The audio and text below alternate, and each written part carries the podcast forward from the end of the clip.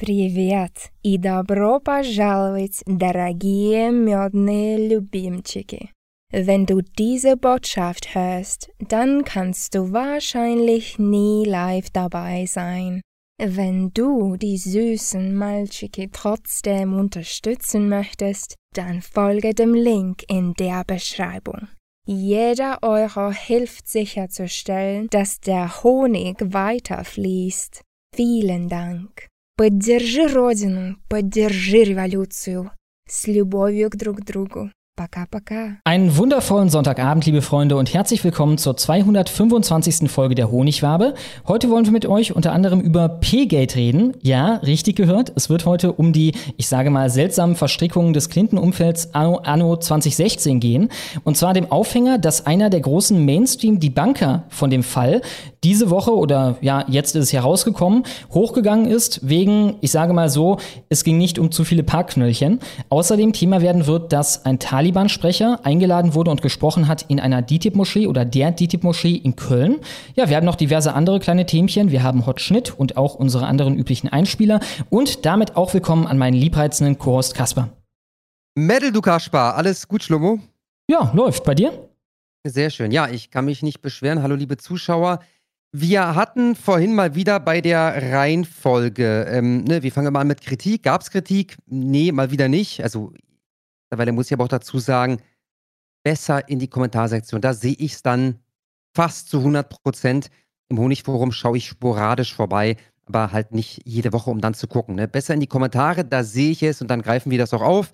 Es gab keine Kritik und dann war das dann einfach geskippt. Und später fiel mir dann ein, dass ich noch kurz über Erwin sprechen wollte und dann ziehen wir das jetzt einfach mal vor. Also wirklich ganz kurz. Mir geht es mhm. eigentlich nur um, um einen Sachverhalt. Ich habe das dann, also du meinst, in, in welche Richtung geht's denn? Dann habe ich ganz vorsichtig so ein bisschen und dann meintest du, ja, so ein Moment, ich glaube, ich weiß, wovon du redest. Ich, ich bin gespannt, denn es, es gibt dort zum Zeitpunkt A macht Erwin eine Aussage, das ist hundertprozentig genau so, wie Erwin das sagt. Und so circa 40 Minuten später ist etwas völlig anderes der Fall und natürlich genau so, wie Erwin es sagt. Mhm. Und äh, Genau, schon mal, dann fang du doch einfach mal an. Vielleicht ja. hast du denselben Punkt wie ich. Ich habe mir auch in den Arsch gebissen, als ich diesen Widerspruch festgestellt habe, als ich nochmal reingehört habe, was eigentlich offensichtlich ist, aber du bist da halt zu sehr in der Hitze vom Gefecht. Ne?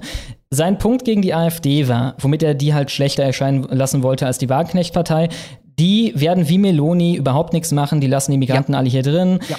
Und dann sagt er später am Aufhänger... Nee, warte, warte, ganz kurz. Also, das ist eine kapitalistische Partei und von daher, der Kapitalismus will ja weitere Arbeitskräfte haben. Und von daher, wenn die AfD das Ruder übernehmen würde, dann, sie ist ja vor allem eine kapitalistische Partei, mhm. würde die genauso weitermachen wie alle anderen, ja, weil es eine kapitalistische Partei ist und das Kapital will halt, dass hier möglichst viele Menschen ins Land strömen, die dann billig arbeiten oder auch nicht arbeiten, das ist egal, aber die, die arbeiten, die arbeiten dann billig und darum hundertprozentig, wenn die AfD in der Macht ist, dann geht das exakt so weiter mit der Migration wie bisher, weil die AfD ist eine kapitalistische Partei. Genau, das war sein Gegenframe gegen halt meine Aussagen von Amira Mohammed Ali. Ich bin gegen Abschiebungen, ich bin für offene Grenzen. Hier guck mal aus diesem Sommer noch die ähm, äh, Kampagne gegen Alltagsrassismus gegen Muslime und so weiter und so fort. Christian Laie, der Vizevorsitzende, dass der halt Sea-Watch finanzieren will. Der Gegenframe war halt ja, aber die AfD, die macht sowieso erst recht nichts gegen die Migranten, denn die sind kapitalistisch kontrolliert und die Kapitalisten wollen die Migranten. Ne? So wollte er quasi AfD-Wähler rüberlocken zur Wagenknecht-Partei.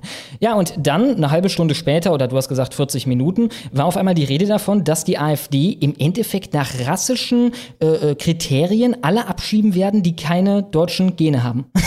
ja, also nicht, nicht nur das, Schlummo, das war so ein bisschen düster und er will sich das gar nicht so richtig vorstellen. Also im Grunde genommen, das, was da zwischen den Zeilen zu lesen war, war folgendes. Die werden hier, und da geht es explizit auch um Leute wie einen Schlummo, der irgendwie ein 80. Polacke ist oder so, die werden hier Gentests einführen und wenn da nicht rauskommt, dass du zu 100% arisch bist, dann werden sie dich an die Wand stellen und erschießen. Dieselbe Partei. ja, in diese Richtung ging's. Ja. Ja, wie gesagt, in der Hitze vom Gefecht. Allgemein würde ich sagen, also die Sachen, die ich gesagt habe, hinter denen stehe ich alle, äh, oder hinter allen von, von denen stehe ich. Ich hätte sicherlich in der, von der Stimmung her und so weiter etwas ruhiger sein können, teilweise. Äh, ich denke auch, ähm, die Eskalation da hätte man souveräner gestalten können, wenn ich da Ruhepuls gehabt hätte. Aber halt, wenn du konfrontiert wirst, vor allem wenn das Thema eigentlich ist die Wagenknecht-Partei und dann kommt halt ein ja. Ausschnitt von dir, also da bin ich auf einmal das Thema von vor anderthalb Jahren aus irgendeinem Ding, äh, naja, dann ist man halt angefasst, sagen wir es so. Äh, ja, siehst du, das hättest du mir mal vorher sagen sollen, dann hätte ich da noch was vorbereitet. Ähm, weil auch da, wir wissen übrigens nicht, was ist danach gesagt worden. Du hast aber, ich glaube, du warst es, der witzigerweise diese Woche einen Beitrag retweetet hat, wo ich über Abschiebungen spreche und äh, die Geschichte mit meinem Dreamliner letztendlich erzähle. Und so nach zwei, drei Minuten bin ich fertig. Du sagst noch was dazu. Dann ist ein Cut, weil wir nämlich fünf Minuten später da nochmal drauf angesprochen werden. Und dann sage ich sowas wie, okay, also jetzt mal ernsthaft. So wird es natürlich nicht laufen. Und dann erzähle ich halt das, was halt ernsthaft nötig wäre. Und das ist jetzt nicht unbedingt der Dreamliner, sondern letztendlich eine, eine Politikumkehr. Ja? Ähm, und etwas ähnliches wäre auch da zu erwarten. Also jetzt ein 20 Sekunden Ausschnitt, wo das Wort äh, äh, Rassenverräter äh, fällt, wohlgemerkt auf ein, auf ein Helge Lind gemünzt. Ja, es, das, das ist schon schwach, aber ich glaube mal, bei seinen Zuschauern verfängt das. Also ja, vor allem der die, Punkt die war wissen jetzt, was Sache ist. Vor allem auch, wenn wir uns auf eine Debatte einigen, ist Schlomo ein böser rechtsextremer Hetzer? Okay, ja gut, zulässiger Punkt, ne? da würde ich mit sowas rechnen. Ja. Das Thema der Debatte war die Wagenknecht-Partei. Ich habe dann auch manchmal den Vergleich gehört, oh, da beschwert sich dann äh, Schlomo darüber, dass er halt irgendeinen alten Ausschnitt bringt von ihm, dass Erwin einen alten Ausschnitt bringt von ihm, aber er hat doch selber diesen Zusammenschnitt von Erwin gebracht. Ja, den habe ich gebracht, weil ich schon vorher mir gedacht habe, dass Erwin versuchen wird, das Wagenknecht-Thema sofort zu beenden. Was der Fall war, ne? indem er sofort reinkam ja. mit, die Wagenknecht-Partei ist mir vollkommen egal. Was halt so ein Umschwenken war, das ungefähr eine Woche vorher stattgefunden hatte. Und deswegen musste ich diesen kleinen Ausschnitt da reinbringen, äh, damit wir halt das nicht so stehen lassen und dann nicht Erwin immer sagen kann, ja, ist mir egal, ja, nee, will ich nichts zu sagen, komm, lass über was anderes reden. Was ja auch so quasi der Fall war am Ende. Meine, Alles da, klar. Ne? Ich weiß nicht, ob das eine Woche war oder vielleicht sogar schon drei Wochen, Schlummo. Ich äh, möchte dich nochmal daran erinnern, dass wir bis heute nicht wissen, wieso Erwin dieses Gespräch eigentlich fünfmal verschieben musste. Da kam jedes Mal ein Zahnarzttermin dazwischen oder, keine Ahnung, der Anwalt hat ihm um 18.30 Uhr geraten, auf den Sonntag dann doch nicht zu erscheinen oder so ähnlich. Ja, dann ja. wollte er das Video nicht auf seinen Kanal hochladen, beziehungsweise er hatte Angst, mit dir zu streamen, weil du aktuell einen gebannten Kanal hast. Genau, und, und also, jetzt also habe ich vorhin gesehen, dass er das Video hochgeladen hat auf hm? seinem YouTube-Kanal. Ist korrekt. Um das vollkommen korrekt zu machen, äh, vom Stream war damals gar keine Rede, sondern halt nur aufzeichnen und hochladen. Und der hat dann gesagt, nee, ich muss erstmal meinen Kick aufmachen, deswegen geht das diesmal wieder nicht. Ähm, denn ich kann es nicht auf meinem YouTube hochladen, denn ich habe zu viel Angst, dass ich gebannt werde, weil halt Green Day Boy gebannt ist. Ne? Das war damals genau. sein Argument und hat er das halt trotzdem hochgeladen. Naja, ähm, lassen wir es dabei so richtig zusammen. Lassen wir es dabei mal bewenden, was Erwin angeht und kommen zur Straftat der Woche. Mit der viel Spaß.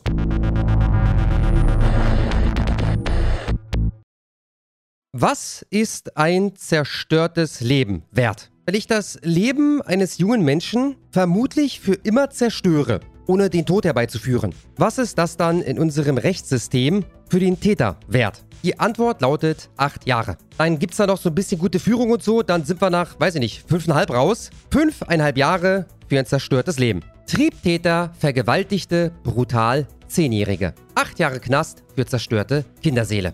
Den Fall hatten wir damals schon in der Honigwabe. Jetzt gibt es ein Urteil und ihr habt es gerade schon gehört, acht Jahre. Yannick K., falls das aus dem Artikel nicht mehr hervorgeht, hier ist ein Bild, der Mann kommt aus Subsahara-Afrika. Zerrte im Dezember 2022 die zehnjährige Anna, Name geändert, auf eine Baustelle in Braunschweig, zog ein Messer und drohte sie zu töten, falls sie keinen Sex mit ihm habe. Eine Stunde lang vergewaltigte er das Mädchen. Am Montag das Urteil des Landgerichts. Nur acht Jahre und drei Monate Haft. K. habe das Mädchen mit äußerster Brutalität zu verschiedenen sexuellen und besonders erniedrigenden Praktiken gezwungen, so die Richterin. Und das Leben des Kindes ist zurzeit komplett zerstört. Angesichts der Beweisfülle, unter anderem DNA, detaillierte Aussage des Opfers, hatte der Mann aus Burundi, kam 2014, Asylantrag abgelehnt, seitdem geduldet, missmutig ein für das Verfahren wertloses Geständnis abgelegt. Im Saal gähnte er öfter gelangweilt, zeigte kein Mitgefühl.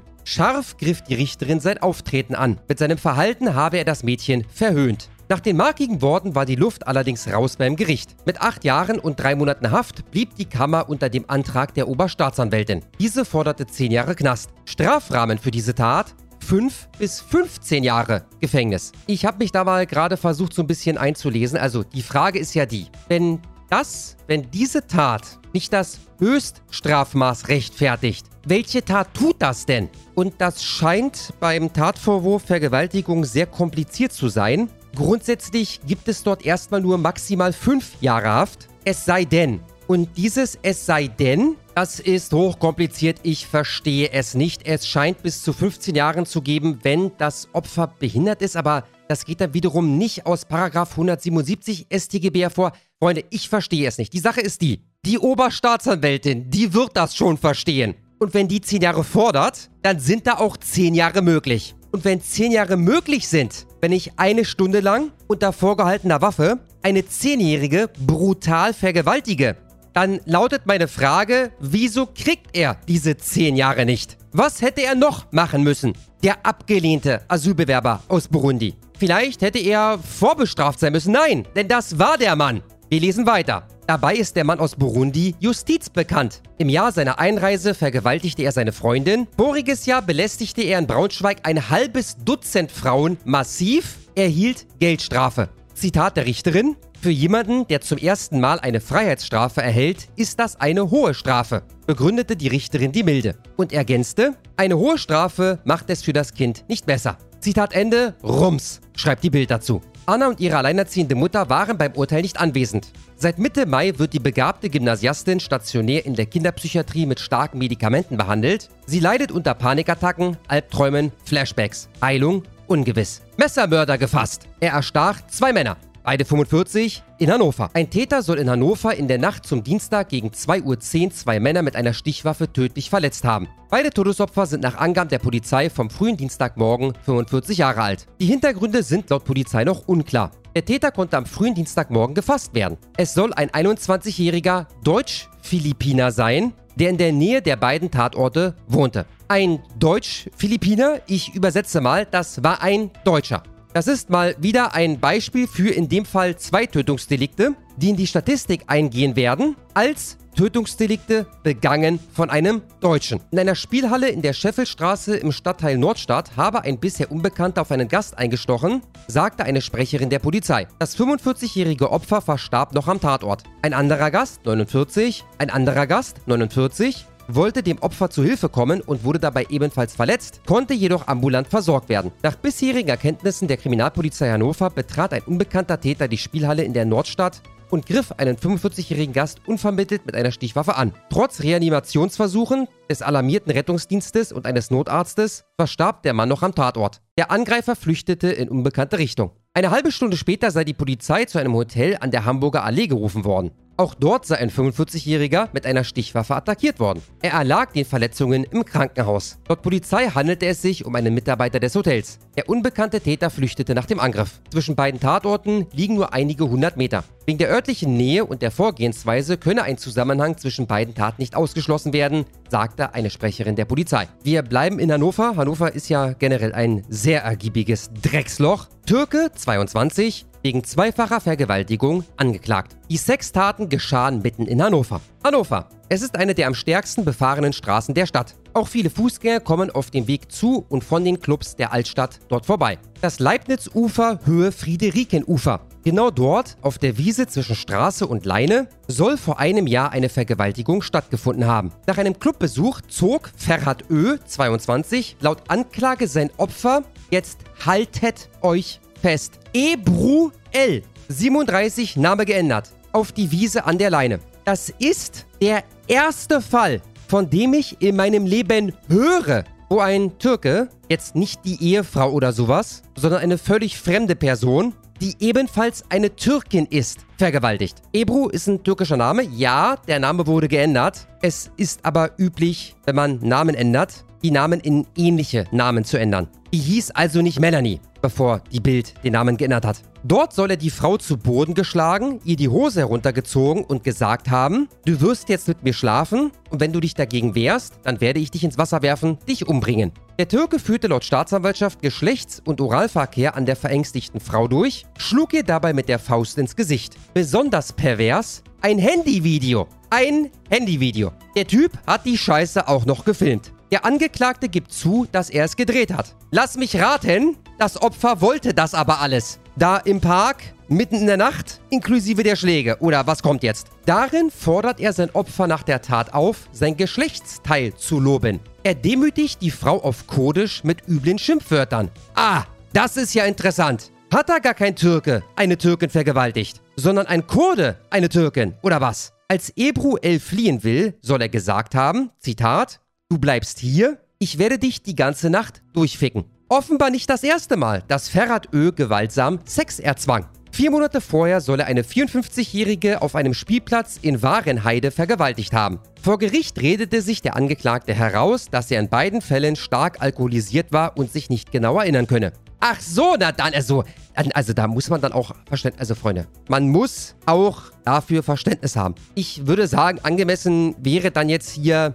eine Geldstrafe in Höhe von 400 Euro. So in dem Dreh. Oralverkehr habe es aber auf keinen Fall gegeben. Ein DNA-Gutachten wies allerdings Spermaspuren des Angeklagten im Mund von Ebru L nach. Prozess wird fortgesetzt. Kripo Gera ermittelt zu Vergewaltigung zweier junger Frauen. Zu mutmaßlichen Vergewaltigungen zweier junger Frauen durch mehrere Männer ermittelt seit Sonntag die GRAR Kriminalpolizei. Wie es im Polizeibericht vom Montag heißt, seien die 17- und 18-jährigen Frauen am frühen Sonntag nach einer Tanzveranstaltung in der Heinrichstraße auf dem Weg in die Clara-Fiebig-Straße zwischen 5 und 7 Uhr zunächst von zwei unbekannten Männern ausländischer Herkunft angesprochen worden. Es seien in der Folge weitere Männer ausländischen Phänotyps hinzugekommen, teilt die Polizei mit. Die beiden Frauen seien gegen ihren Willen in eine Wohnung gedrängt worden, wobei es dort jeweils zu einem sexuellen Übergriff zu ihrem Nachteil kam. Auf Nachfrage bestätigte eine Polizeisprecherin, dass es sich um Vergewaltigungen gehandelt haben soll, zu denen nun ermittelt werde. Wie die Sprecherin gegenüber unserer Zeitung erklärte,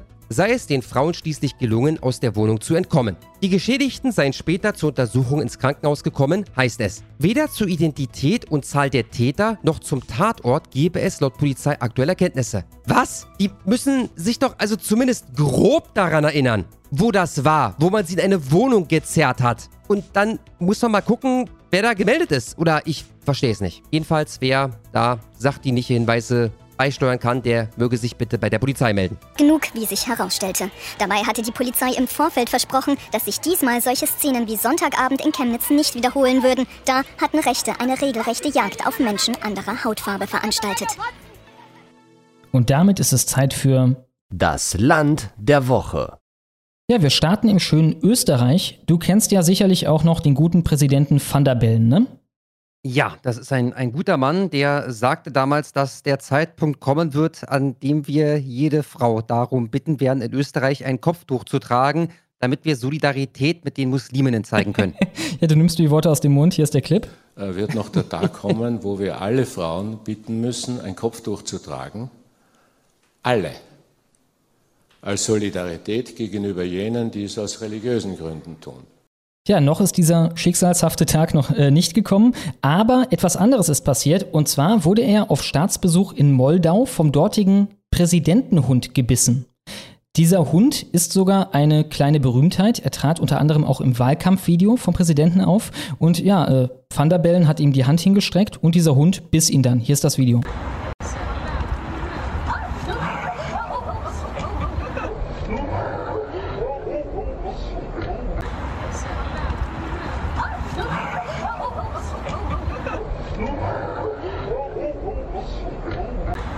Ja, unsere Glückwünsche an unsere österreichischen Freunde. Es geht direkt dort weiter. Eine Wiener Extensions-Friseurin wurde von einem Syrer ja, malträtiert oder auf jeden Fall äh, dumm angemacht. Der ist losgegangen auf ein Plakat an ihrem Laden oder in ihrem Laden sogar, das ihn dermaßen sauer gemacht hat, weil es einen Mann mit langen Haaren zeigte. Das hat ihn irgendwie erregt, er fand das irgendwie unsittlich oder so und dann hat er halt dieses Plakat attackiert mit einem Klappmesser, wurde dann von der recht mutigen Friseurin rausgedrängt aus dem Laden, erfolgreich. Und äh, ja, mich hat das Ganze verblüfft, weil eigentlich sind lange Haare ja auch bei den radikalsten Moslems nicht wirklich eine Seltenheit. Ne? Ich habe hier mal einen IS-Typen mit langen Haaren, aber halt dann mit Bart. Also vielleicht ist die Kombi lange Haare und kein Bart besonders äh, ja, anstößig für die ich habe mal sowas gehört in die Richtung von Mann mit langen Haaren, aber glatt rasiert, das kann irgendwie Leute verwirren, das wirkt dann halt wie eine Frau in diese Richtung. Oder vielleicht ging es um Cultural Appropriation, vielleicht waren Dreadlocks das Problem bei den Extensions, die da gemacht werden bei dem Friseur. In die Richtung geht es tatsächlich. Er nannte das Plakat rassistisch, ohne das weiter auszuführen. Ich Oh. habe dir das Plakat vorher geschickt. Guck dir mal das Plakat an. Kannst du mir sagen, warum dieses Plakat. Also, ich kann mir Nein. das nicht mal zusammenreimen. Du auch nicht, ne? Keine Ja, Ahnung. Schlomo, es tut mir leid. Also auf den ersten Blick sieht das aus wie Jesse Pinkman, dem man eine Frisur dahin gefotoshoppt hat. Ich, ich, sorry, ich check's nicht. Keine Ahnung. Ja, halt so ein komischer, irgendwie äh, Elvis-mäßiger Gelkamm oder so. Ja, fand er rassistisch. Er wurde am Ende dann entwaffnet vor dem Laden von einem Bauarbeiter mit einer Schaufel. Unsere Glückwünsche an Österreich. Ungarn hat währenddessen sich auf einen Plan zum Ausbau ihres Atomkraftwerks Pax geeinigt mit den Russen, mit der russischen Firma Rosatom. Anders als andere EU-Länder wie wir, also wir noch in einer extremen Art und Weise, geben die einen Fick auf die Sanktionen und arbeiten weiter mit den Russen zusammen. Unsere Glückwünsche an Ungarn. In Indien geht man einen ganz anderen Weg, auf jeden Fall, wenn es darum geht, die hiesige Presse zu beeindrucken. Dort haben Forschende, wie Deutschlandfunk Nova schreibt, einen Weg gefunden, den Schall aus Konzertsälen zu nutzen, um daraus Strom zu machen mit den Wänden. und zwar durch Platten. Alter, jetzt, jetzt kommt diese Leier wieder. oh, geil. Geil, Alter. Durch Platten mit piezoelektrischen Sensoren. Ja, du als unser genau Thermodynamikbeauftragter. Ja, äh, genau, die hatten wir hier schon mal. Ne? Ist, weiß gar nicht, ein halbes Jahr, ein Dreivierteljahr oder so her, äh, um es kurz zu machen. Nein, nein. ich ich kenne ich kenn die Technologie nicht. Äh, wenn du Glück hast, wenn das ein, ein voller, was, das ist ein Club, ja, wo Musik läuft. Genau, genau. Also ich denke, wenn das richtig, richtig gut läuft, dann kannst du damit eine LED-Lampe im Keller antreiben. Alles läuft klar. das aber richtig gut. Alles klar. Ja, fast so, als würden die das machen, eben damit die von der westlichen Presse aufgegriffen werden. Ich glaube nicht mal, dass die indische Presse sich da irgendwas draus macht. Die mögen, die wissen einfach nur, dass unsere Presse das mag und wollen darin landen. Das haben sie geschafft. Glückwünsche an Indien. Belgische Knastangestellte sind währenddessen dafür aufgeflogen, dass sie ausgelassene Sexorgien auf dem Privatanwesen von einem von ihnen abgehalten haben. Dafür wurden sie gerügt. Unsere Glückwünsche an Belgien. Kurze Kritik. Ja, Das hatten wir beim letzten Mal schon, haben das nie gerade gestellt. Ich wusste das auch nicht. Es heißt nicht Piezzo oder was auch immer du gesagt hast, das heißt Piezzo. Das ist gerade Piezzo. nochmal im Live-Chat angemerkt worden. Ich werde versuchen, mir das zukünftig ähm, abzuspeichern. Ähm, wissen wir Bescheid. Also Piezzo-Elektronen oder was auch immer das da war, was dann die Welt revolutionieren wird. Ich meine, das sollte ich eigentlich insbesondere wissen, denn ich heiße Pielka, was man eigentlich auch Pielka schreibt äh, und äh, muss das auch immer korrigieren. Insofern Piezzo, alles klar. Schweizer Forscher haben unterdessen davor gewarnt, dass Leute sich nach einem neuen TikTok-Trend jetzt afrikanische Riesenschnecken kaufen und die unter anderem über ihr Gesicht ja schlabbern oder glibbern lassen. Diese Schnecken können nämlich gefährliche Krankheiten übertragen, unter anderem den Rattenlungenwurm, der schon so schön klingt. Der kann Krankheiten wie etwa oder der kann bei Menschen die Hirnhautentzündung auslösen und lebensgefährlich sein. Unsere Glückwünsche an die Schweiz. In einem Thüringer Asylheim ist währenddessen erneut die Krätze ausgebrochen. Das war schon mal der Fall. 670 Männer sind da beheimatet. Beim ersten Mal hat man es, nachdem man für diese Zeit erstmal einen Aufnahmestopp verhängen musste, das Ganze wieder in den Griff bekommen. Und jetzt sind halt neue Gäste gekommen, die wieder die Krätze mit, mitgebracht haben. Und äh, jetzt ist man halt eine Situation, dass man erneut einen Aufnahmestopp braucht. Ich kenne die Krätze aus meiner Jugend noch als etwas, was nicht wirklich da ist, sondern eher eine Redewendung. Ne? Ich habe die Krätze, Ja. du holst dir die Krätze. Ich habe nie von jemandem gehört, ich kannte nie irgendwen, der Doch, tatsächlich ich die kannte einen. Ich habe ja? einen kennengelernt. Der hat sich tatsächlich bei so einer alten mal die Krätze geholt. Ja. Okay, Im interessant. Alter von, ich muss schätzen, 25 ungefähr war das. Mhm. Also bei irgendeiner Sch oder wie? Ja. Ah, interessant, interessant. Tja, die junge Union Berlin schlägt andere Töne an inzwischen und will jetzt Schulen und Wohnvierteln mit Migrationsquoten versehen. Also festlegen, wie viele Migranten an der Schule in Berlin sein müssen oder in einem Viertel. Sie wollen damit nach eigener Aussage auch die Grünen ärgern. Ihnen ist jetzt auch aufgefallen, dass in grünen Vierteln halt überhaupt keine Migranten sind. Am Aufhänger natürlich von den Pali-Demos. Das fällt ihnen ganz schön äh, früh auf. Ja, ja, deswegen sage ich es, ne? natürlich die pro-palästinensischen Demonstrationen haben sie da aufgeweckt, als es nur um die scheiß Kartoffeln ging, als die Sexualstraftaten sich knapp verdreifacht haben in acht Jahren für die scheiß Kartoffeln, war das ziemlich egal. Und jetzt geht's halt um ein anderes Land und naja, das nimmt man dann wesentlich ernster. Meine Kritik hieran, im Endeffekt allen, also klar, den Grünen vermisst du das Leben damit, aber stell die doch einfach in das grüne Viertel komplett rein, wenn schon. Ne? Ansonsten, wenn du das alles gleich machst, dann sorgst du einfach dafür, dass die Leute, die mit offenen Augen durch die Welt gehen, auch keinen Weg mehr haben, dem irgendwie aus dem Weg zu gehen. Ja, nicht nur das, dazu kommt ja noch, das ist ja garantiert nur Gerede. Also selbst wenn die das jetzt irgendwie ernst meinen würden und vom Wähler dazu genötigt äh, werden, das umzusetzen, es geht ja gar nicht. Ja, du, du kannst ja jemanden aus Neukölln nicht in Steglitz, das sind, ich weiß nicht, ich meine 15 Kilometer, auf eine Schule schicken. Es geht überhaupt nicht. Mhm, mh. Tja, in Hessen plant unterdessen die Große Koalition natürlich auch mit CDU-Beteiligung den Einsatz von KI, von künstlicher Intelligenz, gegen Hass und Hetze im Internet. Die soll erfasst werden und gegebenenfalls dann auch gelöscht werden können mit dem Einsatz von KI. Also dieselbe Partei, die hier jetzt äh, harte Töne anschlägt gegenüber der Migration, die will gleichzeitig alle die harte Töne gegen die Migration anschlagen, überwachen und löschen mit einer künstlichen Intelligenz. Außerdem sollen die Befugnisse von Behörden ausgeweitet werden, was vor allem Akustik angeht, also dass sie automatisch erfassen können an zum Beispiel den Handys von Leuten, die sie überwachen und so weiter, was da so gesagt wird und so. Unsere Glückwünsche an Hessen. Vielleicht kann man da im Bündnis mit den Grünen direkt noch diese von dir äh, genannte Akustik äh, verwenden, um damit eine Atomkraft zu ersetzen oder so. ja, das wäre eine gute Idee. Eine Kita in Tangerhütte, die in die Schlagzeilen gekommen war, weil sie umbenannt werden sollte, bleibt jetzt bei ihrem alten Namen Anne Frank. Hast du vielleicht auch von gehört? Wurde ein großes Ding. Ja, also davon, dass sie umbenannt werden soll. Davon habe ich mitbekommen, von der Rolle rückwärts noch nicht. Genau, die Rolle rückwärts kommt jetzt nach einer großen Kampagne, unter anderem auch von der Welt. Auch bei Welt TV lief das da jeden Tag rauf und runter. Und äh, jetzt hat man die Rolle rückwärts gemacht. Ich würde sogar sagen, das ist eigentlich keine gute Entscheidung. Punkt A. Das war keine Umbenennung, um den Mossis zu gefallen. Das war von vorher. Das war vor der gesamten Nahost-Eskalation, dass man das geplant hatte. Nur jetzt wurde es halt zu einem Politikum deswegen. Punkt B, das ist halt tatsächlich kein, kein Thema für Kinder. Also wieso benennt man eine Einrichtung für kleinste Kinder nach einem Opfer eines Frage, Genozides. Ja. Ne? Also mhm, kleinste mhm. Kinder hier irgendwie zu behelligen. Wenn die dann fragen, Anne Frank, wer ist denn das, Mama? Da soll man denen erstmal irgendwie den Holocaust erklären oder wie? Also keine Ahnung. alle abgeschlachtet, Melanie. ja, von Leuten, die Ach aussahen so. wie die, wie du. Ach so, alles klar. Gute Nacht, Mama. Ja, insofern, äh, ich finde das sogar keine so dolle Entwicklung, aber ja, großer Sieg für ja, die äh, Neokons aller Welt.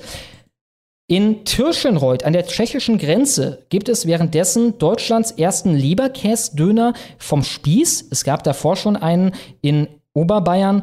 Ähm, der kam allerdings nicht von einem Spieß, sondern da hat man einfach so halt Leberkäse gegrillt und dann eine Art Döner daraus gemacht. Jetzt ist es Leuten in äh, Tirschenreuth ge gelungen, den auch richtig auf den Spieß zu machen und so weiter. Wie sie das gemacht haben, wollen sie äh, als Geheimnis behalten, damit das nicht Leute nachmachen. Unsere Glückwünsche an Tirschenreuth. Ey, übelstes Geheimnis, ja, oh, geil.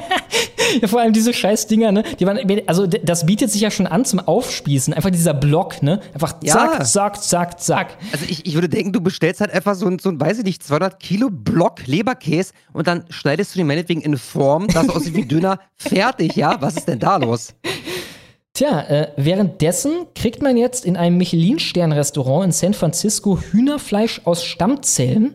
Das machen sie aus einem Klimaantrieb. 2018 hatten sie schon das meiste Fleisch von der Speisekarte gestrichen, wegen dem Klima. Und die Konsistenz von diesem Stammzellenfleisch, von diesem Laborfleisch, ist weiterhin halt weicher als von einem wirklichen Muskel. Man hat Probleme damit, Muskeln nachzumachen. Deswegen wird in der Regel sowas daraus gemacht wie, keine Ahnung, äh, Chicken Nuggets oder so, irgendwas Gehäckseltes halt. Dort versucht man aber ein richtiges Filet daraus zu machen, was allerdings nicht ganz gelungen ist. Offenbar ist es immer noch weicher als richtiges Fleisch und faseriger. Unsere Glückwünsche an San Francisco.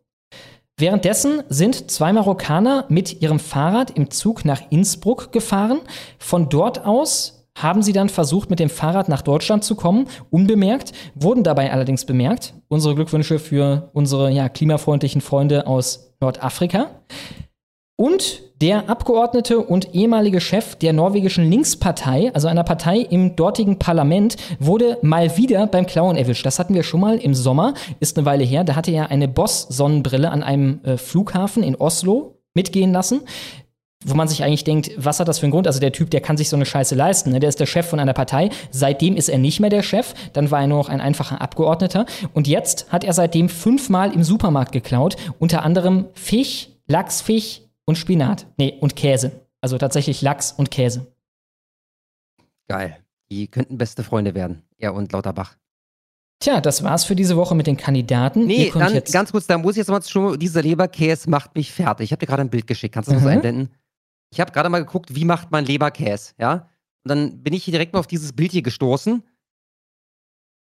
Ja, Lecker, kommt. ja, sieht schon mal gut aus. Der Punkt ist aber der, das ist doch, also nicht flüssig, aber das ist doch so eine, so eine Masse. Also der Trick, also dann erfahrt ihr es halt hier zuerst, ja? Der Trick ist der, du besorgst dir eine Form, die so ungefähr einem Döner entspricht.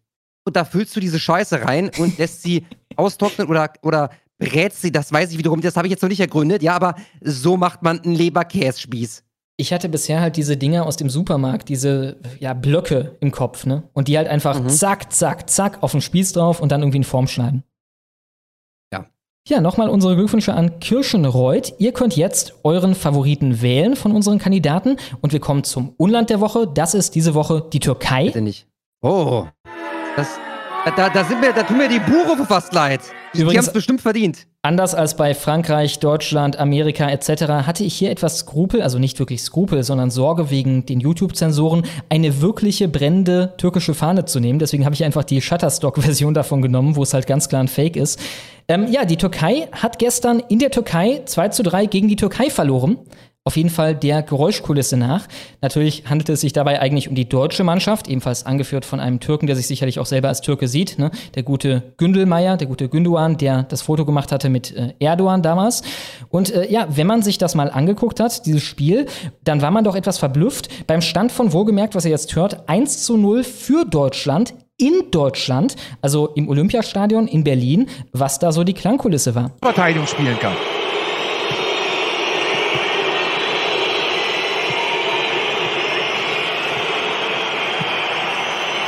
Verteidigung spielen kann. Nochmal, das sind keine Pfiffe, weil die enttäuscht sind vom Spiel oder so. Es steht 1-0 und das war, keine Ahnung, Minute 20 oder so. Ne? Kannst ja volle Kanne zufrieden sein. Dein Team führt gegen die Türkei, ist jetzt auch keine Laufkundschaft. 1 zu 0 im Länderspiel, 20. Minute. Tja, die Preisfrage, die ich an euch habe, ist, wie viele, die da beim Stand von 1 zu 0 das deutsche Team ausgepfiffen haben, haben einen deutschen Pass? Antwortmöglichkeit A, kaum einer. Der Gästeblock war einfach sehr laut. Oder eher Antwortmöglichkeit B, der Großteil. Die Antwort wird eine Menge über euch verraten. Die Spieler selber haben sich auch darüber beschwert. Müller hat gesagt, die Atmosphäre hat uns gewurmt. Auch Kevin Trapp ist das negativ aufgefallen. Müller meinte auch, ja, wir wollten ihnen jetzt eigentlich zeigen, dass die hier für die falsche Flagge, äh, für die falsche Flagge singen. Also im Endeffekt denen das Maul stopfen, hat da am Ende nicht geklappt. Und ähm, ja, ein türkischer Spieler hat das interessanteste Zitat hierzu rausgehauen. Und zwar hat äh, Kaan Ayhan nach dem Spiel gesagt, das Spiel hat gezeigt, es kann eine Heim-EM für uns werden. Also die kommende EM wird unter anderem in Deutschland stattfinden, nicht in der Türkei. Ne? Es kann eine Heim-EM für uns werden. Die Euphorie ist auch erwünscht. Sehr schön. Ich, ich frage mich ernsthaft, so ein, äh, wie heißt der? Gün Gündogan heißt er? Der Gündelmeier? Mhm. Also wirklich jetzt mal ernsthaft. Wie fühlt er sich nach so einem Spiel? Der ist doch garantiert, also der ist doch garantiert in jeder erdenklichen Konstellation, wenn die Türkei spielt, für die Türkei. Jetzt Klar. spielt er halt gegen die Türkei. Also jetzt mal wirklich, ganz, ehrlich, ich würde ganz gerne wissen, wie hat er sich danach gefühlt? War das so, ich hab verloren, das ist doof? War das so, naja, aber trotzdem geil? Gut, wir werden es niemals erfahren, aber ne, die, das, hätte ich gerne mal ergründet. Ne? Wie hat der Mann Ja. sich gefühlt? Ich kann mir nur vorstellen, dass halt das Nationalmannschaftsding für ihn einfach was ist, um seine Karriere voranzubringen. Ich meine, er ist jetzt der Kapitän der Nationalmannschaft, ne? Und äh, ja, sein Herz schlägt eigentlich äh, in der Brust für eine andere Mannschaft. Gut, damit kommen wir zu eurem Gewinner. Was haben die Leute gewählt?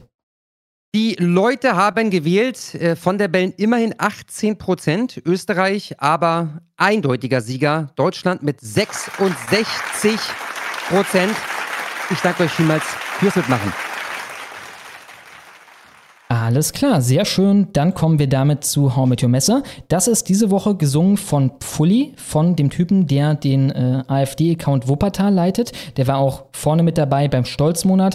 Das Ding mit Flair haben wir ihm zu verdanken. Er hatte diese Phrase hart und stolz verwendet im Tweet und danach ist halt Flair komplett steil gegangen.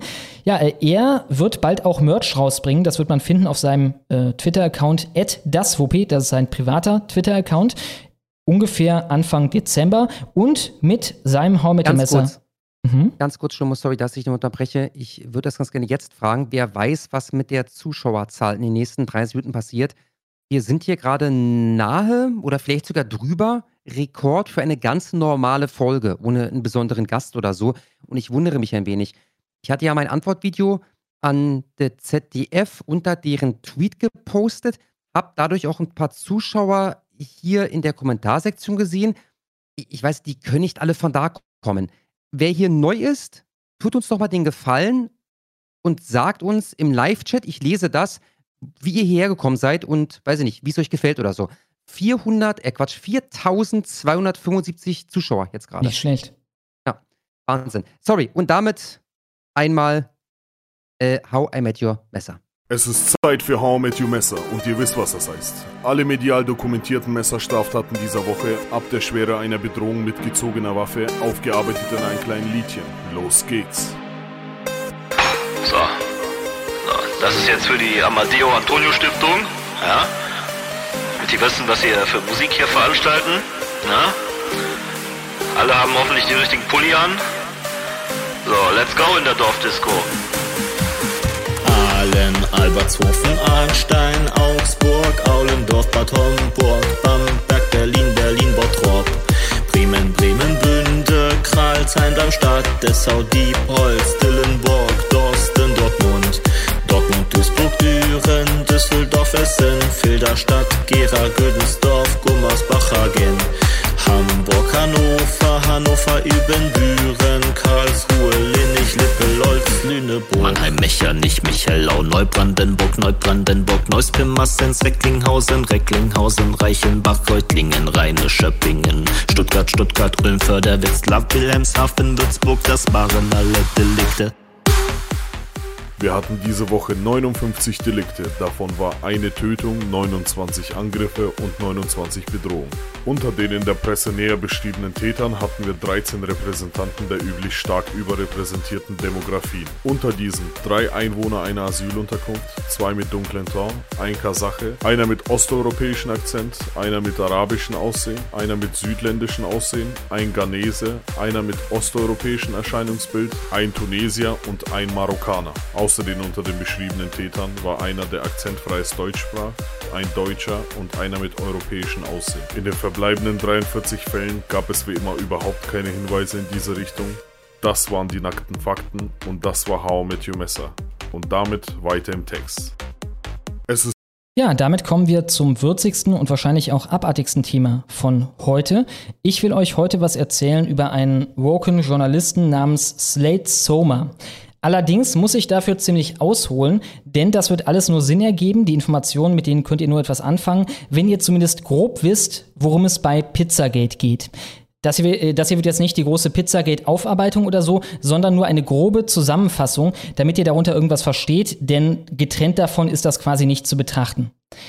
Pizzagate subsumiert sich auf einen Haufen von eigenartigem Zeug, der im Clinton-Umfeld passiert ist und 2016 ans äh, Tageslicht kam, ausufernd dann äh, in verrückteren Theorien und so weiter Richtung QAnon mit freundlicher Mithilfe der Medien. Aber wir wollen heute natürlich ja, uns kümmern um handfesten Kram. Und da ist der Dreh- und Angelpunkt ein Mann namens James Alefantis. James Alefantis ist der Besitzer von einem Pizzaladen in Washington namens Comet Ping Pong. Das ist so ein kleiner Pizzaschuppen, also nichts Besonderes. Wir sehen ihn gerade hier von außen. Man wird jetzt erstmal nicht denken, dass der Typ dann irgendein berühmter, mächtiger Mann oder so wäre. Dennoch ist er laut Gentleman's Quarterly was ein internationales Männermagazin ist, auch mit einem deutschen Ableger, einer von den 50 mächtigsten Männern in Washington. Und dafür haben sie auch gute Gründe. Er hat unter anderem ein persönliches Dankschreiben bekommen von Hillary Clinton, also der Präsidentschaftskandidatin von 2016 der Demokraten, und zwar für das Partizipieren an einem Podesta Fundraiser, also einer ja, Spendenveranstaltung der Familie Podesta, die eng verbandelt ist mit den Clintons. So war John Podesta etwa der Wahlkampfchef von Clinton 2016. Und sein Bruder Tony Podesta ist ein enger Freund von James Alefantis, dem Besitzer von diesem Pizzaladen, der auch häufig auf Fotos mit ihm auftritt, diverse öffentliche Auftritte mit ihm hatte. Also die sind eng verbandelt. Dieser James Alefantis ist so interessant wegen unter anderem seinem Instagram-Account. Da sehen wir erstmal, ja, noch nicht so dubioses. Dieses Bild hier zeigt etwa ein Baby oder ein ganz kleines Kind, das ein Stück Pizza isst. Und dazu schreibt er dann als Jimmy Comet, das ist der Account von ja, äh, James Alefantis, Hashtag First Pizza. Erstmal nichts, was sonderlich aus der Reihe fällt, aber halt kleine Verknüpfung, ein ganz kleines Kind und Pizza. Was ich schon eigenartiger finde, ist das hier. Ebenfalls von ihm ein Bild von einer Pizza, die in einem Kinderbett schläft, in Anführungszeichen. Also die quasi zugedeckt wurde in einem Kinderbett, quasi ein Kind dann symbolisiert. Eigenartig, wieso postet man sowas? Aber jetzt erstmal nichts sonst wie ja, beeindruckendes, schockierendes oder so. Anders als das hier sehen wir jetzt ein kleines Mädchen, ebenfalls gepostet von James Alefantis auf Instagram, gefesselt auf einem Tisch mit Klebeband fast wie in einem ja SM Sadomaso sexuellen Konte äh, äh, Kontext oder so. Ich muss da denken noch mal an die Balenciaga Geschichte. Ihr erinnert euch vielleicht noch daran, das war dieses riesen Modelabel, dieses bekannte Luxus Modelabel, das seine Produkte in einer Werbung präsentiert hatte mit kleinen Kindern und Teddybären in SM-Outfits, in sexuellen Outfits. Daraufhin hatte man mal nachgeguckt auf, auf dem Instagram von Lotta Volkova, deren Stardesignerin. Und da fand man ähnliche Sachen. Hier etwa ein etwas älteres Mädchen, das ebenfalls gefesselt ist an einem Stuhl mit Klebeband. Aber zurück zu James Alefantis. Noch Dubioser wird es, wenn man sich seine Wortwahl anguckt. Hier hat er etwa ein Bild gepostet von einfach einem erwachsenen Mann mit einem kleinen Kind und er schreibt dazu Hashtag Chicken Lovers. Was überhaupt keinen Sinn ergibt für jeden, der es nicht für einen Code hält. Was soll das heißen? Chicken Lovers. Chicken Lover ist ein Code für homosexuelle, pädophile Männer, die halt auf Minderjährige, insbesondere Jungen stehen. Das sind dann quasi die Chicken. Also die kleinen Jungs sind Chicken in deren Augen. Interessant ist auch sein Umfeld auf Instagram. Er hat etwa in einem Bild, das ansonsten nicht weiter interessant ist, einen Benutzer namens jbsmith614 getaggt. Der ist interessant, weil er ebenso getaggt wurde in diesem Bild hier von einem Nutzer namens Gio. Hier sehen wir ein ganz kleines Kind, ein Kleinkind, das ja gehalten wird in irgendeiner Art und Weise, die ihm offenbar nicht sonderlich gefällt, von einem Mann in einer Halloween-Maske, in irgendeiner gruseligen Maske. Er postete außerdem solche Bilder hier, ein kleines Kind, das nach Luft schnappt, mit dem Hashtag Choke, also mit dem Hashtag Würgen. Er postete ein Kind, das gegen eine Fensterscheibe gepresst wird von einem Erwachsenen. Er postete Fliesen, das wird nachher nochmal interessant. Fliesen, irgendwelche Baderäumlichkeiten oder so, mit augenscheinlich Blut daran. Und er postete, oder nee, hier kommen wir schon zum nächsten Punkt. Hier sind wir bei einer Band, die häufig aufgetreten ist in Comet Ping Pong, in diesem Pizzaladen, also weg von Instagram wieder zu dem Pizzaladen selber, namens Majestic Ape. Diese Band ist interessant, weil die auf der Bühne immer mal wieder geschäkert hat, im Endeffekt übers Kinder.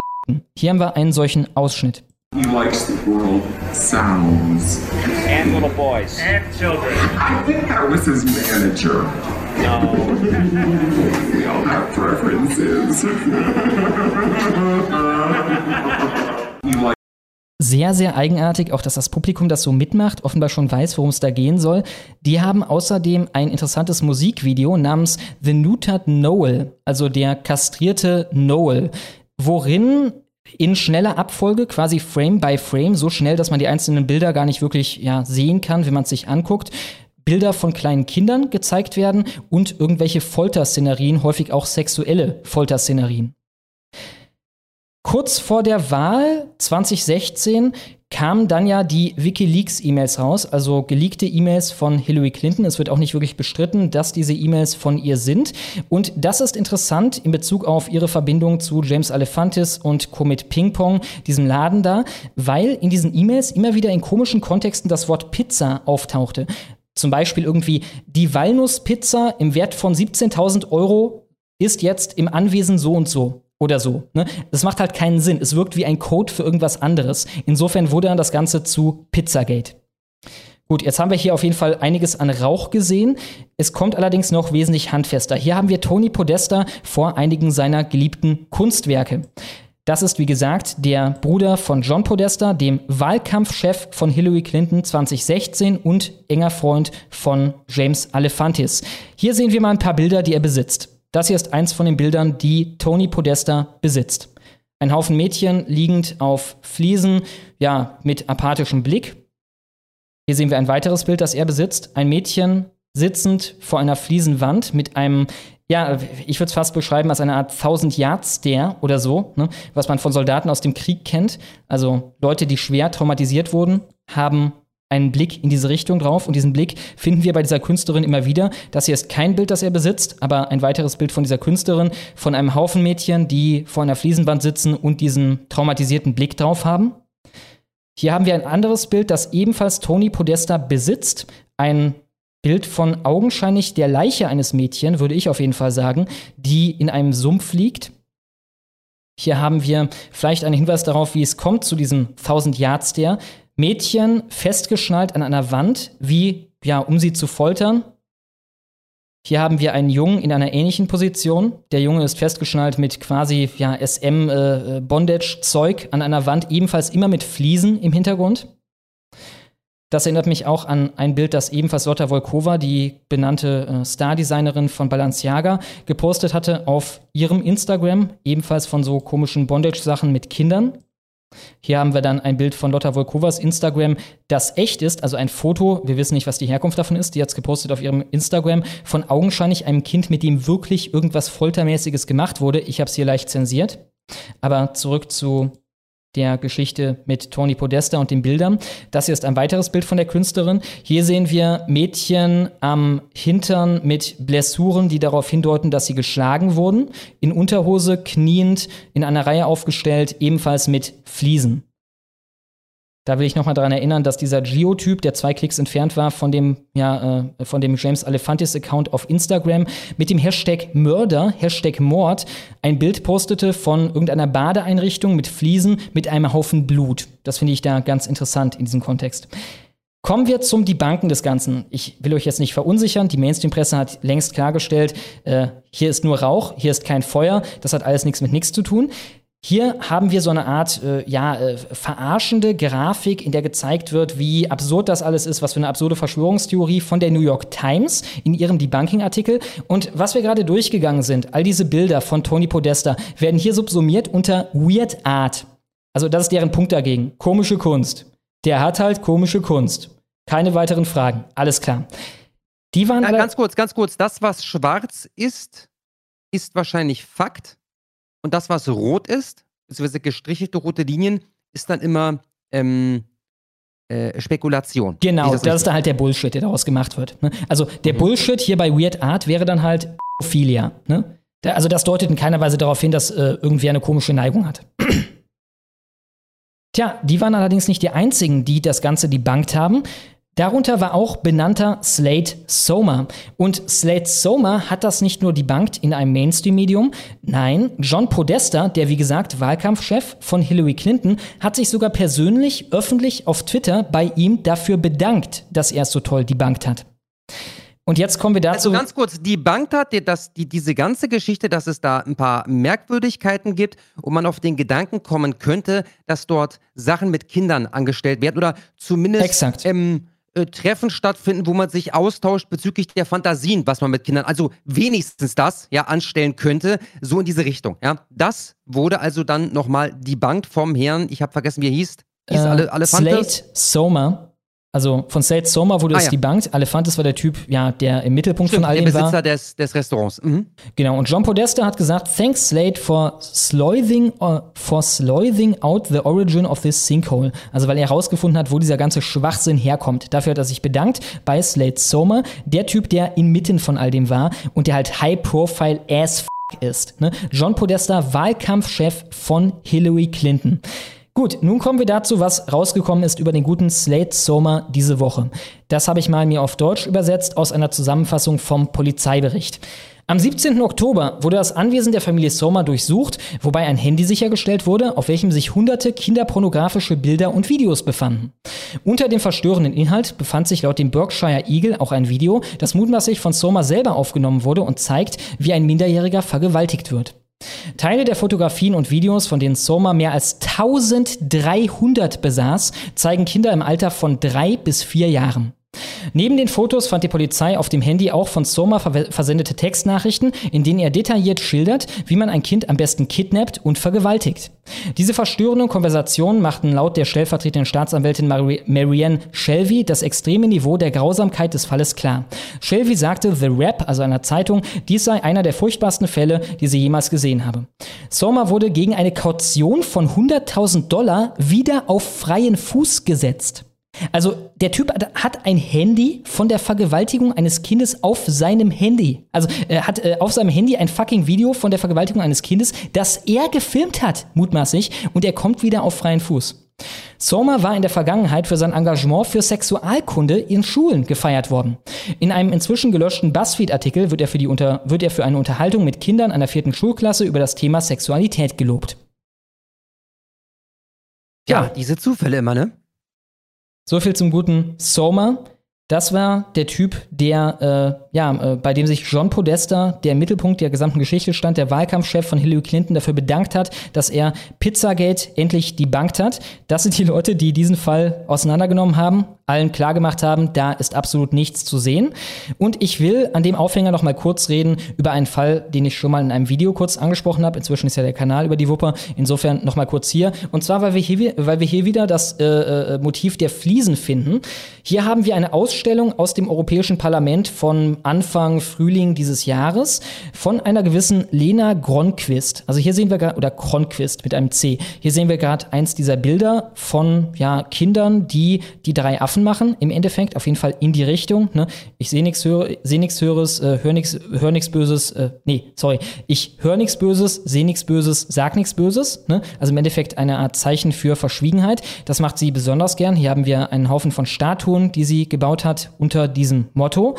Und diese Künstlerin hat auch immer wieder ein Fliesenmuster in ihren Bildern. Hier sehen wir dann etwa etwas in die Richtung von Kannibalismus. Hier sehen wir größere Figuren, die ja so eine Art Kinder oder so quasi zerstückeln auf einem Fliesenboden. Hier sehen wir nackte Kinder, die vor Fliesen gewaschen werden von einer erwachsenen Person. Das erinnert mich dann doch wieder ein wenig an diese Bilder, die man gefunden hat bei Tony Podesta. Ich habe hier mal eine direkte Gegenüberstellung von diesen Bildern. Es wirkt so ein bisschen wie die Verarbeitung, also möglicherweise alles komplette Spekulation, aber die Verarbeitung von denselben Vorkommnissen oder ähnlichen Vorkommnissen. Hier sehen wir ein nacktes Kind, das bewundert und ja quasi angefasst wird von großen affenartigen Figuren. Und hier sehen wir eine monsterartige Gestalt, die ein Kind befummelt. Alles von dieser Frau, die diese Ausstellung hatte im EU-Parlament. Also in gewissen Zirkeln der Macht scheint man offenbar ein gewisses Fable für Kunst dieser Art zu besitzen. Für Weird Art. Weird Art, genau. Ja, das wär's im Endeffekt. Wir kommen damit zu Hot Schnitt. Mit Hot Warte, bevor wir das machen, Schlomo, ein Superchat bitte. Und zwar der von Agrael, du musst den raussuchen, ich habe ihn leider nicht gescreenshottet, von Agrael Reilak für 100 Dollar. Danke, du Wahnsinniger. Allahu Akbar.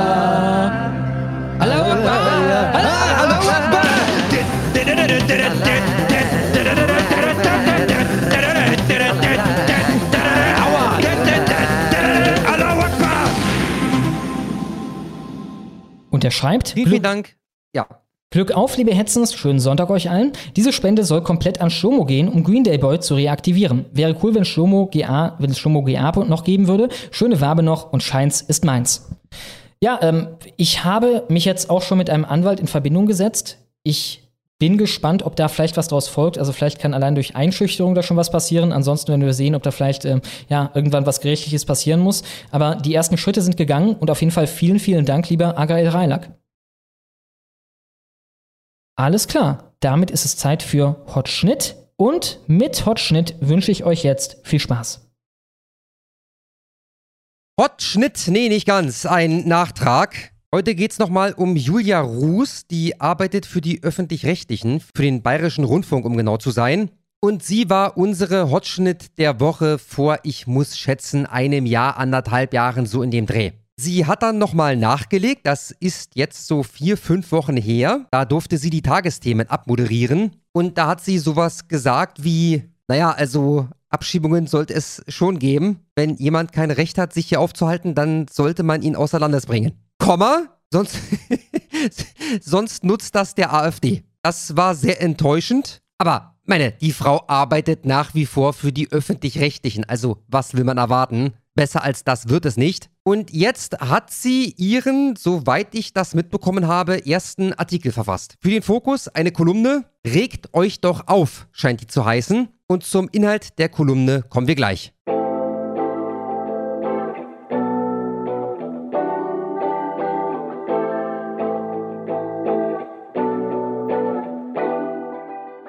Ich habe meine Meinung in den Tagesthemen gesagt, dann kam der linke Shitstorm.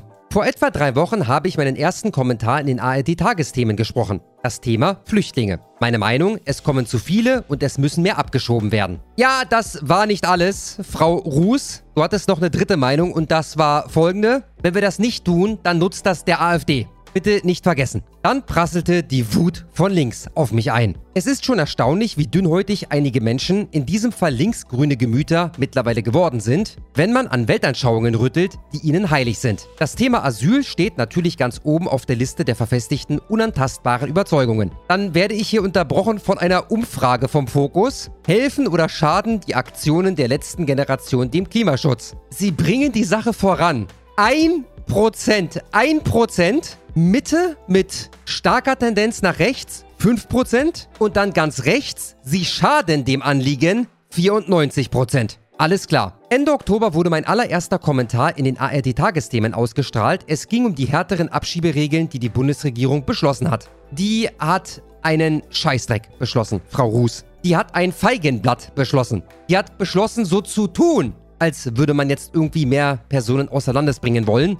Nach meinem Kenntnisstand kam das zuständige Ministerium zum Ergebnis, dass wir durch die neuen Maßnahmen 600 Abschiebungen im Jahr mehr haben werden. 600. Ausreisepflichtig sind aktuell 300.000 Personen. Nicht 300, sondern 300.000. Überfällig und richtig in meinen Augen, aber nur ein winziger Tropfen auf einen brodelnd heißen Stein. Ja, wer auf die Flüchtlingszahlen schaut, sieht, auch wenn es zukünftig mehr Abschiebungen gäbe, es kommen in zu kurzer Zeit einfach zu viele illegale Migranten nach Deutschland. Auf Dauer funktioniert das nicht, es schadet dem sozialen Frieden. Ein migrationskritischer Kommentar eben mit ein, zwei provokanten Spitzen, der nicht jedem gefällt. Sollte auch so sein. Eine Meinung, bei der alle mitgehen, ist nun mal keine. Im letzten Satz des Kommentars habe ich mich vorsorglich vom Rechtspopulismus distanziert. Wir erinnern uns, Frau Ruß, sicherheitshalber, damit diesmal nicht das passiert, was sehr häufig passiert. Missverstanden zu werden oder besser gesagt Angriffsfläche zu bieten, um absichtlich missverstanden werden zu können und in der Folge abgestempelt zu werden als AfDler, Rassist, Nazi, Menschenfeind. Passiert ist es trotzdem. Nein! Frau Ruß! Das heißt, wenn das jetzt Ihre Erkenntnis ist, dann können Sie sich doch zukünftig einen derartig blöden Spruch am Ende Ihrer Rede sparen, oder? Passiert ist es trotzdem. Der Kommentar war nun mal kein Jubelgesang auf die Vorzüge der Migration, das war wohl der entsprechende Punkt, der das Milieu getriggert hat, und ab ging's. Die linksgrüne Schnappatmung brach aus, ich hatte im Kommentar ja davor gewarnt. Ich bekam zwar sehr viele begeisterte und teils sehr ausführliche Nachrichten, Darunter waren sogar wahre Gefühlsduseleien von Leuten, die mir mitteilten, wie gern sie diesen Monat ihre Rundfunkgebühren zahlen. Aber es gab eben auch welche mit komplett gegenteiligem Inhalt. Über Instagram und X wurde ich geflutet mit digitalen Kotz-Smileys und braunen Hundehäufchen. Willkommen im Club. Gut, ich gebe zu, ich habe den Kommentar auch selbst gepostet, also muss ich mit den Reaktionen zurechtkommen. Außerdem waren unter den Nachrichten Programmbeschwerden bei der Tagesschau. Beleidigungen und gewagte Anschuldigungen. Ich sei grausam und niederträchtig, grundgesetzfeindlich, würde vielen Menschen den Tod wünschen, sabbele rechtspopulistischen Müll und verbreite nationalsozialistische Positionen zur besten TV-Sendezeit. Und natürlich waren auch die üblichen einschlägigen Sprüche zur Stelle. Rassismus ist keine Meinung, Menschenfeindlichkeit ist keine Meinung, Hass ist keine Meinung. Wer, so wie ich, ebenfalls hin und wieder Kommentarspalten durchforstet, kennt diese substanzlosen, moraltriefenden Parolen bereits auswendig. Sie dienen dazu, Argumente zu ersetzen und dazu Menschen mundtot zu machen, indem man ihnen das Gefühl gibt, wer solche Gedanken hat und sie auch noch laut ausspricht, ist ein ganz übler Mensch. Dieses Abstempeln, das in die Ecke stellen von Meinungen, ist übrigens ein Grund dafür, warum manche mittlerweile denken, sie können nicht mehr alles sagen, was sie denken. Sie zensieren sich vorsorglich selbst, aus Angst vor sozialer Ächtung. Es sind also nicht nur die stramm Rechten, die Debatten vergiften. Wie genau machen die das, Frau Ruß? Sondern auch Teile der angeblich Tugendhaften im linken Spektrum. Sie legen nur allzu gerne eine gut-böse Schablone auf die Welt. Mit gleicher Meinung ist man willkommener Freund, mit abweichender Meinung der Feind. Und sie zerstören mit ihren platten Etikettierungen den demokratischen Diskurs, weil sie damit versuchen, legitime politische Ansichten zu etwas Unsagbarem zu machen. Seltsam groß scheint ihr Wunsch nach einer Einheitsmeinung zu sein. Für am gefährlichsten halte ich den inflationären Nazi-Vorwurf, der mich auch diesmal nach dem Tagesthemenkommentar heimsuchte. Man muss nicht einmal besonders konservativ eingestellt sein, dass einen diese Nazi-Keule trifft. Hatte mir das vor einiger Zeit noch einen Schrecken eingejagt, schließlich ist dieser Vorwurf so schlimm, dass er jeden Deutschen auch schocken sollte, löste es diesmal ein paar Shitstorms später nur noch ein Schulterzucken aus. Daran ist auch die linksgrüne Social-Media-Blase schuld. Irgendwann gewöhnt man sich daran, dass man in deren Augen ein Nazi ist und bleibt. Und genau das ist das Problem. Die selbsternannten antifaschistischen Kämpfer tragen mit dazu bei, dass Menschen, auch Rechtsaußenpolitiker, nicht mehr so kritisch und als unwählbar angesehen werden wie noch vor einigen Jahren, weil sie zu wenig differenzieren. Wenn jeder gleich Nazi ist, schreckt der Begriff niemanden mehr. Davor wurde schon häufig gewarnt. Diese unreflektierte Nazi-Verharmlosung ist mitverantwortlich dafür, dass immer mehr Menschen bei den wahren Rechtsradikalen ebenfalls die Schultern zucken und glauben, ach, so schlimm werden die schon nicht sein. Beispiele, Frau Ruß. Wer sind denn die wahren Rechtsradikalen, vor denen wir uns hier fürchten müssten? Aber wir als Gesellschaft denken uns mittlerweile, ach, so schlimm werden die schon nicht sein. Lassen Sie mich raten. Ihr bestes Beispiel wird ein Herr Höcke sein. Und das beste Beispiel dafür, dass dieser Mann unwählbar ist, ein Rechtsradikaler und so weiter, das aktuellste Beispiel dafür ist, dass er zufälligerweise bei den öffentlich-rechtlichen gesagt hat, dass Inklusion an Schulen nicht der Weisheit letzter Schluss ist. Wie auch Lehrerverbände das genauso sehen und Dutzende andere, die weder mit der AfD noch mit Rechtsradikalismus irgendwas zu tun haben. Das zweitneueste Beispiel, Frau Ruß, ist, dass der Mann bei einer Wahlkampfveranstaltung gesagt hat, alles für Sachsen-Anhalt, alles für Deutschland, alles für unsere Heimat. Das war's. Das ist, soweit ich weiß, ist das das laufende Jahr. In den letzten elf Monaten hat er nichts Schlimmeres produziert als das. Aber gut, zum Glück warnen sie hier eindringlich nochmal vor den Folgen, die es hat, wenn man jeden einen Nazi nennt. Dann werden nämlich die echten Nazis, die werden dann gewählt und die sind so Nazi, dass sie sagen, alles für Bundesland X, alles für Deutschland, alles für unsere Heimat. Schlimm, schlimm. Am Donnerstag kam es zu einem lustigen Auftritt eines Taliban oder mehrerer Taliban in einer DITIB-Moschee in Köln. Fangen wir doch einfach mal mit einem kleinen Video von dem Auftritt an. Dr. Saif Abdulbari Umar. Takbir! Allahu Akbar! Takbir! Allahu Akbar! Zindabad Amarat Islami Afghanistan! Zindabad! نحمده ونصلي على رسوله الكريم أما بعد فأعوذ بالله من الشيطان الرجيم Bismillahirrahmanirrahim. Ja, was soll man da sagen? Was, was ihr da gerade am Ende gehört habt, das sind die Glaubensformeln, die auch Abu Bara immer runterbetet, bevor er mit seiner Predigt anfängt. Man könnte also sagen, das war sowas ähnliches wie der Muezzin-Ruf. Die Moschee steht ja in Köln. Schlomo, weißt du aus dem Kopf, wer Ministerpräsident in NRW ist? Äh, der mit der schiefen. Nee, das ist der Innenminister von NRW, ne? Äh, ich glaube dann nicht. Es ist Hendrik Josef Wüst von der CDU. Mhm. Weißt du noch, mit welcher Catchphrase er letztes Jahr seinen Wahlkampf bestritten hat? Ich habe es leider schon vor mir. ein Muezzin-Ruf kann ein Beitrag zur Integration sein. Ja, also was sonst? Ne? Zur Eröffnung dieser Moschee schrieb Michael Roth, der sitzt für die SPD im Bundestag, ich zitiere. Der Angefasste, ne? Sorry. Ist das der Angefasste? Echt jetzt? Ich glaube schon. Wie geil, Alter. Eine Legende, der Mann. Jetzt musste kurz für alle neuen Zuschauer. Da gab es eine Talkshow und da hat er erzählt, wie angefasst er ist. Genau, und zwar auf der Grundlage dessen, dass die AfD so stark geworden ist. Ich bin angefasst. Und die anderen sind auch so darauf eingestiegen, der Moderator war so, ja, ich sehe ja, dass sie angefasst sind. Ja, ich bin angefasst. Und damit wurde er eine kleine Legende im Meme-Game. Guter Mann, der Michael Roth. Er schrieb jedenfalls, Dank an alle, die sich für diesen großartigen Bau in Köln eingesetzt haben. Die Moschee steht für Weltoffenheit, Toleranz und Respekt in Deutschland. Sie gehört in die Hände von Muslimen, die sich genau zu diesen europäischen und deutschen Werten bekennen und zu uns gehören wollen. Der Tweet ist übrigens mittlerweile leider gelöscht. Wenige Monate später ist dann da in dieser Moschee der erste Islamistentreff bekannt geworden. Man könnte jetzt denken, dass diese Überschrift von heute ist, die ist aber aus dem Jahr 2019, ein Zitat aus dem Artikel.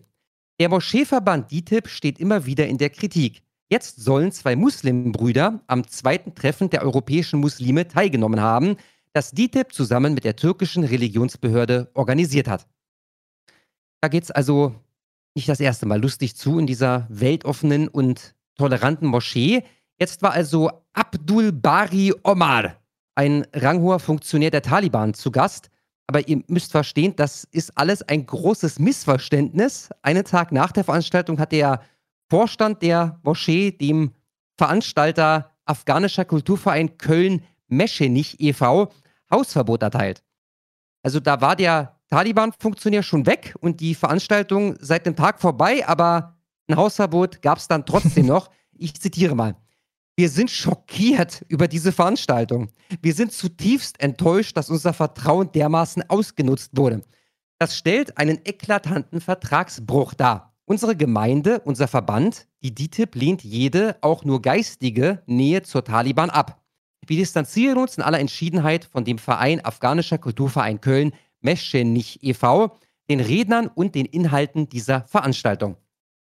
Was hat man eigentlich von einem afghanischen Kulturverein erwartet? 99 Prozent der Afghanen befürworten die Scharia, das ist der höchste Anteil unter allen islamischen Ländern. 81 Prozent der Afghanen sind für die Prügelstrafe bei Diebstahl. 85 Prozent sind dafür, dass Ehebruch mit einer Steinigung bestraft wird. 79 Prozent sind dafür, dass ein Abfall vom Glauben mit dem Tod bestraft wird. Nochmal meine Frage, was hat man eigentlich von dem afghanischen Kulturverein erwartet? Weil afghanischer als die Taliban geht's halt gar nicht. Ne? Das Auswärtige Amt hat sich dann eingeschaltet und auf Twitter hat man verkündet, dass man den Auftritt aufs Schärfste verurteilen würde und dass man keine Ahnung habe, wie Herr in Deutschland einreisen konnte. Ich kann das übrigens möglicherweise auflösen. Wenn es kein deutsches Visum war, mit dem er eingereist ist, dann hat er sich halt ein Visum irgendeines anderen europäischen Landes besorgt und ist dann von dort aus nach Köln gefahren. Ist ja nicht so, dass das unmöglich wäre innerhalb der EU. Aber meine Spekulationen sind letztendlich irrelevant. Relevant ist eigentlich nur Folgendes. Das Auswärtige Amt sagt, das Visum ist nicht durch uns erteilt worden. Und ich zitiere wörtlich, die Reise wurde uns nicht angekündigt. Jetzt kommt Frau Patoni Teichmann ins Spiel. Die hat dem Auswärtigen Amt und dem Innenministerium von Baerbock am 10. Oktober, also vor über einem Monat, genau das angekündigt, von dem das Auswärtige Amt jetzt behauptet, dass es nicht angekündigt wurde. Ich zitiere mal einen Satz aus ihrer E-Mail. Wir haben erfahren, dass im Oktober, habe ich dir einen Screenshot von der E-Mail, ich habe dir keinen Screenshot von der E-Mail geschickt, ne? Ich glaube nur vom Artikel. Also normal, die Frau heißt Dr. Patoni Teichmann. Äh, zu finden auf Twitter unter, ich glaube, Dr. Dr. Patoni, P-A-T-O-N-I. Da seht ihr dann auch ihren Brief. Wir haben erfahren, dass im Oktober mehrere Mitglieder des de facto Regimes der Taliban Deutschland zu verschiedenen Treffen besuchen wollen. Wir bitten Sie dringend, die Erteilung von Visa an Personen zu überdenken, die mit den Taliban in Verbindung stehen. Und erneut hat sich für diesen Umstand äh, unsere Presse mal wieder nicht interessiert. Deshalb muss ich jetzt wieder aus einem Artikel von Apollo News zitieren, weil beim Spiegel und der Zeit ja, weiß ich nicht, ahnungslos ist man da oder ist halt einfach nicht interessiert an so einer Geschichte. Dr. Teichmann bestätigte gegenüber Apollo News, dass das Schreiben, das sie am Samstag auf X, vormals Twitter, veröffentlichte, schon am 10. Oktober an das Außenministerium, das Innenministerium und zahlreiche andere Behörden weitergeleitet wurde. Außenministerin Annalena Baerbock versuchte man sogar gleich unter mehreren E-Mail-Adressen zu kontaktieren. Das Ergebnis? Nichts. Weder von Baerbock noch von einer der zahlreichen anderen Behörden kam eine Rückmeldung. Die Warnung der afghanischen Aktivistin, dass im Oktober mehrere Mitglieder des de facto Regimes der Taliban einen Besuch in Deutschland geplant haben, um an mehreren Treffen teilzunehmen, sei schlicht ignoriert worden. Dabei hatte man sich eindringlich dafür ausgesprochen, die Einreise der Taliban zu verhindern, sonst würde man Deutsche und Europäer, die in den vergangenen 20 Jahren durch die Hand der Taliban gestorben sind, entehren. Doch es kam nichts. Dr. Teichmann sei über dieses Verhalten der Bundesregierung schockiert gewesen. Mitglieder der Taliban könnten einfach so nach Deutschland einreisen und dann versuche die Regierung auch noch ihr Versagen zu kaschieren, anstatt sich wenigstens Fehler einzugestehen. Ja, ansonsten erfahren wir in dem Artikel noch, dass Abdul Bari Omar ein paar Tage zuvor an einer Gesundheitstagung in Holland teilgenommen hat. Riecht also danach, als wäre er mit einem holländischen Visum eingereist und dann äh, munter nach Köln gefahren. Ähm, ja, immer wieder diese Zufälle. Ich habe schon gesehen, dass auch, habe ich mir leider noch nicht reingezogen, aber der ähm, gute Irfan Pezi, der hat dazu auch ein Video gemacht. Ich nehme an, das ist dann noch ein bisschen ausführlicher über die Veranstaltung selbst. Schaut da vorbei. Äh, ja, das war der Zufall der Woche, Schlomo. Alles ähm, immer Missverständnisse und so, die da abgehen. Äh, und so kommt es dann, dass äh, in Deutschland Taliban in einer Moschee auftreten. Ja, verrückte Geschichte. Ich habe übrigens doch den Brief hier. Ich habe den gerade auch nochmal hier durchlaufen lassen. Also das hier ist der komplette Brief, in dem die deutsche Regierung gewarnt wurde. Alles klar, damit kommen wir zu einem weiteren Einspieler. Den müssen wir den irgendwie einleiten? Nö, müssen wir nicht. Alles klar, viel Spaß.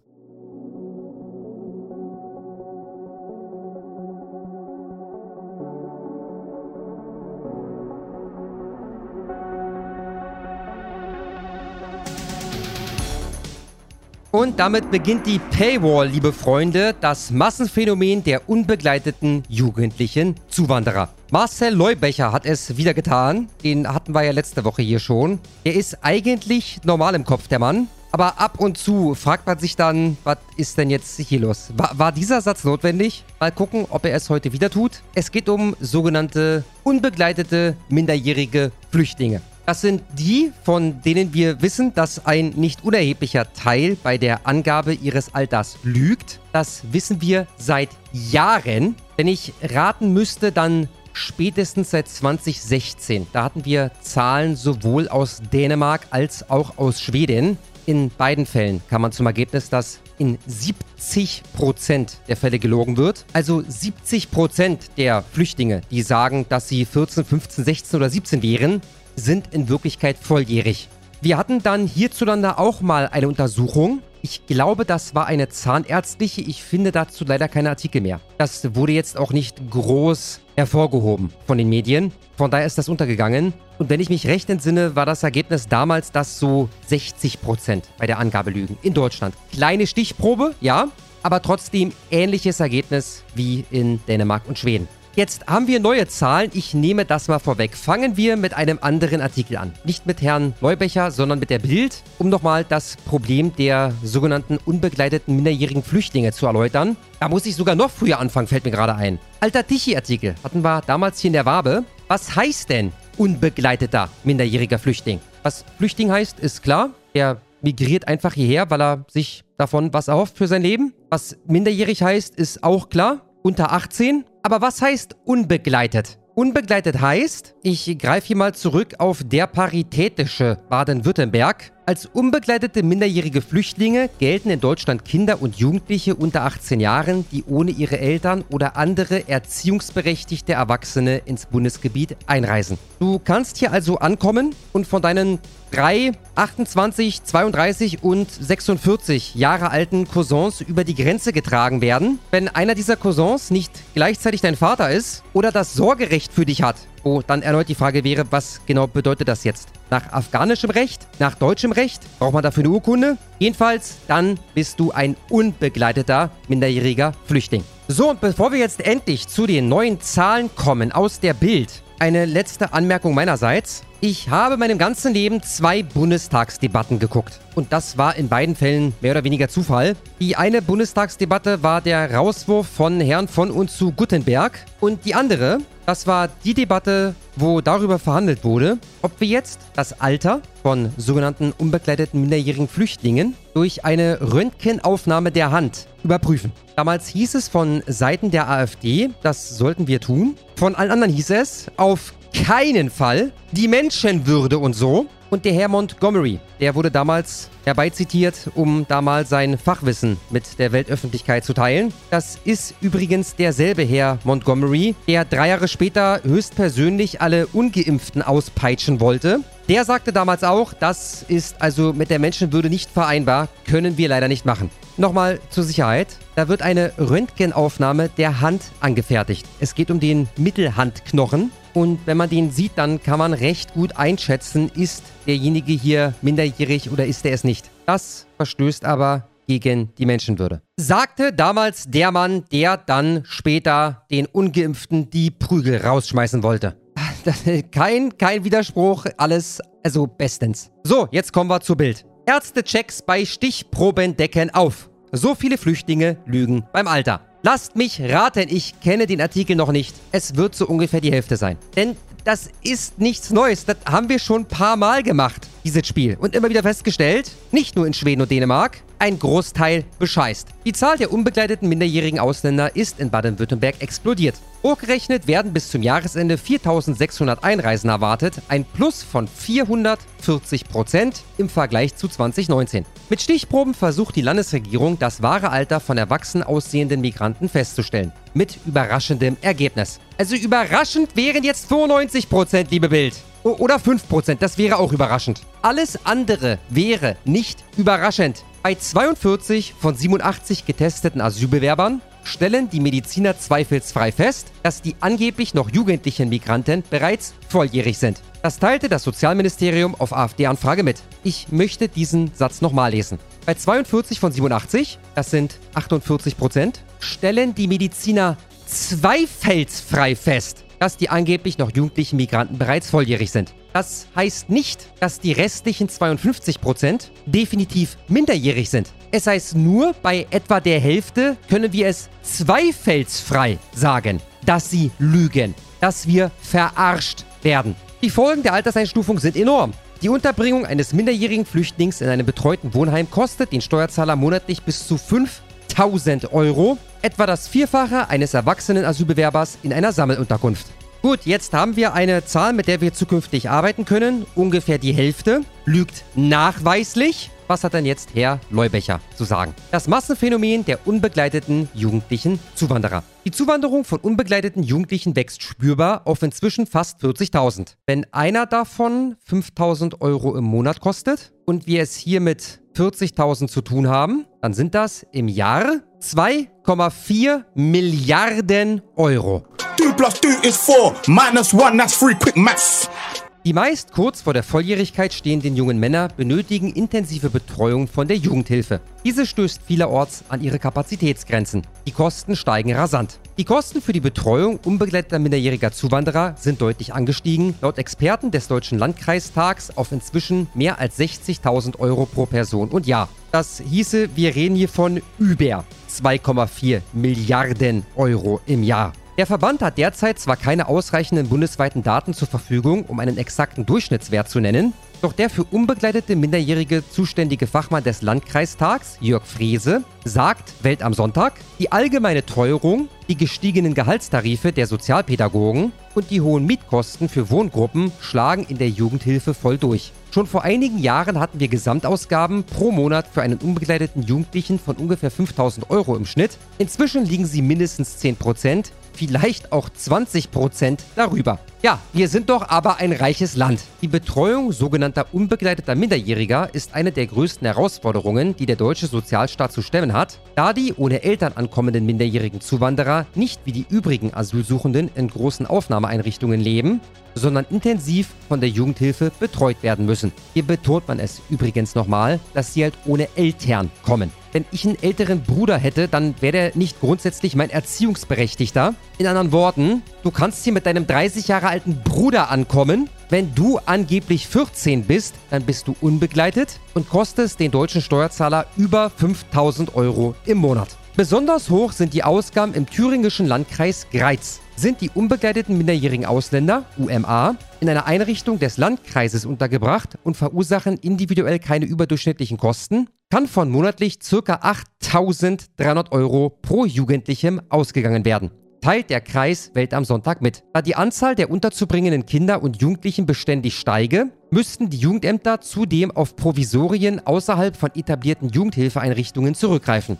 Das verursacht Mehraufwand für die Jugendämter und belastet das System zusätzlich. Aktuell würden 22 unbegleitete minderjährige Ausländer in Jugendhilfeeinrichtungen im Kreis betreut. Für vier weitere seien mangels Kapazität Träger in Nachbarlandkreisen beauftragt worden und vier weitere Jugendliche lebten in provisorischen Gemeinschaftsunterkünften. Mancherorts könne nicht einmal mehr jederzeit solche provisorischen Wohngruppen bereitgestellt werden. So berichtet ein Betreuer gegenüber Welt am Sonntag, dass in seinem mittelhessischen Landkreis neu ankommende Jugendliche tagelang mit Isomatten auf dem Flur des Jugendamts geschlafen hätten. Joachim Walter, der Präsident des Landkreistags Baden-Württemberg, berichtet, wegen der überlasteten Jugendhilfe hatten wir zuletzt schon Situationen, dass für unbegleitete minderjährige Flüchtlinge in Amtsstuben Feldbetten aufgestellt werden oder dass Sozialpädagogen Jugendliche bei sich zu Hause schlafen lassen mussten, weil die Einrichtungen überfüllt sind. Das klingt alles dramatisch, die Devise lautet aber Maul halten und die nächsten aufnehmen. Immer weiter, immer mehr bis dieses Land hier, abgesehen vom Namen, mit Deutschland nichts mehr zu tun hat.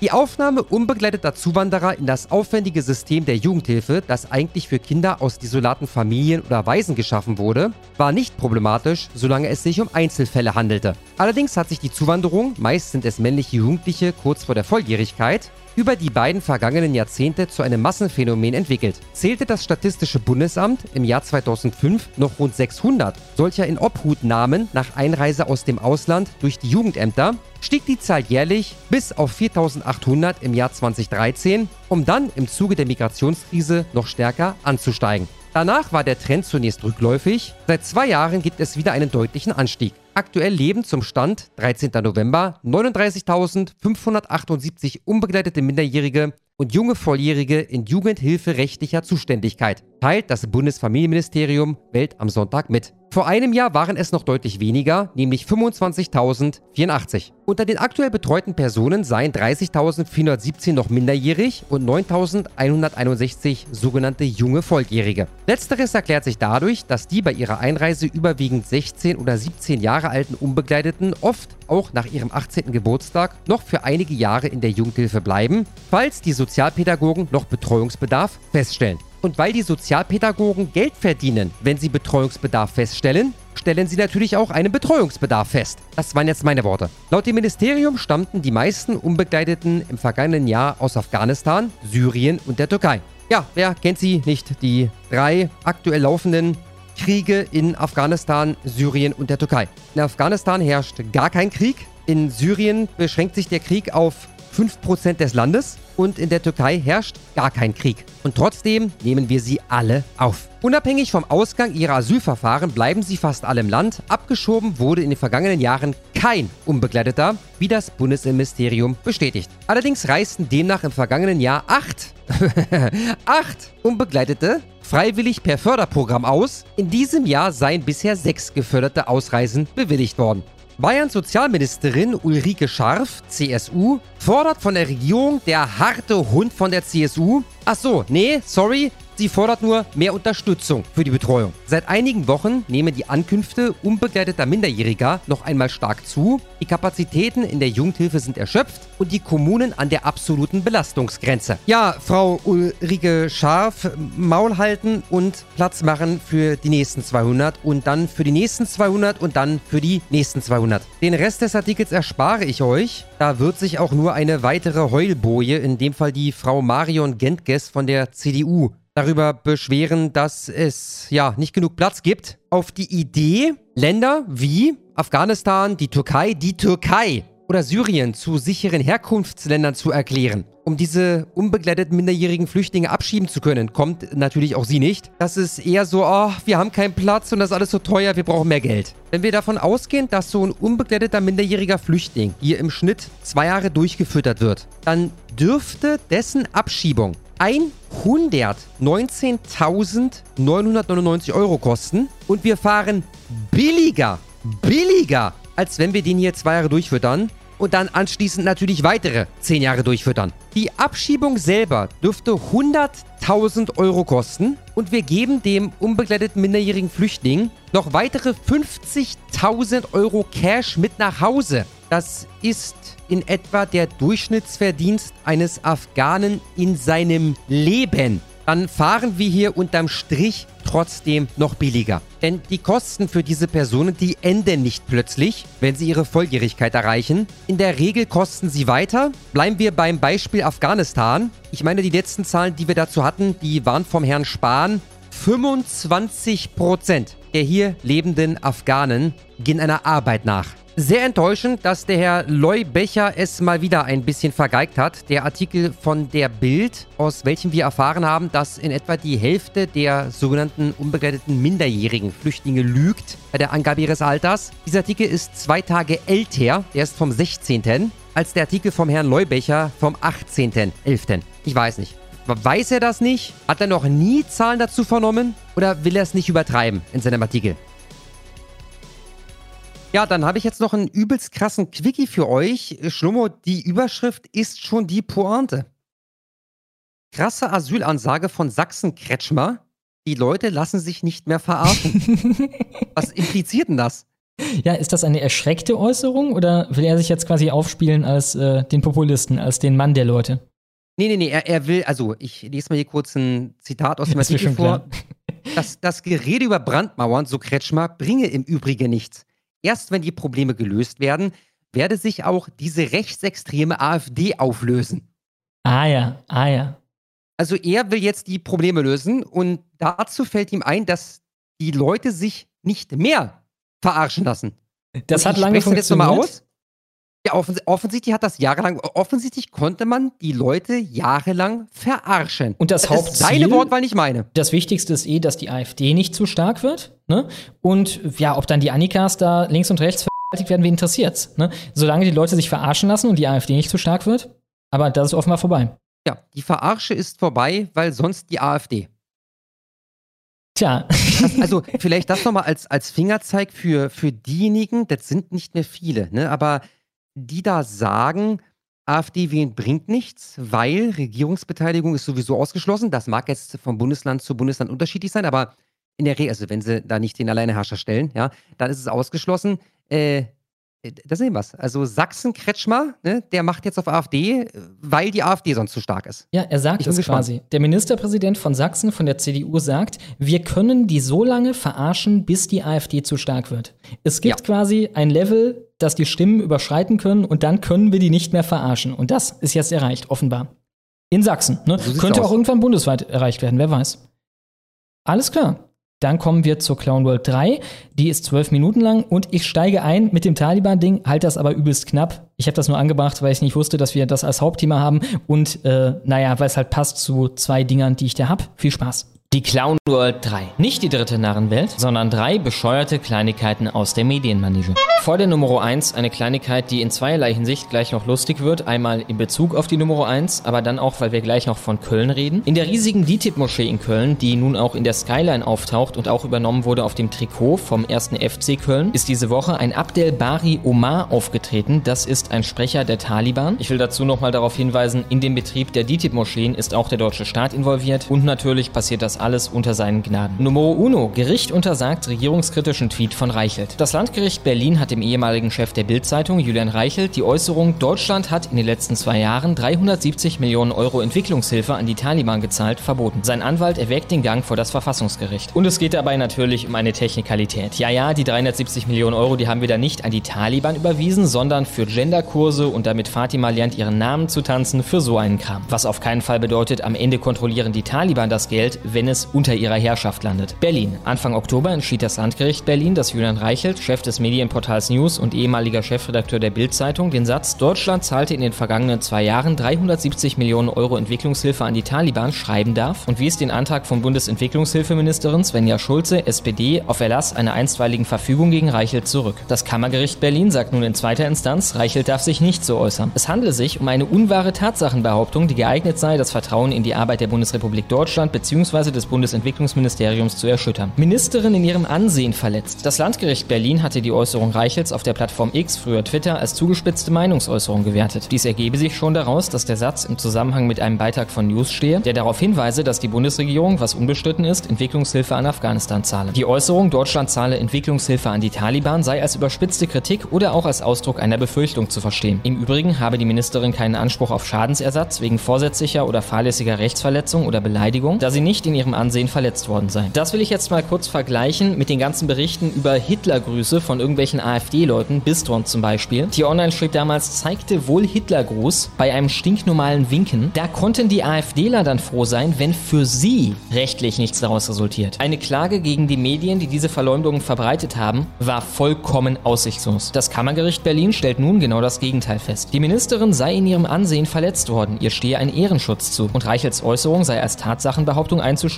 denn der Durchschnittsleser müsse sie so verstehen, dass die Bundesrepublik in den vergangenen zwei Jahren Entwicklungshilfezahlungen in der genannten Höhe direkt an die derzeitigen Machthaber in Afghanistan gezahlt habe. Man stelle sich dieses Level an Autismus vor, auch nur in einem Faktencheck zu irgendeiner Behauptung über die AfD. Nicht mal von einem Gericht. Letzteres wäre vollkommen undenkbar. In der Überschrift wird aber der Eindruck erweckt, Alter, der Eindruck wird bei ähnlichen Behauptungen über die AfD nicht nur in der Überschrift erweckt, sondern im ganzen verfickten Artikel. Die deutsche Justiz ist eine einzige, nicht mehr ernstzunehmende Clownsveranstaltung. Den Durchschnittsleser befindet das Kammergericht, werde nicht vermittelt, dass Reichelt ein mittelbares Zugutekommen der Zahlungen meinte, in dem Sinne, dass die Entwicklungshilfe aus Deutschland indirekt den Taliban zugutekomme. Was im Artikel steht, aber nicht in seinem Tweet dazu. Reichels Äußerung, so das Kammergericht, berge vielmehr die Gefahr, dass in der Bevölkerung der Eindruck entstehe, Deutschland zahle Entwicklungshilfe an ein Terrorregime, das die Rechte der Bevölkerung mit Füßen tritt. Was wir aber technisch gesehen gar nicht tun.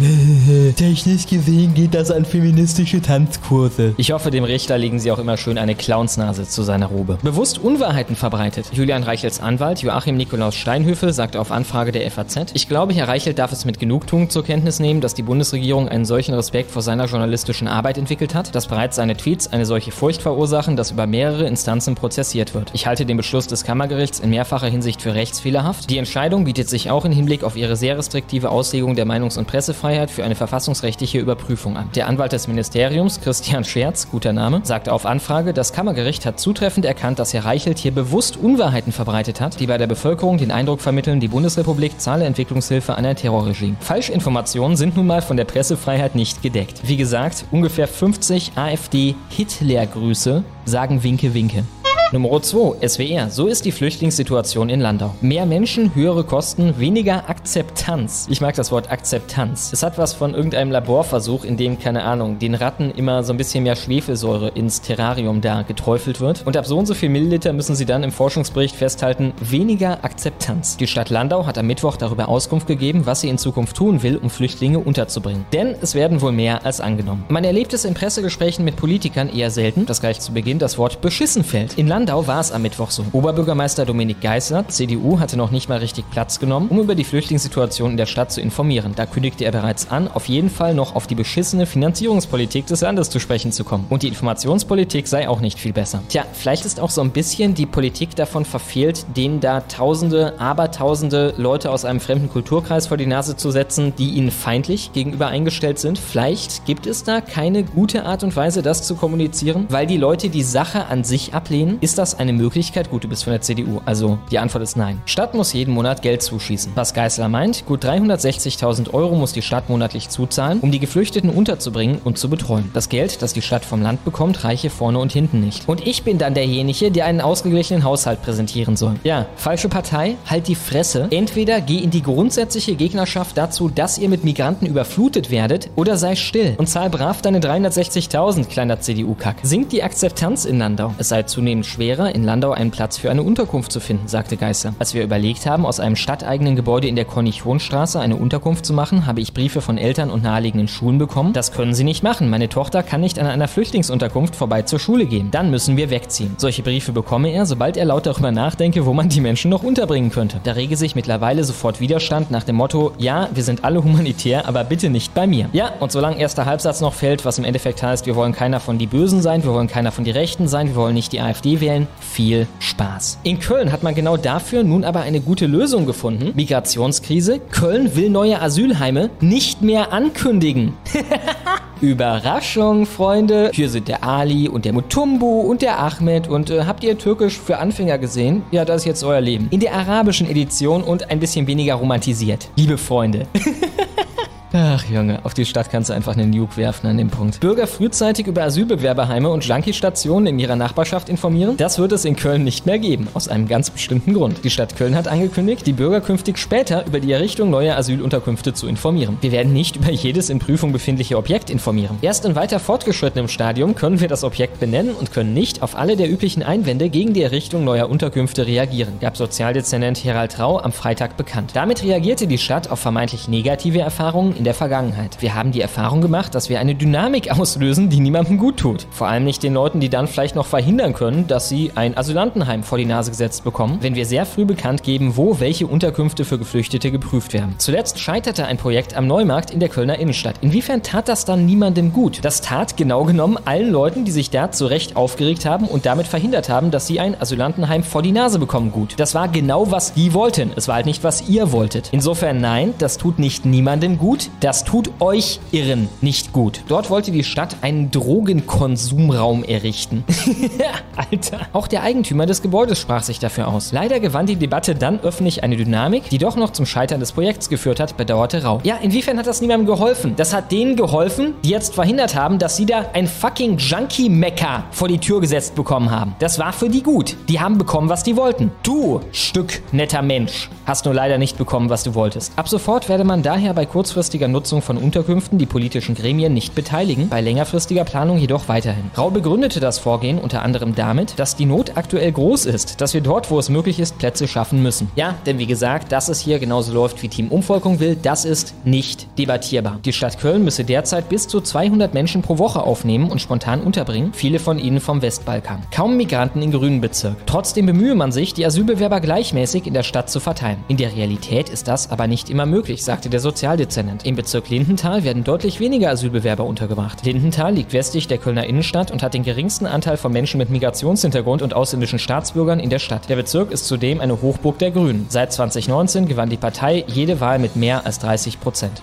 Ich habe eine Honorable Menschen. In der Schwäbischen erfahren wir jetzt Polizeitipps, wie sie sich bei einem Messerangriff verhalten sollen. Ein Unbekannter hat eine Frau und ihr Kind in Bad Waldsee mit einem Messer bedroht und mit diesem Messer vor ihr rumgefuchtelt. Die Mutter hat dem Mann gegen das Schienbein getreten und ist mit ihrem Kind auf dem Arm weggerannt. Das war sehr mutig, aber auch nicht ungefährlich. Etliche schwäbische Leser haben sich daraufhin gefragt, wie man in so einer Situation richtig reagiert. Schwäbische.de hat diese Fragen an die Polizei weitergegeben. Welche Tipps gibt es in solchen Fällen und wie sollen sich Betroffene in so einem Moment verhalten? War das damals die Polizei, die gesagt hat, man soll sich einkacken bei einer Vergewaltigung von einem Migranten? Oder war das irgendeine linke NGO? Ganz allgemein rät die Polizei Menschen in gefährlichen Situationen dazu, sich selbstbewusst zu verhalten. Schreien Sie den Täter an, siezen Sie den Täter und gehen Sie auf Abstand. Umstehende werden dadurch womöglich auf die Situation aufmerksam und können zu Hilfe ein, heißt es aus dem Polizeipräsidium Ravensburg. Warum der Täter gesiezt werden sollte? Irgendwie hatten wir vor, ich weiß nicht, acht, neun Jahren noch keine Artikel darüber, ob man Messerangreifer siezen sollte oder lieber nicht. Hierbei sei es besonders wichtig, den Täter zu siezen. Der Grund? Für alle wird dadurch deutlich, dass er ein Unbekannter ist und nicht etwa ein Familienmitglied oder ein Freund. Sobald es möglich ist, sollte das Opfer oder ein Zeuge den Notruf wählen und die Polizei verständigen. Auch das hat die Frau im vorliegenden Fall getan, schilderte Bayer das instinktiv richtige Verhalten der Waldseer Mutter. So konnte der Vorfall für sie glimpflich ausgehen. Tja, da haben wir was gelernt und jetzt lernen wir noch etwas und zwar, dass wir nicht nur für die Friese von Baerbock eine Menge Geld bezahlen, sondern auch immer noch für die Friese von Merkel. Was man nur bedingt sieht an diesem Punkt, wenn wir an das Foto aus dem Supermarkt zurückdenken. 30.000 Euro pro Jahr. Steuerzahler blechen noch heute für Merkels Haare. Deutschlands Vertreter müssen ordentlich ausschauen. Das gilt auch bei der Wahrnehmung nachamtlicher Aufgaben. Altkanzlerin Angela Merkel arbeitet derzeit nicht nur an ihren Lebenserinnerungen, sie tritt auch immer wieder im In- und Ausland öffentlich als ranghohe Vertreterin Deutschlands auf. Die Kosten für Friseur und Make-up zahlt der Steuerzahler. Alleine im Jahr 2023 waren dies schon fast 30.000 Euro. Für diese Summe könnte der Otto Normalbürger 100 Mal für 300 Euro zum Luxusfriseur gehen. Das geht aus einer kleinen Anfrage des AfD-Bundestagsabgeordneten Stefan Brandner, Drucksache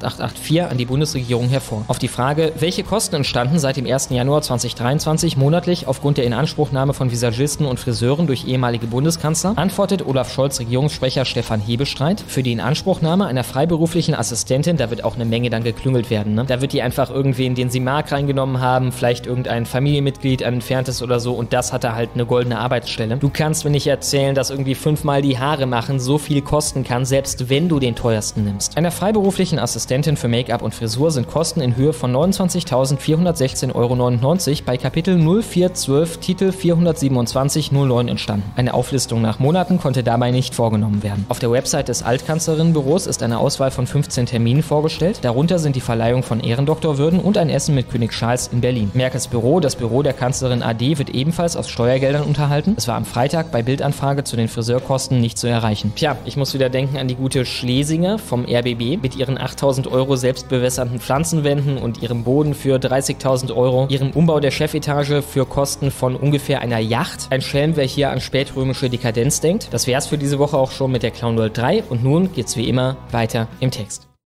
Ja, heute gibt's nur einen Video-Quickie, mehr habe ich nicht gefunden. Äh, da äußert sich eine Person, die Diskriminierung erfährt, weil sie als russische Person gelesen wird. Ganz, ganz schlimme Sache. Äh, seid Alle- nett, auch zu solchen Leuten. Alle denken, dass ich Russe bin, aufgrund meines Dialekts. Aber das ist voll rassistisch. Der Dialekt kommt durch drei Promille, die ich jeden Tag reinkippe. Blять. Bliert.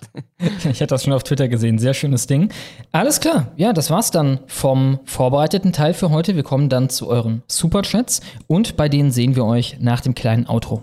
もう終わったのとても良かったのでもっと聞きたかったわ。 Wenn euch das auch gefallen hat und ihr nichts mehr verpassen wollt, dann werft doch mal einen Blick in die Videobeschreibung. Wenn ihr die süßen Boys unterstützen wollt, dann schaut auf Patreon oder Subscribestar vorbei. Ich gehe mir jetzt über die Ledersocken streichen, wenn ihr versteht, was ich meine. Tsugi mo tanoshimi ne. Wir starten wie immer mit ein paar dickeren Dingern. Ich refresh nochmal und gucke von oben, was da so dickeres abgefallen ist. Und danach gehen wir es chronologisch durch.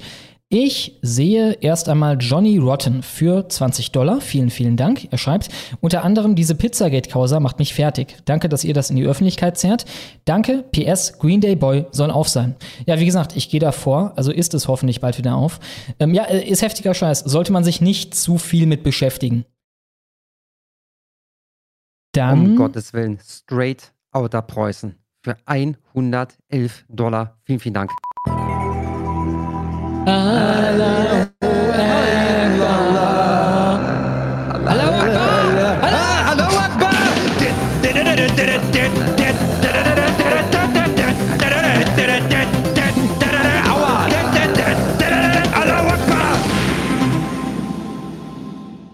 Du kannst den nicht finden. Du bist da gerade dran vorbeigescrollt, glaube ich. Da Ah, er. hier. 111 Dollar. Vielen, vielen, vielen Dank. Er schreibt, die Wagenknecht-Debatte war großartig. Ja, da gingen die Meinungen teilweise auseinander. Ne? Ich habe ein paar Leute gesehen, die fanden das super. Ich habe ein paar Leute gesehen, die fanden, also in der Regel, wenn die so aus unserer Zuschauerbasis kamen, äh, dass ich das inhaltlich nicht schlecht gemacht habe, aber dass halt äh, etwas mehr Ruhe in der Debatte dem Ganzen gut getan hätte. Ähm, und äh, ja, von der anderen Seite, also das ist der Hass. Ne? Erwin hat es dann ja auch, wie gesagt, auf YouTube hochgeladen. Da wurdest du zurechtgewiesen. Oh ja, oh ja. Ja, äh, die sind da relativ pissy. Ähm, ja, ich glaube, es ist ganz gut gelaufen. Wie gesagt, vorbereitet war ich auf die Wagenknecht-Debatte. Ich fand es auch lustig, dass einige von denen und so ein bisschen Erwin im Stream oder im Nachstream dann auch selber mir mehr oder minder einen Strick daraus gedreht haben, dass ich mich vorbereitet hatte. Also voll der Snob, der bereitet sich vor. Ich habe mich gar nicht vorbereitet und so. Wie kannst Ne? du das wagen? Ja, äh, was Man so, muss- ich so ein glaube, bisschen der man- Punkt ist. Wenn man, wenn man deine Leistung beurteilen will, dann muss man das machen anhand der ersten 40, 50 Minuten des Gesprächs. Weil da ging es halt um die Wagenknecht-Partei und fast nur um die Wagenknecht-Partei. Danach ging es ja ziemlich heftig Offroad und du hattest es ja da auch mit erschwerten Bedingungen zu tun. Erwin ist ja jemand, der schämt sich nicht im geringsten dafür, vom Thema dermaßen abzudenken, dass man sich fragt, wie sind wir jetzt hier gelandet? Worüber reden wir hier gerade? Ja, deswegen war auch, glaube ich, bei dir der Druck da, beim Thema zu bleiben und eine selber nach der anderen rauszufeuern. Ne? Und ihn quasi gar nicht atmen zu lassen. Nicht, weil du befürchtest, dass er dir eine gute Antwort präsentiert, sondern weil du befürchtest, dass der Mann am Ende mit dir über den Anbau von Tomaten debattiert, obwohl Ja. es eigentlich um die Wagenknecht-Partei gehen sollte. Ja, ich meine, das war ja von Anfang an das große Ding, ne? Irgendwie die Debatte zustande zu kriegen und dann auch das Thema darauf zu halten. Wie gesagt, das war schwierig. Wir hatten irgendwie vier, fünf Termine, die vorher dann, vielleicht ist vier, fünf ein bisschen viel, drei, vier Termine, die vorher geplatzt sind. Und dann, direkt vorher, ging auf einmal halt der Ton los von wegen, es soll eigentlich gar nicht um Wagenknecht gehen. Wagenknecht ist mir nicht wichtig, die Wagenknecht-Partei ist mir egal und so weiter, ne? Was halt vorher sehr anders klang. Und äh, insofern, ja, war es dann, dachte ich mir auch in der ersten Zeit, in der wir dann wirklich darüber reden, weil es war eigentlich unabwendbar, dass wir irgendwann komplett abschweifen. Ansonsten müsste ich eigentlich mehr oder minder ignorieren, was er sagt und einfach wieder zurück zur Wagenknecht-Partei kommen. Und äh, das ist dann ein eigenartiges Gespräch irgendwann. Ja, da musste ich im Endeffekt alles unterbringen, weil ich so hab. Was ich mir vorzuwerfen habe, ist, dass ich bei dem Wagenknecht-Part nicht früher, das habe ich dann später nach zwei Stunden oder so, aber da waren wir schon halb beim anderen Thema, ähm, angebracht habe, dass Amira Mohammed Ali diesen Sommer noch, in diesem Jahr im Sommer an dieser Claim äh, Kampagne gegen antimuslimischen Alltagsrassismus mitgemacht hat. Also so ein wokes Ding gegen Alltagsrassismus, was halt in Zweifel zieht, noch mal mehr, dass da der große ja, Sinneswandel stattgefunden hat, wie Erwin das halt immer wieder betont hat, bei die sind vier Jahre alt, die Ausschnitte. Dann haben wir Agrel Reilak hatten wir noch nicht, oder? Doch, Doch hatten wir. wir. Genau. Wir haben Denzel Kochschinken. Äh, warte mal, warte mal, warte mal, warte mal. Kannst du uns da oben gönnen? Den hatten wir noch nicht. Äh, doch, nein, den hatten wir. Den hatten wir, Verzeihung. Ich dachte, das ist noch einer. Alles klar. Vielen Dank trotzdem nochmal an Agael Reilak. Denzel Kochschinken für 22 Dollar. Vielen Dank. Schreibt, heute Debatte mit Agitator aus dem Wagenknecht-Vorfeld gehabt. Kommt nächste Woche online. Mit dem kann man gut debattieren. Anders als Erwin bringt er zwar, bringt er aber keine clownsesken äh, Argumente. Wirtschaft klingt bei ihm völlig anders. Und folgt mir auf Twitter.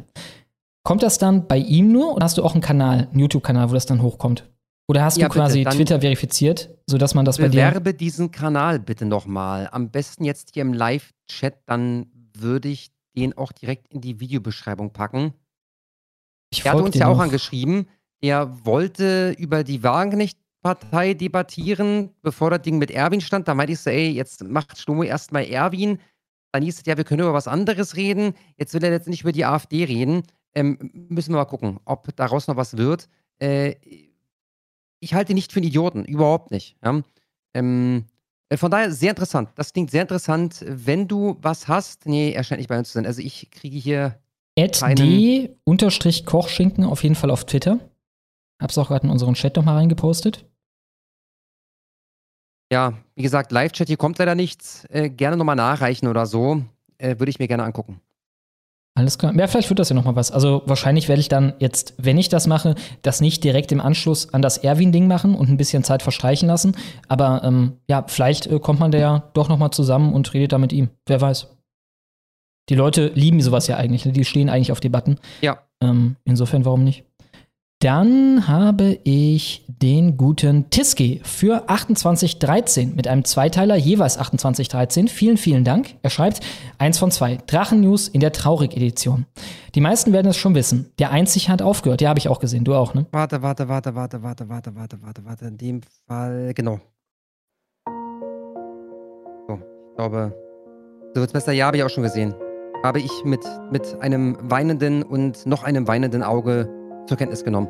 Ich vor allem kann nicht verstehen, dass er es nicht noch kurz fertig gemacht hat bis jetzt. Weil er war jetzt im Januar, glaube ich, ne, dieses Jahres angekommen in seiner ja. Timeline. Ja, immer quasi hinterhergehechtet und kam dem immer näher. Ich hätte es noch gerade bis in die Jetztzeit gemacht. Und wenn das heißt, halt irgendwie eine Folge, die dann fünf Monate umfasst oder so, ne? Und äh, dann hätte ich aufgehört. Aber ja, ein äh, unglaubliches Lebenswerk, was der Typ da verbracht hat. Der Einzige hat aufgehört. Ob vorübergehend oder endgültig steht noch nicht fest. Schade, dass wir wohl nie wieder oder eventuell später erst in den Genuss kommen werden, dass er uns dubiose Charaktere wie Jason, Katal, Endboss oder Merlin vorstellen wird. Vielleicht nimmt natürlich auch ein anderer Heder das Zepter in die Hand und führt die Serie inoffiziell fort. Allerdings sind die Fußstapfen des Einzigen gigantisch. Ja, vor allem auch diese Art, ne? Der war halt mehr oder minder neutral. Also er hat das geschildert, ja. als wenn er da ja eine Dokumentation macht oder so und halt so richtig schön ruhig. Ne? Er hat einfach die Sachen für sich sprechen lassen und nur kommentiert, was notwendig war. Das war richtig schön. Was ich auch nicht so ganz verstehe, ist, ich habe mir nochmal den Kanal angeguckt, nachdem ich dieses quasi Abschiedsvideo gesehen habe. Habe gesehen, der macht im Schnitt zu 100.000 Aufrufe mit den Dingern. Aha. Hat der, hat der keine Werbefreiheit? Also das, das muss sich doch auch lohnen. Alleine deswegen solltest du doch am Ball bleiben. Ja, und ein Patreon würde auf jeden Fall erfolgreich sein bei dem. Ja, ja, da bin ich mir sicher. Also da bei einem einzigen Video irgendwie im Abspann zu sein oder so, wird man sich schon mal was kosten lassen. Ja, hoffen wir, er kommt, er kommt wieder. Ähm, ja, und danke für die Arbeit vom Einzigen und vielen Dank an Tiski. Dann haben wir das Hader-Chromosom für 20 Dollar. Vielen Dank. Und er schreibt, ich gucke das Ganze morgen und wollte nur kurz Kaspar fragen, ob uBlock Origin für ihn auf YouTube funktioniert und ob Shomo eher ja den ersten Herr der Ringe gesehen hat. Nein, ich bin ein Idiot. Nein, ich habe es immer noch nicht gesehen. Ich, ich, ich, ich bemühe mich. Ich, ich werde alles versuchen, in meiner Macht Stehende, um das innerhalb der nächsten Woche nachzuholen. Es tut mir leid. War bisher nicht dabei. Könnte also sein, dass ihr das schon gesagt habt. Schönen Sonntag. Ja, und ich kann mich dazu nur noch mal äußern. Hattest du nicht beim letzten Mal schon nachgefragt? Also irgendjemand, ich meine, mir hatte das nur einer empfohlen. Vielleicht haben es mir mehrere Leute empfohlen. Ich wurde schon gefragt und ja, die Antwort ist ja. Also das klappt aktuell hervorragend mit uBlock Origin. Ich habe da das Problem, dass ich zwei Accounts habe, die ich ähm, irgendwie tatsächlich auch nutze, mehr oder weniger jeden Tag. Der eine ist ein Premium-Account, da habe ich das Problem sowieso nicht und der andere ist halt keiner. Und dann war das doch sehr nervig, da plötzlich Werbung zu haben, gerade wenn ich irgendwie was vorbereite. Ähm, von daher danke nochmal für den Tipp. Ich habe da gar nicht gemerkt, dass irgendwas anders geworden ist. Also ich habe denselben Adblocker. Wir reden über Browser, oder? Ja, genau. Ja, dasselbe wie immer. Immer ein Adblock Plus. Und du kriegst keine Werbung angezeigt bei YouTube. Nee, nee. Und ich bin jeden Das Tag auf nervig. Ich YouTube. habe aber auch schon gelesen, dass die es wohl nach und nach erst ausrollen, dieses, diese, diese, diese Meldung, die du dann erhältst, wo dann steht, jetzt bitte den Adblocker ausschalten, sonst kriegst du hier bei YouTube gar nichts mehr zu sehen.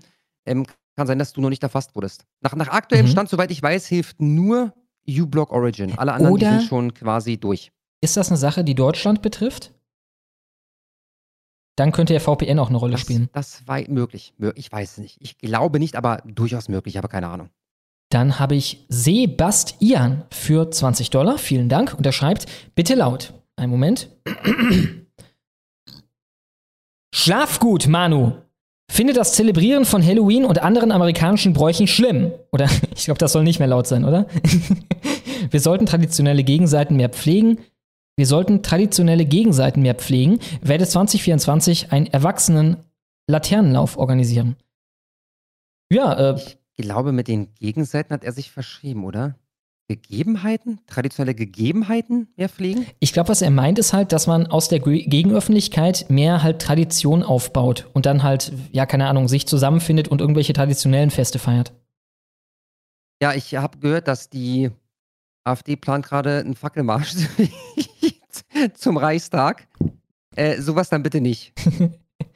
Ich suche das nochmal ganz kurz raus für euch. Ich bin gleich wieder bei euch. Ja? Wie gesagt, bei mir als Kind gab es auch nur St. Martin. Also ich kenne Halloween, also ich wusste, dass es eine Sache ist, aber es wurde nicht gemacht, als ich ein Kind war. Dann sind wir, glaube ich, unten Darf, angekommen. ich, darf ich kurz, Schlummo? Ich muss jetzt einmal reingrätschen, ja?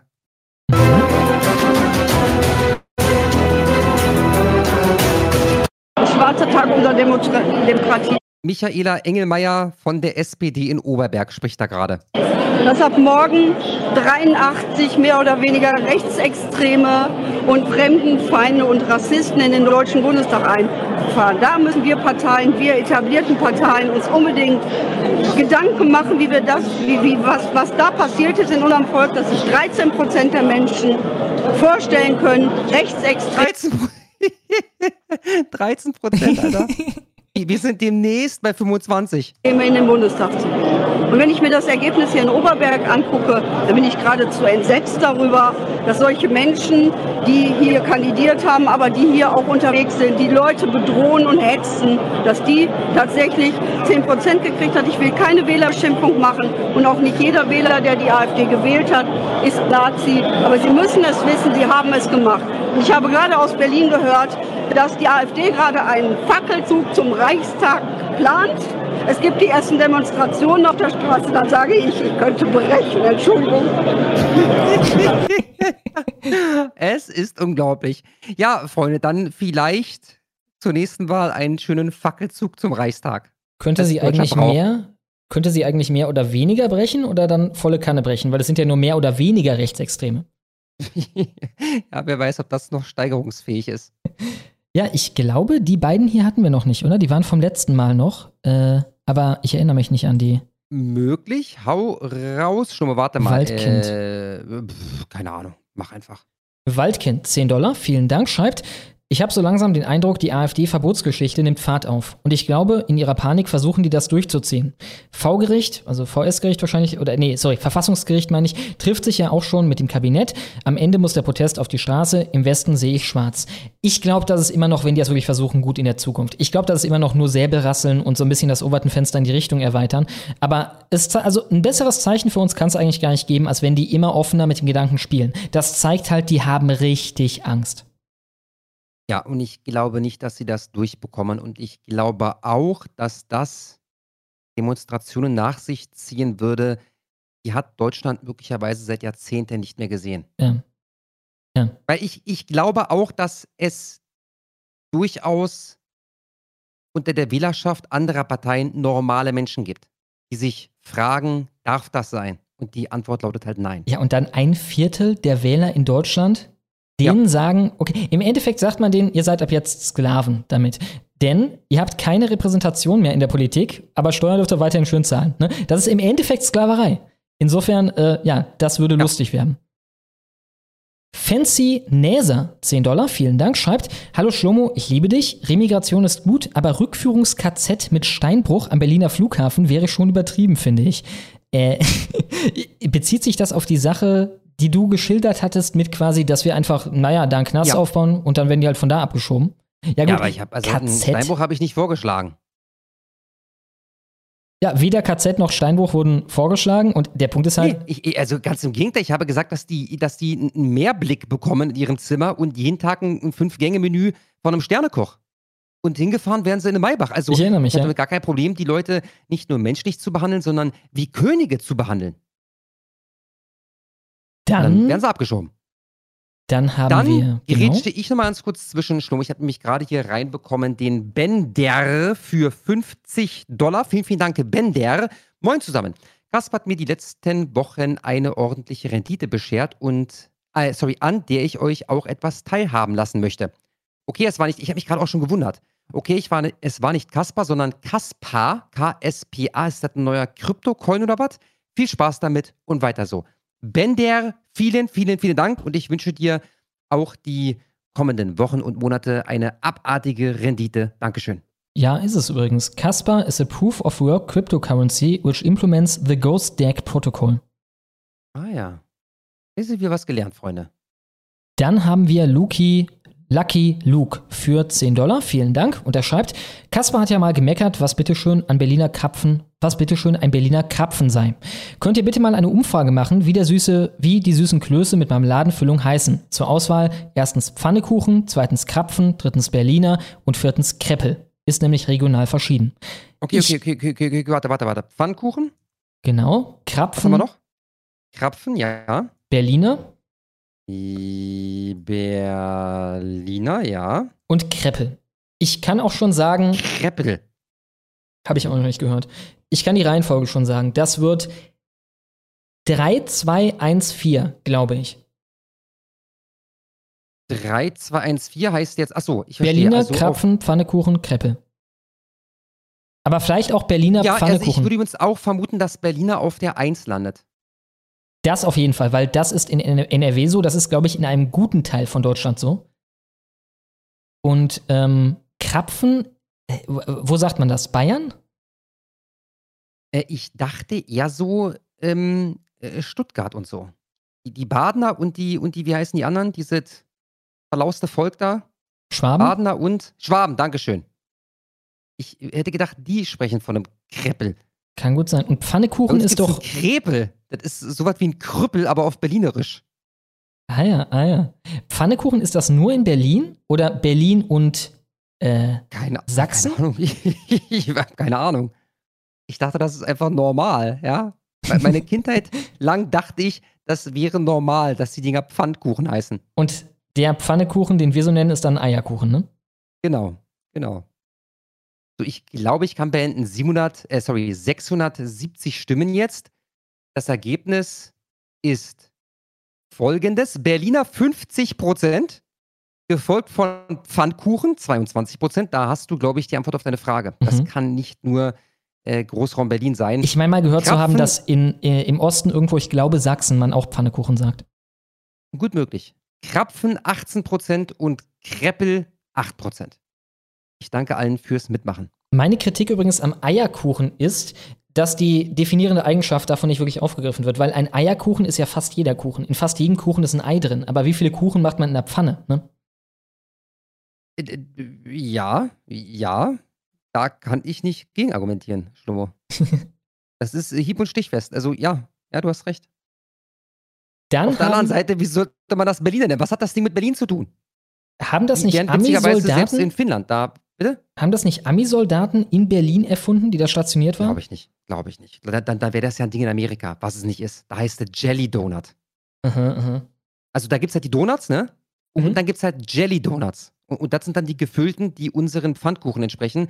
Ich war bei einer Bäckerei in Finnland vor Ewigkeiten. Und selbst da, es war halt nicht Berliner, sondern äh, Berlinie oder Berlinio oder so ähnlich. Äh, das Wort Berlin steckte da drin. In Finnland. Ja, ich weiß Mhm. nicht, was mit den Leuten los ist. Alles klar. Dann haben wir Ben Schniewind aus Wuppertal für 10 Dollar. Vielen Dank. Und er schreibt, Skandal. Ihr habt letzte Woche nur den ersten Satz meiner Spende vorgelesen. Das vermerken wir direkt und holen den Rest am Ende hier nach. Zack. Er schreibt weiter. Äh, gewiss darf ich dafür eine zweite Nachricht nun hinterher schieben für einen Dollar. Ja, oder Na, so. sicher. Klar, klar. Nach, ja, machen wir es so. Also beides. Wir lesen die von letzter Woche vor, ist ja unser Fehler, und dann den für einen Dollar. Nach Baum muss Weidel zum Betreuten kacken. Leider fand ich sie vor allem gegen Ende des Gesprächs, oder, nee, sorry, vor allem am des Gesprächs, wahrscheinlich am, am Anfang des Gesprächs viel zu defensiv. Ich habe es noch nicht gesehen. Wo war sie denn jetzt? Ähm, bei Sch Sch Schuler? Schuler fragen, was ist? Diesen, diesen News? Aha, kann sein. Ding da? Ansonsten weiß ich von nichts. Hast du Dings hier gesehen? Beckamp bei Spiegel TV? Nur Ausschnitte immer noch. Mhm, war gut. Hab mir das ganze Ding reingezogen. Also war gut. Das war grottenschlecht, weil diese wirklich äh, vom Hass zerfressene Spiegeljournalistin, die stellt halt immer wieder dieselben blöden Fragen. Da geht's, also gefühlt ist 75 Prozent der Zeit geht's darum, wie man denn die Jugend erreichen will. Und, und du merkst, der, der, der, der, sagt jetzt zum achten Mal, naja, wir machen halt YouTube, wir machen TikTok, wir machen dies und das. Und natürlich äh, haben auch äh, junge Leute heutzutage, nehmen Probleme wahr zum achten oder zum 15. Mal erzählt. Deshalb kommt die nächste Frage. Ja, und die Jugend und so mit der Jugendarbeit, wie stellen Sie sich denn eine, eine, eine Jugend in Deutschland idealerweise vor? Und du merkst einfach die ganz, es geht darum, hier irgendwas mit Indoktrination, die Jugendlichen und so weiter, Und vor allem- mit Hass füttern oder so, es ist unglaublich. Das von einer Frau, die mit 80% Wahrscheinlichkeit die Grünen wählt. Und wenn ich das auf jeden Ja. Fall mit Fridays for Future sympathisiert und so, was von den Medien gepusht wurde, von den Parteien gepusht wurde und halt, keine Ahnung, Kinder da einfängt mit dem Versprechen, hey, ihr könnt gesellschaftsfähig die Schule schwänzen. Er schiebt hinterher für einen Dollar. Das Interview mit Baum hat mal wieder gezeigt, dass diese Menschen in der Lage sind, die aktuellen Zustände zu kritisieren, zeitgleich relevante Änderungen in die Nazi-Ecke schieben. Da, Nochmal. Das Interview mit Baum hat mal ich wieder glaube, gezeigt relevante Äußerungen. dass diese Menschen in der Lage sind, die aktuellen Zustände zu kritisieren, zeitgleich relevante Äußerungen in die Nazi-Ecke schieben wollen? Ehrlich gesagt, das habe ich auch nicht gesehen. Ich weiß ehrlich gesagt nicht mehr, Baum, wer ich Baum weiß ja, ist. wer Baum ist. Ich habe auch keine Ahnung, Ja. wer Baum ist. Ich dachte, ihr habt dann betreutes Kacken schon gemacht. Und deshalb kommt das hier gerade auf. Wer also ist vielleicht haben wir das und ich habe den Namen vergessen. Das kann sein. Ed Schlomo, hattest du geschrieben und ich habe die Mail gelöscht? Äh, nee, ich habe noch nicht geschrieben, zu meiner Schande. Ich habe äh, alle meine Hausaufgaben geschwänzt. Ich werde das aber definitiv nachholen. Vielen Dank, lieber Ben Schniewind aus Wuppertal. Und wir Dann haben habe genau, ich Felix für 10 Dollar. Vielen, vielen Dank. Dicke Grüße an den Waldmann aus Hamburg. Heute Abend das erste Mal hier, hoffentlich ab jetzt Stammgast. Ja, das hoffen wir ebenfalls. Willkommen, lieber Waldmann aus Hamburg und vielen Dank, Felix. Otter Dick Enjoyer. Otter Dick Enjoyer. Für 10 Dollar, vielen, vielen Dank. Wuppi hat einen schönen Penis. Klammer auf, laut eigener Aussage. Klammer zu. Ja, kannst du dich qualifiziert über Wuppis Penis äußern? Leider nicht, aber ich muss da denken an eine Stelle aus einem noch kommenden Betreuten Kacken, wo wir dieses Maximilian K-Video uns vorgenommen haben über ähm, diesen Beitrag über Maximilian K von dem ZDF. da gab es eine schöne Stelle, wo er dann, also wo gesagt wurde, ja, aber alle, also in, dieser, in diesem ZDF-Beitrag kamen die von wegen, alle lieben Maximilian K äh, und der ist so rechtsextrem und so. Und dann meinte Maximilian K halt, oh, äh, ja, die AfD ist sich uneinig über alles, außer dass sie mich lieben im Endeffekt. Und da sagten wir, ja, alle lieben Maximilian K, Quelle Maximilian K. Dann habe ich den guten Kamil die gute Kamillenfee für 10 Dollar. Vielen Dank. Und er schreibt, Schlomo, bitte laut rufen. Pfulsk, Pfulsk, bist du da? Pfulsk, du musst unbedingt mal der Michel von YouTube kontaktieren. Deutsches Paradies, Gangsters Paradise hat mich hart an dich erinnert. Ja, das klingt doch gut. Der Michel auf YouTube, Deutsches Paradies, Gangsters Paradise. Und liebe Grüße an Pfulli an dieser Stelle. Dann habe ich Decurio für 10 Dollar. Vielen, vielen Dank. Toll, dass es nun einen HW-Shop gibt, aber es gibt kein Surströmming. Bitte dringend nachbessern. Ach, das wäre äh, ideal gewesen für die letzten äh, Sommermonate, um äh, da möglicherweise ein paar Leute abzunerven. Ähm, schwierig übrigens. Ich weiß, dass für Lebensmittel nochmal ganz andere Regularien gelten. Äh, die können wir nicht erfüllen. So leid es mir tut, es wäre halt übelst witzig, das Ding im Shop zu haben. Wird nicht passieren. Man könnte vielleicht eine Stinkbombe verkaufen und die Surströmming nennen. Das wäre im Rahmen des Möglichen. Ja. Da musste mal, weiß ich nicht, einen entwickeln, Schlomo. Du bist ja so ein alter Pyromane. Vielleicht Ja. entwickelst du da mal eine, eine Stinkbombe für uns. Handgefer handgefertigt von Schlomo. Stückpreis 40 Euro. Äh, ja, Stinkdauer, weiß ich nicht, eine Minute oder so. Ich, ich weiß es nicht. Ja? Äh, industriell wirst du es nicht hinbekommen. Äh, gucken wir mal.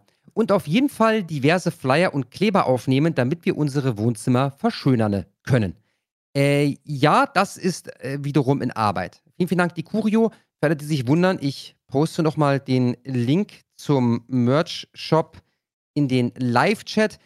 Äh, schaut vorbei, kauft euch was Schönes. Vielen Dank.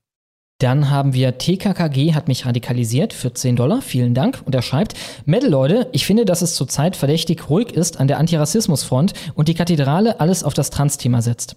Was wird die Kathedrale tun, falls sie mit dem Wokismus scheitern sollte? Markus ist ein Mann.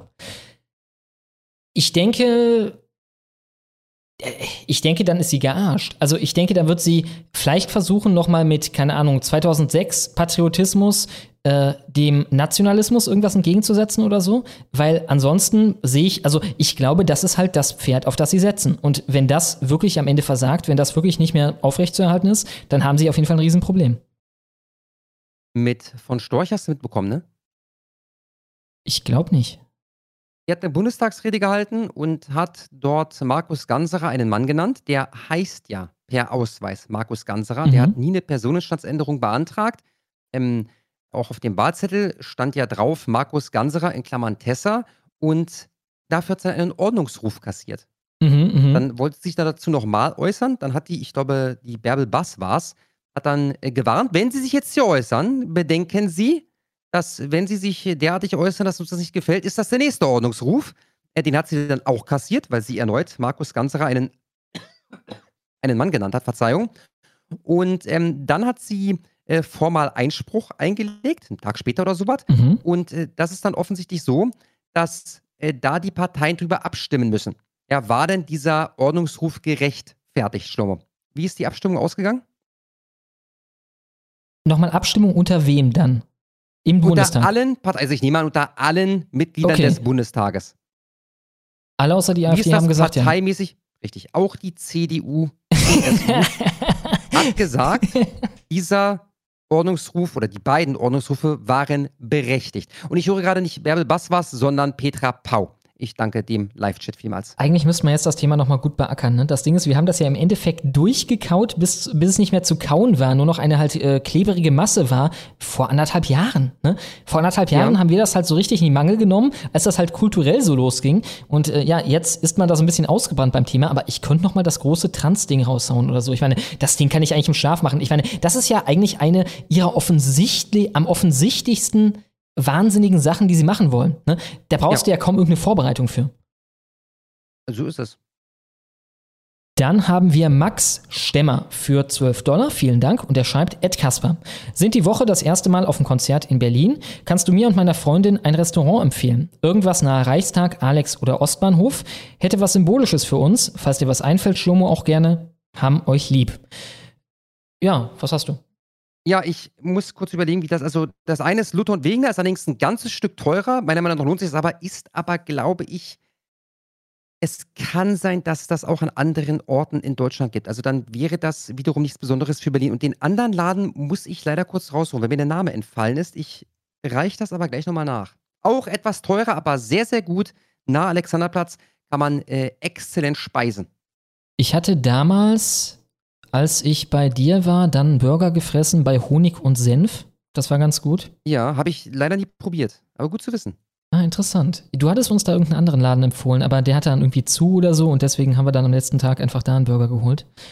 Ähm, und im, ich habe damals bei dem Getter-Treffen äh, mich getroffen mit den Leuten und gegessen im Bikini-Einkaufszentrum. Ist das da, wo ja, er meint? Im, im Vapiano, glaube ich, ne?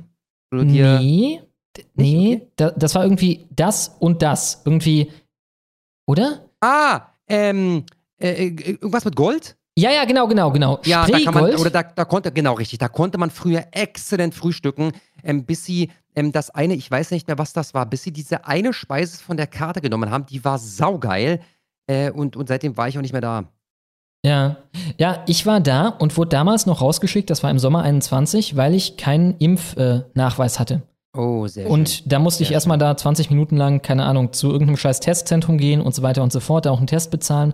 Und äh, ja, das war ganz lustig. Ich war da gerade die Leute am begrüßen und das waren halt relativ wichtige Leute, also Leute wie Tommy Robinson oder so. Und dann tippt mir halt irgendein so scheiß Kellner auf die Schulter und hat, sagt mir im Endeffekt, verpiss dich, du Arschloch. Aber danach bin ich wieder rein und äh, ja. dann war es noch ein lustiger Das ist Berlin, war? Und direkt gegenüber ist ein Steakhouse. Da waren wir nachher auch noch. Ähm, kennst du das? Kenn ich. Äh, warte mal, warte mal, warte mal, warte mal. Ähm, äh, ähm, ich weiß, dass da Jim Block ist, der Burgerladen, und ich äh, meine, wie war das? Jim Block? Haben die nicht auch ein Steak? Ich will es nicht beschwören, Schlomo, keine Ahnung. Also, das war explizit Steak. Das war auch ganz gut. Und bei Honig und Senf, also da haben wir selber nichts bestellt. Im Endeffekt gab es da so eine Art Gelage, wo einfach so Zeug äh, einem gegeben wurde die ganze Zeit. Das war so ein Avocado-Zeug und so. Das war ganz okay. Konnte man nicht meckern. Ich habe den Laden übrigens gefunden. Weingrün. Alles ein Wort. Ah ja.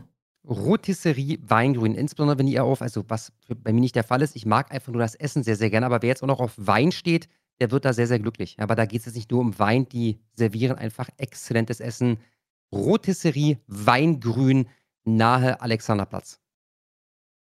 Dann haben wir die Kamillenfee für 10 Dollar. Vielen Dank. Und sie schreibt, zweimal Werbung. Major Eagle, alles Gute ihm und seinem Schaffen, hat seinen neuesten Ausraster auf Odyssee, dringend ansehen und schaut bei, beim Euphemistenfeind auf YouTube vorbei. Wunderbarer alter weißer Mann, den man ruhig unterstützen kann. Euphemismenfeind auf YouTube. Den poste ich direkt nochmal im Live-Chat. Und das Video von Major Eagle habe ich mir schon reingezogen. Das hat mir sehr, sehr gut gefallen. Ähm, weißt du, worum es da ging, Schlomo? Nee. Das ist dieses Ding, das ist übrigens von, von YouTube weggemeldet worden, wegen Hasssprech. Ähm, diese diese ZDF-Geschichte da mit Jan Schippmann. Hast du davon bekommen? Äh. Das war der Hass diese Woche. Die haben ein Video mhm. rausgehauen mit dem Titel Der große Austausch oder so, ne? Ja, quasi genau. Mir fällt der Titel gar nicht einmal, genau darum geht's. Und, und Schlomo, dann erzählt er da 16 Minuten lang, dass die Nazis das Wort auch und so und die und so und dann hat er einen Terroranschlag gemacht und der hat auch vom großen Austausch gesprochen und so. Einer. Dann, dann Einer, der hat Terroranschlag gemacht. Ja, dann ist ein Cut, Schlomo. Dann ist da eingeblendet Fazit. Und dann siehst du wieder die Fresse von Jan Schippmann und der sagt, so kommen wir zum Fazit. Der große Austausch ist also eine rechtsextreme Verschwörungstheorie. Und haben die auch mal ein paar Zahlen durchgequatscht Na, oder so? Nichts, gar nichts dergleichen. Nicht mal so getan, als ob. Deren Argument war, also wenn ich das Video jetzt verkürzen müsste auf die, auf die wichtigsten Punkte, dann sind das folgende. Die Nazis haben das Wort Umvolkung schon benutzt und das ist so ähnlich wie großer Austausch.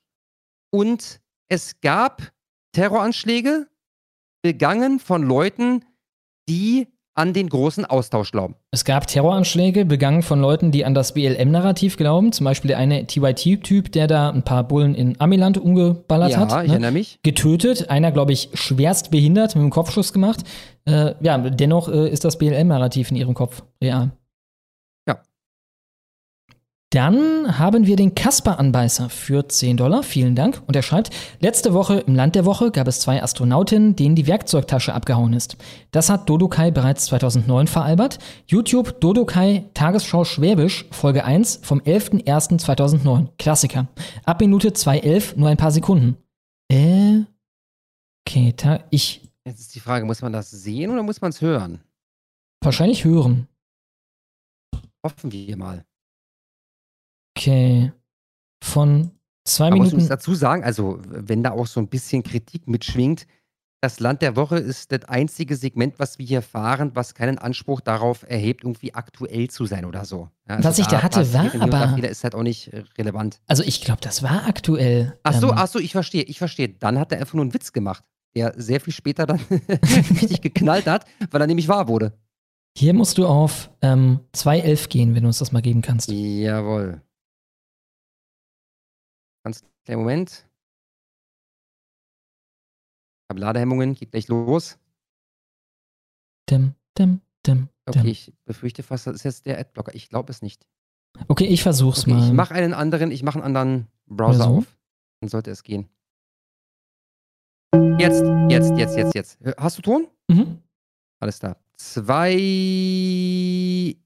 elf. Genau. Und los geht's. Kerner mitnehmen. Mit Zuckerguss. Bei Reparaturarbeiten an der International Swabian Space Station ISSS ist eine NASA-Mitarbeiterin Sandäschle im Weltraum davor geschwebt. Jetzt ist die Situation vollkommen unklar. Das Problem des seit Monaten verschmierten Schminkspiegels auf der Damentoilette der ISSS sollte jetzt durch einen Außeneinsatz der Astronautinnen behoben werden. Das ist allerdings gründlich in die Hose gegangen. Sabine ist ausgestiegen und hat probiert, die Schraube von dem Schminkspiegel von außen aufzudrehen und dann hat sie halt geschwind nicht aufpasst. Nicht aufpasst, ist Sorry, Alter. Also ich, ich finde es schon witzig, ja?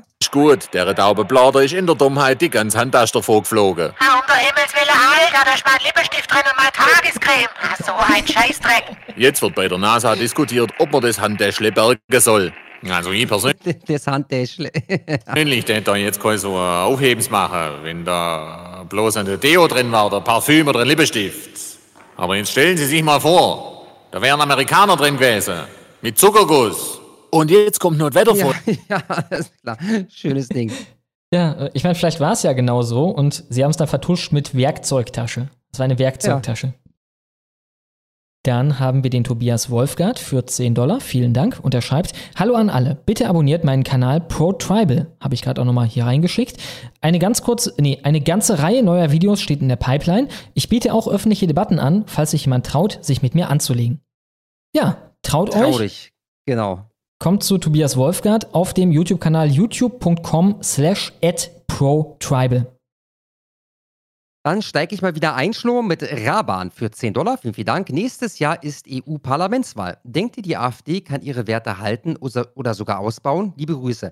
Ähm, soweit ich weiß, also da gab es ja schon Umfragekarten, wonach, was, was mich sehr wundert, ich habe das nicht so ganz verstanden, aber wonach ganz Deutschland quasi schwarz oder blau ist, also AfD oder CDU in der Mehrheit, je nach Wahlkreis. Äh, und wenn die ihr Ergebnis von der letzten Wahl nicht ausbauen, dann, weiß nicht, also dann, dann muss der Weihnachtsmann doch wahr sein oder so, dann stimmt irgendwas nicht. Ja? Wäre lustig, wenn wir hier so, so wie in Amiland hätten mit halt Winner takes all und dann halt irgendwie die Staaten. Ne? Äh, wir gucken einfach, der Staat hat das äh, gewählt in der Mehrheit. Okay, Ja, alles klar, so ja. und so viele Stimmen. Dann haben wir den guten Denzel Kochschinken, hatten wir schon. Normie Tone Right Cuckold für 10 Dollar. Vielen Dank. Er schreibt: Hi Boys, was ist aus Nikolai Binner als Gast geworden? Würdet ihr euch einladen lassen, anonym mit vernünftigem, überschaubarem Thema, stabilem Moderator und linkem Funkspacko-Kontrahenten? Das Ding ist, ich würde halt dem Funkspacko-Kontrahenten nicht glauben, dass das anonym bleibt. Also der, der würde halt, keine Ahnung, irgendwer von den Leuten von dem oder so könnte halt ein Nummernschild fotografieren oder so. Insofern würde ich einfach sagen, nein, komm einfach, äh, keine Ahnung, ins Discord oder so und man macht das da. Wieso halt das Risiko eingehen und den ganzen Aufwand? Wenn man reden will und es darum geht und nicht um irgendeine Art schwule Mut Mutprobe, warum nicht so? Ne? Und klar, Nikolai Binner wäre cool. Ja, ich habe mit dem schon lange nicht mehr gequatscht. Äh, ich habe das schon wieder vergessen, ey. Gut, dass ihr mich darauf aufmerksam macht. Äh, das ließe sich anleiern. Also mein letzter Stand ist der, dass er durchaus Bock hat. Mhm. Äh, ich werde mir das mal notieren. Hat er auch schon mal im Stream gesagt, dass er der offen für wäre. Ja. Dann habe ich Ping-Pong-Show-Fan für 10 Dollar, vielen, vielen Dank, aus dem wohlverdienten, endgeilen Urlaub zurück. Während der Rundreise droppte der thailändische Reiseführer, dass sie ähnliche Probleme mit Flüchtlingen haben, die kommen und die Jobs wegnehmen. War schwer, aber konnte meinen Kommentar für mich behalten. Also der dachte, dass unser Problem mit denen hier wäre, dass sie die Jobs wegnehmen. Ja. Das ist schon witzig, oder? Das ist schon echt witzig. Die Flüchtlinge nehmen uns die Jobs weg. Schön wär's. Vielen Dank, Ping-Pong-Show-Fan. Ich habe den argentinischen Präsident für 12 Dollar und 1 Cent. Vielen Dank. Er schreibt, ich bin der ja, Javier wahrscheinlich, ne? Javier ja, Millet. Ich bin der Javier Millet Wahlparty. Ich bin von der Javier Millet. Okay, ich verkack's komplett. Ich bin von der Javier Millet Wahlparty rübergekommen. Mega Stream. Ja, freut uns. Äh, Höre ich zum ersten Mal von. Das Problem ist halt, wenn der Spanisch schwätzt, dann kann ich da leider nichts verstehen. Ne? Der muss schon. Also entweder kurze Clips mit Untertitel, dann ist der Typ ja immer übelst geil. Ich habe bei Taka reingeschaut, als er da zu Gast war. Das war so, naja, also geil ist er halt, wenn er völlig abspastet und da, ähm, ja, weiß ich nicht, Mann, seine, seine, seine Trips schiebt vor laufender Kamera. Wir sind so viel besser als sie. Wir sind in der Ästhetik besser als sie. Wir sind in den Inhalten besser als sie. Und das triggert sie und deswegen wollte er es zensieren. Er ist so geil. Dann habe ich Gorgo für 15,28 Dollar. Vielen, vielen Dank. Hier mal wieder eine Spende nach viel zu langer Zeit und viele Grüße an einen sehr fleißigen Siegfriedel, der leider Teile der HW verpasst hat. Ja, Schande, Schande, Siegfriedel. Ich hoffe, du bist wieder bei uns. Vielen, vielen Dank, Gorgo. Katzenpisse-Trinker für 10 Dollar. Vielen, vielen Dank. Herbes Männerbussi auf die, Mann, ihr seid teilweise dermaßen ekelhaft, Alter, auf die Käseeichel, ihr Schwänzens. Möge euch der Honig nie ausgehen und der Hass mit euch sein. Bereichernde Grüße aus dem Harz. Vielen, vielen Dank, Katzenpisse-Trinker, der Name schon, Alter. Ich hätte vorgewarnt sein müssen. Liebe Grüße zurück in den Harz. Dann habe ich Traut euch, kommt zu mir für 10 Dollar. Vielen Dank. Und er schreibt, ich werde immer verwirrt, wenn man von Transfrauen und Transmännern spricht, weil man die Person ja, weil man die Person ja nicht vor Augen hat und ständig zwischen er und sie schwankt. Vorschlag, Männer, die transvestieren, sind Transmänner und keine Transfrauen, Problem gelöst. ja, gut. Äh, ja, du hast dasselbe Problem, oder nicht? Ja, nur andersrum, ne? Ach so. Und Ach so, dann, dann sind es, nee, da, da, dann sind's ja in beiden Fällen Männer. Ich verstehe. Das ja. Ist halt ein echter Mann und ein Transmann. Ich meine, ich sage einfach Transformer, ne? Und vielleicht kann man dann einfach der Transformer, also ein, eine Transfrau, ein Mann, der denkt, er wäre eine Frau, ist dann der Transformer und eine Frau, die denkt, sie wäre ein Mann, wäre die Transformerin. Oder du machst daraus einfach Transform Ens, dann ist das Ens Transform Ens und Ens Einkaufskorb. Ein Käufer und sein Einkaufskorb. Käufer und Ens Einkaufskorb.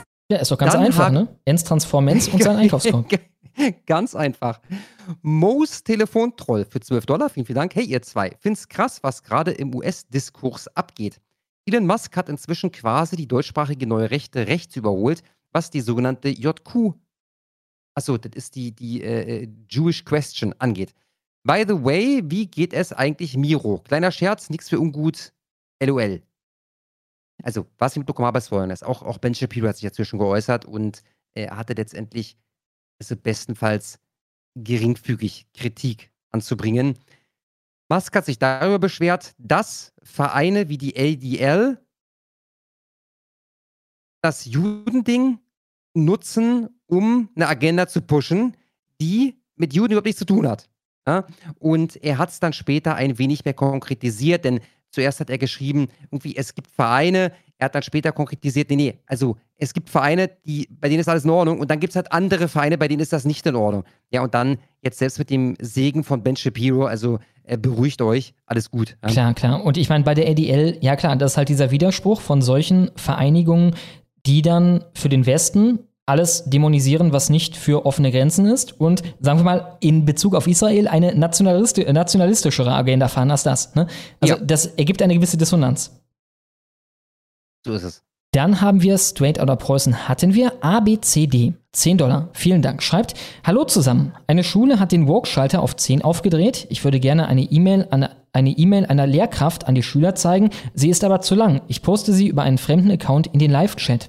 Beginn, Betreff, traurige Wahrheit. Also jetzt Ich glaube nicht, quasi? dass du das machst, äh, weil du dazu einen Link posten müsstest, nehme ich an. Und du kannst hier keinen Link posten. Und das kann ich auch nicht abstellen. Also, das ist eine Sache, die habe ich nicht so eingestellt. Das ist, du kannst im Live-Chat keinen Link posten. Du könntest hier rein einen Link posten, nochmal für einen Dollar. Das würde zum Beispiel gehen, ja. Aber wie gesagt, also ich beobachte jetzt den Live-Chat, Schlomo. Alles nicht, klar. dass wir irgendwas verpassen. Äh, und ich sag Bescheid, wenn wir was bekommen. Dann habe ich Leonard Mark Rum für 10 Dollar. Vielen Dank. Und er schreibt, ich meine, dass folgende nie im Land der Woche thematisiert wurde und das folgendes nie im Land der Woche thematisiert wurde und dann ein Merkur-Link. Mal sehen, was haben wir hier?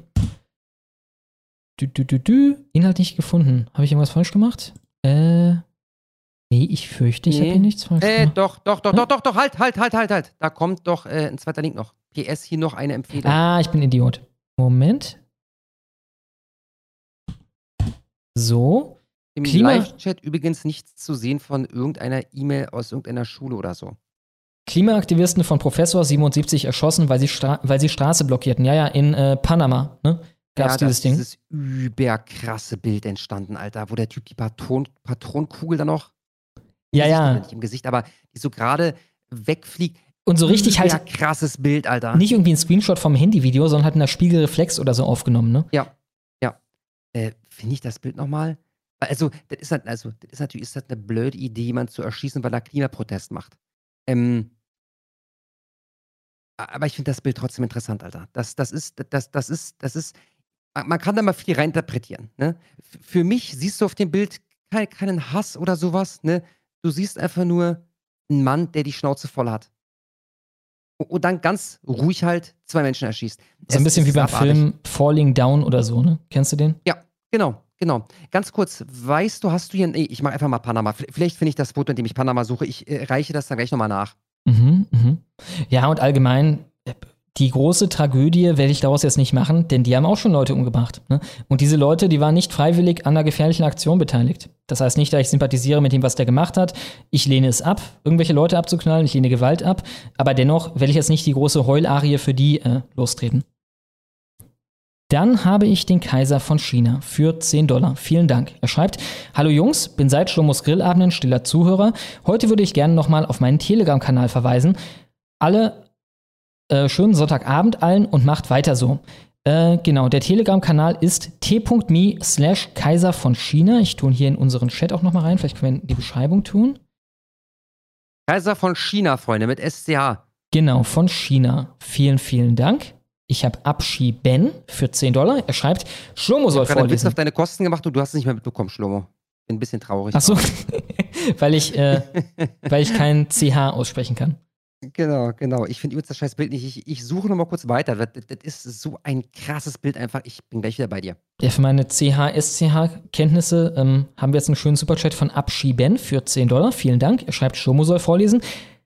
Ashadu Allah ilaha illallah wa ashahadu anna a Muhammadar Muhammadar Rasula Kaspar Krek. Also ich glaube, du sollst einfach nur Krek sagen. Crack! Danke, das ihr geilen. übrigens absolut saumäßig. Ich weiß. Aber das ist, äh, es, es gilt trotzdem. A- Allah äh, hat, äh, äh, nimmt sich deiner an. Ja, keine, keine Sorge. Danke, ihr geilen Schnittchen. Ich hab dir das Bild gerade geschickt. Alles klar, hier kommt's. Und das ist, man, das ist so die krasse Aufnahme, Alter. Dieser Gesichtsausdruck, das Outfit, ja, die Patronenkugel, die da noch fliegt. Äh, Der Typ mit der Brille ist übrigens, achso, haben wir gerade schon im Artikel gehabt, ne? Das ist ein, ein ich glaube, ein US-amerikanischer Professor. Der, ich weiß gar nicht, ob, ob der, ob der äh, Doppelstaatler ist oder was, jedenfalls hat der sich halt in Panama aufgehalten und dann haben wir eben auf dem, auf dem, ich glaube, Highway war das, äh, äh, zwei Leute abgeknallt. Also ist raus, hat mit denen diskutiert. Ähm, wie lange das ging, weiß ich nicht. Dann zieht er seine Waffe, peng, der eine bricht zusammen. Da ging, glaube ich, so 10, 15 Sekunden, dann schießt er auf den nächsten, der bricht ebenfalls zusammen. Und dann war ein Cut bei dem Video, was ich gesehen habe. Und dann siehst du ihn halt kurz danach, wie er seelend ruhig die Baumstämme, die Baumst Baumstämme, die, die da auf, auf die Straße gelegt haben, äh, zur Seite äh, schiebt. Und äh, dann, dann endet auch das Video. Ähm, ja, übelst krass. Also da, das, äh, ich, wenn dieses Bild in die Geschichte eingeht, dann sogar zu Recht, ne? Das werden die natürlich nutzen für Propaganda ohne Ende. Ja, die armen Klimaaktivisten und so weiter, aber das ist ein, ist ein Bild, das gehört in die, in die Geschichtsbücher. Mhm. Alles klar. Dann haben wir Fred für 10 Dollar. Vielen Dank. Er schreibt, hier meine monatliche Hassabgabe. Macht weiter so. Slay, Gang Gang. Mmm, Ice Cream, so good. Gang Gang, Gang Gang. You make me feel like cowgirl. Gang Gang, Slay. Mmm, Ice Cream, so good. You make me feel like cowgirl. Slay, Gang Gang. Mmm, Ice Cream, so good. Slay. Du kriegst sogar noch ein. Du machst das ziemlich gut, Schlummo. kriegst auch noch ein Kitty Paws. Brrr. ah, die gute Wiese, My Cherry Crush. Ah, schönes Ding. Ja, wenn irgendwann die Dann- nicht mehr läuft, wer weiß. Genau, genau. Dann satten wir nochmal um. Daida für 10 Dollar. Vielen, vielen Dank. Guten Abend, liebe Hetzens. Die liebe D-Chan, aka Noriko, hat morgen Geburtstag und schaut fleißig die Wabe jeden Sonntag. Sie hat sich sehr tapfer dieses Jahr für den Stolzmonat eingesetzt und fleißig retweetet. Wäre ein Geburtstagslied möglich? Selbstverständlich. ähm, ja, nennen wir sie jetzt D-Chan oder nennen wir sie Noriko? Noriko klingt exotischer. Ja, würde eher sagen Noriko, was mehr ein Name ja? ist. Es wäre wahrscheinlich dann Deutschland-Chan. Und das ist halt ein bisschen lang, ne? Ja, alles klar. Machen wir Noriko.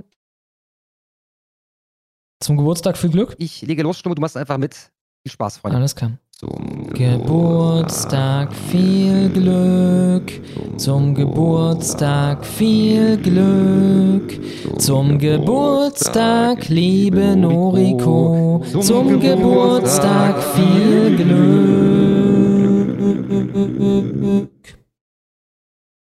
Ja, vielen Dank, Daida, und Glückwunsch an Noriko oder Deutschlandschan. Pointman87 für 10 Dollar, vielen Dank, schreibt Grüße an Schlomo und Kasper. Lebe in Thüringen und freue mich auf die kommende Landtagswahl. Bodo zittert schon und die Henning Welsow wirft, bestimmt wieder mit Blumensträußen. Grüße von mir und dem schwarzen Reichsbürger, der mich zur Honigwabe führte. Ja, Grüße an den schwarzen Reichsbürger und vielen Dank, Ehrenmann. 87 ja kann interessant werden, weil die Wagenknecht-Partei will da ja dann auch schon an den Start gehen. Ne? Das ist dann, also, wenn die da verkacken, hat die Partei im Endeffekt fertig. Ja. Also da müssen die rasieren, ansonsten ist der gesamte Hype weg, die Kurve flaut ab und so weiter. Das denke ich auch. Hoffen wir mal darauf. Ja? Klar. Dann habe ich Grumpy Man People für 10 Dollar. Vielen, vielen Dank. Hallo, ihr beiden. Die Uni in meiner Heimatstadt veranstaltet nächstes Jahr ein Seminar, in dem junge Studentinnen Hurerei und allgemein virtuelle Prostitution gegen Entgelt empfohlen wird. Vielleicht etwas für ein Video. Dazu ein Link. Das klingt, doch großartig. Klingt sehr, sehr interessant. Ja, Welt Plus. An dieser Uni wird armen Studentinnen Sexarbeit empfohlen. Viele Studenten in Deutschland leben in Armut. Statt eine Politik zu fordern, die das ändert, propagieren manche Feministinnen den Verkauf des Frauenkörpers als Einnahmequelle und Empowerment. Warum das Versprechen auf OnlyFans Empowered an Geld zu kommen eine Lüge ist, ja gut. Wenn du dafür diesen Artikel noch brauchst, äh, dann äh, ist dir, glaube ich, nicht mehr zu helfen. Aber ja, interessant. Könnte man mal hinter, hinter die Paywall gehen und äh, vielleicht was draus machen. Dann gucken wir, was noch Neues reingekommen ist. Genau. Schnummo refreshed gerade mal. Wie hieß der gerade? Weiter, weiter, aber ich weiß es nicht mehr, aber wenn ich ihn sehe, weiß ich es. Weiter, weiter. Stopp! Da ist er. Da war er gerade. Stopp, da ist er. Sokrates für 10 Dollar. Vielen, vielen Dank. Auch von mir mal wieder ein kleines Dankeschön an euch beide. Habt ihr eigentlich mitbekommen, was Bijan Tavassoli auf dem linken Parteitag, Parteitag angestellt hat? Google nach Eklat auf linken Parteitag. Nee, ich habe nur mitbekommen, dass er getweetet hat, dass ihm das Recht genommen wurde zu sprechen, denn als er das Wort ergriffen hat, hat man irgendwie das Mikrofon runtergeregelt oder so. Das ist alles, was ich weiß. Mehr weiß ich, Ich leider habe einen kurzen Clip gesehen, wo er so eine Rede halt darüber hält, im Endeffekt so ein bisschen aus linkenmäßig, aber halt trollmäßig, wie er das immer macht, ne, sagt er halt, ähm, also eigentlich war, die eine Aussage war ganz cool. Er hat gesagt, ja, jetzt wollt ihr hier Rakete in die Partei holen, damit ihr euch einfach das Wahlvolk neu importiert, weil euch keiner mehr wählt. Und dann hat er gesagt, aber man sieht an Migranten wie mir, das klappt nicht. Ihr seid eine migrantenfeindliche Partei im Endeffekt, ne? Und ähm, äh, ja, jetzt äh, euch. Und da war quasi auch schon jemand, der da sagte, oh nee, Redezeit ist vorbei, verpiss dich jetzt. Und dann gab es, glaube ich, noch mal eine Nachfrage und dann sollte er nicht reden dürfen oder so. Also jemand hat irgendwas dazu gesagt und Usus wäre dann gewesen, er darf noch mal reden. So habe ich das dann verstanden. Und er durfte dann nicht reden, hat dann stattdessen lautstärketechnisch ohne Mikrofon das versucht. Und äh, ja, die Leute sahen alle angefasst aus. Das wundert mich ein bisschen, dass dieser Clip nicht übelst auf Twitter kursierte. Dass ich davor nichts bekommen habe, außer seinen eigenen Tweet. Aber gut. Mhm. Dann habe ich S to the W für 27,29 Dollar.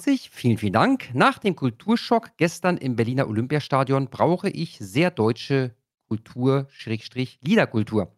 Eure Meinung zu Frank Reinicke?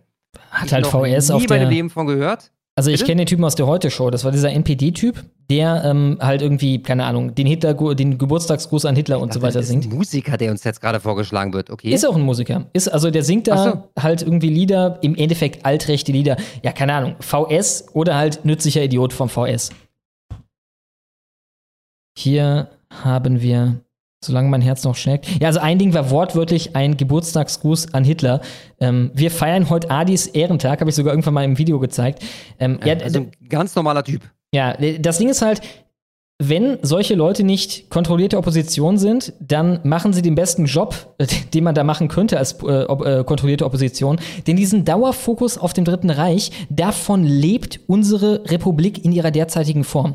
Die derzeitige Gesellschaft unter den Wokisten wird nur aufrechterhalten, indem wir diese Zeit nicht sterben lassen. Ne? Den Wokisten ist mehr geschadet damit, wenn man einfach sagt, lass diese Zeit hinter uns und das war's, wir schließen ab und wir machen was anderes. Dann habe ich Anatar für 15 Dollar, vielen Dank. Und er schreibt, die Rechte, die Rechten müssen wieder viel mehr Kinder, müssen wieder, okay, die Rechten müssen wieder viel mehr in Kinder- und Jugendbücher investieren. Das wird absolut von den Linken dominiert und queer, letzte Generation etc. gelten als cool.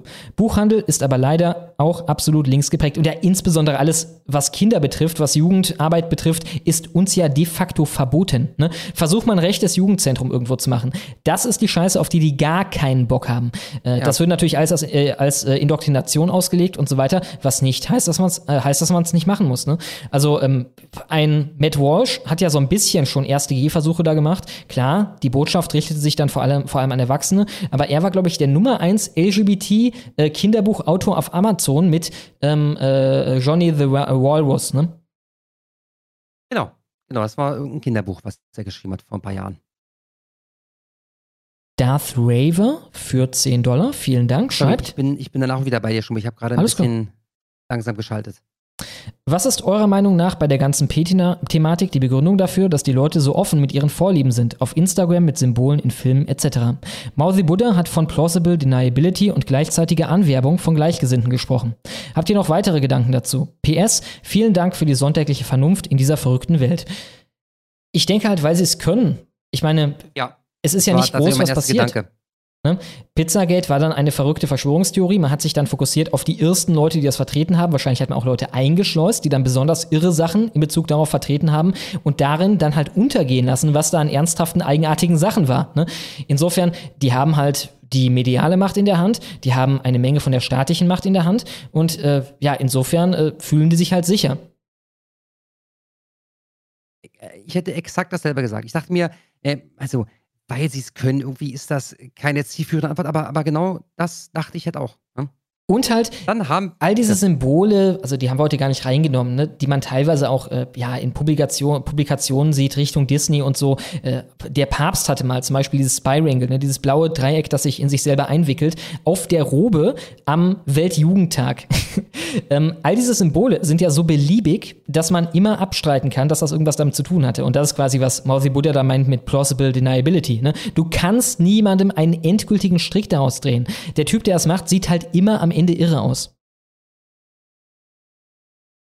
Dann habe ich Waldkind für 10 Dollar. Vielen, vielen Dank. Neukölln, eines der aufregendsten Viertel der Welt.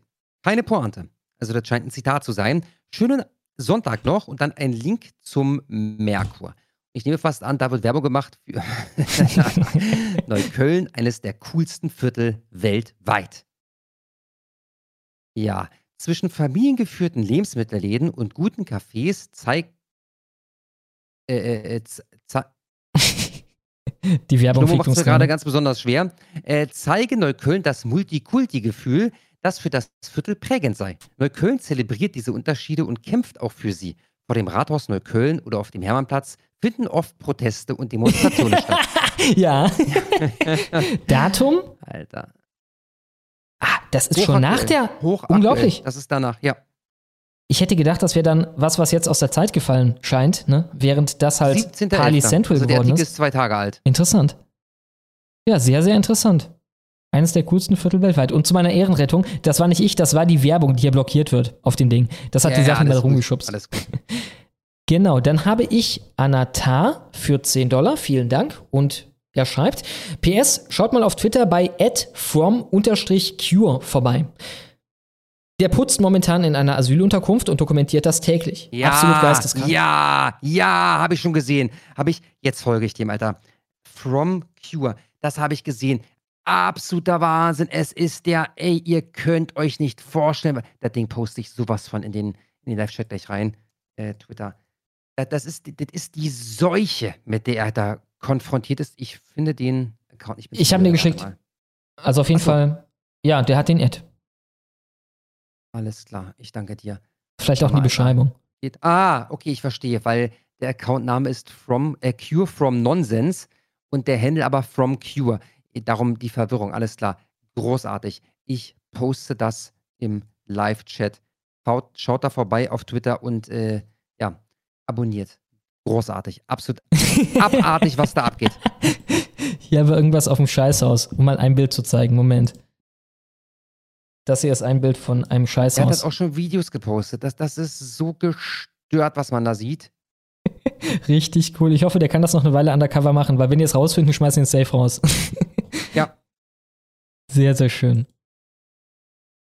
Dann haben wir noch einmal Tiski für 2813. Vielen Dank. Er schreibt, eine Kleinigkeit um den Dicken selbst habe ich aber ausgelassen. Und zwar hat er seit gestern über 750 Euro diesen Monat via Tippi eingenommen. Damit wird er demnächst einen 12-Stunden-Stream abhalten. Bei 1,5K dann einen 24-Stunden-Stream, sollte es dazu kommen. Ist der immer noch auf der Straße quasi? Also ich, ich habe keine Ahnung. Ich, ich habe absolut keine Ahnung. Tja, aber sind ja gute Neuigkeiten. ne? Im Endeffekt, solange er Geld verdient, macht er halt weiter und äh, neues Met soll es ja geben.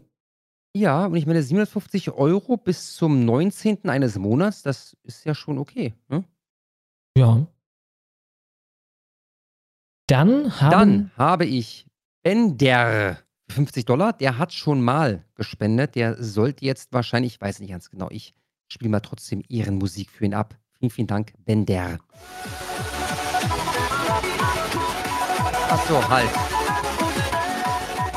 Ich bin eine Hohlbirne, den habe ich vorhin vorgezogen. Genau, den hatten wir schon. Trotzdem vielen, vielen Dank, Bender. Denzel Kochschinken nochmal für 11 Dollar. Vielen, vielen Dank. Habt nur Twitter, ihr Kasper. Aber danke für Shoutout, Schlomo. Gespräch mit Agitator kommt nächste Woche. Ausrufezeichen, bitte mit Erwin-Stimme lesen. Schlomo, du verstehst das nicht. Ich erkläre dir das. Wir sind alle Sklaven. Das ist der Plan. Das ist alles gesteuert. Es ist halt auch krass, wie er alles Mögliche dann mit dieser absoluten Selbstsicherheit vorträgt. Ne? So als wenn das Ja. vollkommen klar wäre und er hat das nicht gesehen. Das war auch so ein Ding, so ein Punkt, den ich vielleicht hätte anbringen sollen irgendwo, aber naja, ich kann es auch hier schnell machen. Ist das nicht, also sollte man nicht ein wenig Kreide fressen, wenn man den Großteil von seinem Weltbild umgegraben hat innerhalb der letzten anderthalb Jahre? Was er ja zum Punkt gemacht hat an Pro Amira und so weiter. Ne? Man kann seine Meinung ändern.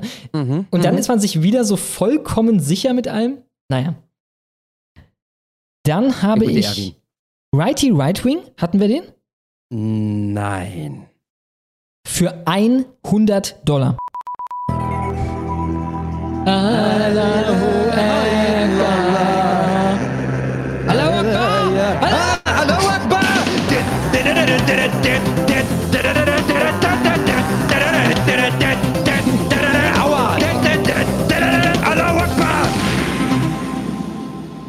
Er schreibt, danke, dass ihr diesen seelenzerfressenen Pizzagate-Fall erneut behandelt habt.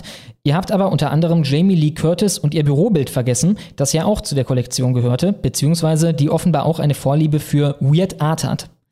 Nochmal für 20, vielen, vielen Dank. Obwohl es schwierig ist, könnt ihr eine Pizzagate-Zusammenfassung machen. Balenciaga, Lotta, Curtis, EU-Parlament etc. Es ist mein Albtraum, dass wir von Peter Kindsmörder, Kindsmördern regiert werden. Diese Angst haben die Gutis überhaupt nicht, diese Knechte. Ja, ich denke schon eine Weile drüber nach, ein umfassendes Video über diesen Kram zu machen. Ich meine, ich muss jetzt ein bisschen gucken, ob ich meinen Kanal noch vor, vorher vielleicht wiederkriege. Ansonsten, ich kann das bis zu einer Stunde hochladen auf meinem Twitter. Und ich glaube, auch, auch auf Twitter wird sich das lohnen. Ne? Es würde Leute gucken wahrscheinlich da. Insofern, ähm, Ja. ja, ja, das steht jetzt an. Das sage ich hiermit, das steht jetzt an. Ich habe ja auch noch diverse andere, also was wir jetzt zu P-Gate hatten, war ja auch nur die Spitze vom Eisberg. Das war so, da, dass man ungefähr mal einen Überblick darüber hat, worum es da eigentlich geht. Ne? Weil halt sonst es keinen Sinn gemacht hätte, euch zu schildern, was jetzt mit diesem Genre da ist, der es debunked hat. Äh, Insofern, da gibt's noch eine Menge mehr, eine riesige Menge mehr. Ja, ich könnte mal ein richtig langes Ding zu machen, klar. Würde mich freuen, Schlomo. Cool. Ist auch irgendwie Dann- krass ins Overton-Fenster gerückt, ne? Also ich glaube, ich, ich glaube, vor zwei Jahren hättet ihr, hättet ihr mich alle ausgelacht. Oder, also auf ja, jeden Fall wäre es so ein bisschen so, so oh, ich meine, Dings jetzt kommt hier, er beim äh, Epstein hat da einen Beitrag zugeleistet, ne? Ja, sicherlich. Auf jeden Das ist Fall. einfach dermaßen merkwürdig mit dem angeblichen Selbst. M. Punkt, Punkt, Punkt. Äh, ja. Ja, danke, Jeffrey Epstein. Dann habe ich Isa für 10 Dollar. Vielen, vielen Dank. Leute, habt ihr die unveröffentlichten Interviews mit Helferich und Beckamp vom Spiegel gesehen? Ja. Beckamp habe ich gesehen, vorhin auch schon kommentiert. Was ich am schlimmsten fand, war wirklich diese vom Hass zerfressene Spiegeljournalistin. Da war ein Moment, das war, weiß ich nicht, nach 10 Minuten oder so. Da macht Beckham äh, irgend so ganz kleinen Joke, der nicht politisch ist oder so. Ja, irgend so ein Joke, macht so, ah, ja, und wirklich ihre Fresse versteinert. Du siehst einfach den Hass aus ihrer hässlichen Fresse rausspringen, Alter. Es ist dermaßen ekelhaft. Hätte den exakt selben Joke irgendein Politiker von irgendeiner Partei gemacht, dann hätte sie da anstandshalber äh, gemacht. Ja. Es ist einfach nur widerlich. Ähm, ansonsten hat er sich sehr gut geschlagen für das, was er da machen konnte. Das war ja ein einziger Versuch, ihn zu Aussagen zu bewegen, äh, die man am Ende verwursten kann zu der rechtsextreme Beckamp oder so ähnlich. Ja. Will die Jugend indoktrinieren oder irgendwie so ein Scheiß. Absolut ekelhaft. Helferich habe ich noch nicht gesehen. Werde ich mir mal angucken. Ich leider auch noch nicht. Verstehe ich das übrigens richtig? Der Spiegel selber hat das dann gar nicht veröffentlicht? So sieht's aus. Also von Beckham, soweit ich weiß, noch gar nichts. Und bei Helferich weiß ich's nicht. Ich meine aber auch. Da will ich es nicht beschwören. Bei Beckham will ich es beschwören. Übrigens macht Beckham da einen sehr, sehr guten Punkt. Er sagt dann irgendwo, ja, wie ist denn das bei euch? Wir haben uns, bevor wir hier zum Gespräch gekommen sind, YouTube empfängt nicht genügend Videodaten um ein flüssiges Streaming ohne zwischen Punkt, Punkt. Bist du noch bei mir? Ja, ja, ich höre dich. Also bei mir ist alles dann gut. Rede ich einfach weiter. Äh, da macht Beckham einen sehr, sehr guten Punkt. Er sagt nämlich, dass bevor die sich hier getroffen haben, hätte er sich nochmal die Social Media Kanäle von, vom Spiegel angeguckt. Und äh, siehe da, sie haben bei Instagram zu George Floyd wie viele Beiträge, Schlomo? 20? 40 sogar. 40 Beiträge zu einem Schwerkriminellen, der in einer Überdosis gestorben ist. Mhm. Und dann hat er irgendeinen schönen Vergleich gemacht. Ich glaube, es war Ladenburger, bin mich ganz sicher. Dazu habt ihr nicht einen einzigen. Wie ist denn das eigentlich möglich? Ja? Ähm, war ein schönes Ding, kann man sich geben. Sehr, sehr schön. Dann habe ich Righty Rightwing. Nee, den hatten wir gerade schon. Fetter gerade Bumsklumpen für 10 Dollar. Vielen Dank. Schreibt Edge Show. Diskussion über das BSW, also die Wagenknecht-Partei, war gut, aber es war zwischendurch wirklich etwas unruhig. Ja, wie gesagt, wenn ich es nochmal machen könnte, würde ich halt versuchen, mich zu beruhigen. Würde ich versuchen, das gechillter anzugehen und im Endeffekt wegzulachen, den Kram. Ne? Das wäre wahrscheinlich besser gekommen. Aber es waren halt so dreist. Also man muss auch de den Kontext der Dreistigkeit mal erfassen. Ne? Ich renn diesem Typ im Endeffekt hinterher für Wochen, da dass das mal zustande kommt, was eigentlich schon abgemacht war. Wir hatten die ganze Zeit darüber geredet, wir wollen über, über die Wagenknecht-Partei reden. Das war so zustande gekommen, dass er am Anfang meinte, ihr redet nur Scheiße über die Wagenknecht-Partei in der Honigwabe. Ich meinte dann, okay, sollen wir drüber reden? Er meinte ja. Dann in den privaten Chats nochmal, hey, Schlomo, Thema ist dann die Wagenknecht-Partei. Ja, Thema ist die Wagenknecht-Partei. Von da an jede öffentliche Kommunikation, die quasi immer den Anlass hatte, dass wieder es irgendwie verschoben wurde, das war dann schon nach der äh, Bekanntgabe von dem, wer da den Vorstand ausmacht. Äh, es geht um die Wagenknecht-Partei, hey, wann reden wir über die Wagenknecht-Partei? Und dann auf einmal sagt er im Stream, kurz bevor es dann zustande kommt, ich habe gar, kein, hab gar keinen Bock mit ihm über, über die Wagenknecht-Partei zu reden, ich will über ganz andere Sachen, über seine Bubble mit ihm reden. Die Wagenknecht-Partei ist mir egal. Ne? Und dann kommt das zustande und nachdem wir vielleicht 40 Call, Minuten... ne? Erinnerst du dich? Ich weiß nicht, ob das öffentlich war oder privat. Ich habe also mit Sicherheit vor seinem Statement, ich vermute fast privat, dir erzählt, dass ich den Eindruck habe, dass er sich dein Video zur Wagenknecht-Partei und oder die Honigwabe reingezogen hat und gemerkt hat, dagegen kann er nicht argumentieren. Darum Das war- verschiebt er das Gespräch zehnmal. Das war auch mein Eindruck. Und dann hat er ja, das ist ja auch eigentlich noch die Spitze vom Eisberg oder der, der Gipfel der gesamten Geschichte, dann hat er ja noch einen Tag vorher auf Twitter einen Tweet gemacht, in dem er um Material gegen mich bittet. Also nicht über die Wagenknecht-Partei, nicht gegen die AfD. Klar, das wäre fair. Er kann äh, einen Angriff, in einen Angriff übergehen gegen die AfD. Nein, gegen mich, also gegen den Diskutanten, der über die Wagenknecht-Partei diskutieren will. Und äh, ja, da kam dann offenbar äh, das Ding bei rum mit äh, dem Rassenverräter oder so. Er sagt, das war irgendwo anders, ja, kann auch sein. Aber auf jeden Fall, das zeigt ja das Mindset. Er wollte dann mich ficken. Ne? Ich wollte die Wagenknecht-Partei ficken. Und er wollte mich ficken, was vollkommen klar war von meiner Seite aus vorher. Und naja, bei ihm hat sich dann ra- herauskristallisiert, als es dann wirklich dazu kam. Und dann reden wir 40 Minuten über die Wagenknecht-Partei, wie es angedacht war für das ganze Gespräch eigentlich, seit zwei Monaten. Und nach 40 Minuten kommt er dann mit einem Clip von mir, in dem ich irgendein Wort sage, was ihm nicht gefällt und was mich dann framen soll als möglichst rechtsextrem. Also insofern, die Dreistigkeit hat dann, ähm, naja, mein Zornlevel etwas zu hoch gedreht, äh, als es wahrscheinlich gut war, dann noch in dieser Debatte. Es wäre sicherlich ruhiger, besser gewesen, aber naja, ist jetzt so, ich glaube, es war auch nicht desolat dennoch. Ähm, genau, er schreibt weiter, meint ihr, Erwin hatte wirklich Bock auf die Debatte? Nee, glaube ich nicht. Oder hatte er einfach das Gefühl, dass er jetzt muss? Das denke ich. Ich denke, er hatte das Gefühl, Ja. er muss jetzt, weil er war schon bloßgestellt worden. Druck gemacht, ne? Mhm. Genau, ich habe dann auf Twitter geschrieben, weil an dem das eine Mal hat er mich versetzt. Folgendes, ich habe ja noch immer noch nicht wirklich den Eisberg hier nach unten hin der Dreistigkeit mit euch erkundet. Das eine Mal versetzt er mich, indem er, wir, wir, wir einigen uns am Freitag, als er mich das Mal davor versetzt, darauf, dass wir es dann am Dienstag machen, um 18 Uhr. Dann setzt er am Montag einen Reaction-Stream, den er plant auf Twitch, auf Dienstag 18 Uhr. Also auf den Termin, den wir seit Tagen haben für die Debatte. Und sagt mir dann kurzfristig, hey, kannst du vielleicht auch früher? Dann sage ich, nee, ist eigentlich scheiße. Stunde später sage ich, okay, weißt du was, wir machen das jetzt früher. Also 16 Uhr hat er vorgeschlagen, damit wir es mal gemacht haben. Dann keine Antwort mehr. Seine Aussage, er war halt außer Haus, äh, hat kein äh, Twitter auf dem Handy und konnte das nicht mehr sehen, alles klar. Äh, und so war das dann wieder verschoben zu seinem Wunschtermin, den er schon vor, vorverlegt hatte. Das war das Mal davor, dass er es nochmal verschoben hat. Und naja, dann sitzen wir da und es geht 40 Minuten um Wagenknecht und naja, dann kommt das, was er wirklich vorhatte. Der Mann hatte keine Lust. Ich sag's dir. Ähm, Ed Kasper, wann Dicks out, jetzt wird gesackt auf dem Tonbrett.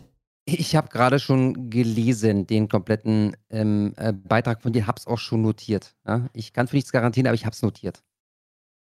Dann habe ich Hot Otter Lover. Hot Otter Lover für 21,83 Dollar. Vielen, vielen Dank. Er hoch auf Wuppis schönen Penis. Ein hoch, nehme ich an. Ein hoch auf Wuppis schönen Penis. Da wird ganz schön viel über den Penis von Wuppi in unserer, ähm, äh, in den Superchats äh, gesprochen. Aber das äh, freut mich. Das freut mich, dass ihr da alle ähm, offensichtlich ähm, äh, zufriedengestellt werdet. Ja, bei Wuppi. Also wenn ich das so auf Google Bilder mir angucke, sieht das nicht so beeindruckend aus erstmal. Ist vielleicht ein Grower, also ich rede wortwörtlich über einen Otter, wie das so aussieht bei dem. Äh, vielleicht ist er ein Grower und kein Shower. Möglicherweise. Gerne, gerne hier im, im, äh, in, in der Kommentarsektion äh, berichten, Freunde. Dann haben wir Hau Abdu Heini für 10 Dollar. Vielen Dank. Er schreibt, Mädel, könnt ihr eine Umfrage zu Nettoverdienst und Beschäftigungsverhältnis machen? Angestellt, verbeamtet, selbstständig, arbeitslos. Erwin hat mit einem Zuschauer von euch und ihm geredet, fand das Gespräch nicht schlecht. Habt ihr es schon gesehen? Ist das neu? Also, wenn du das Aussteigerding mit Seller meinst, ja, ja, das habe ich gesehen. Aber falls du über noch was anderes redest, dann noch nicht. Ähm, machen wir kurz ange also mit, mit, dem, mit dem Gehalt wird sehr, sehr schwer. Da muss ich ja eine Range angeben, jedes Mal. Also ich kann immer nur vier Fragen stellen oder vier Antwortmöglichkeiten geben. Äh, zumindest das Beschäftigungsverhältnis, das kann ich machen. Also äh, Angestellter, die Amter, ups, selbstständiger Arbeitslos, das sind die Dings, ne, die er haben will. Mhm. Alles da. Wir gucken mal, was dabei rauskommt. Wir haben den Otterlover nochmal für 1092. Vielen Dank. Er schreibt, schönen Otterpenis für alle. Ja, vielen Dank, Otterlover. Und der. Otter-Fetischist schließt direkt an mit 10 Dollar und er schreibt, wunderschöner Wuppi-Pensi. Ja, den können wir uns nur Großartig. anschließen. Vielen Dank. Ihr, ihr, ihr habt ihn mir schmackhaft gemacht. Ja, jetzt, jetzt will ich auch mehr wissen. Prediger Hass für 10 Dollar. Vielen, vielen Dank. Erstmal. War total easy der Köln-Trip. Schön habt ihr Allmanns es dort. Ich komme wieder. Spaß beiseite. Ich habe gar nichts gemacht. Habe ich den Knopf hier noch?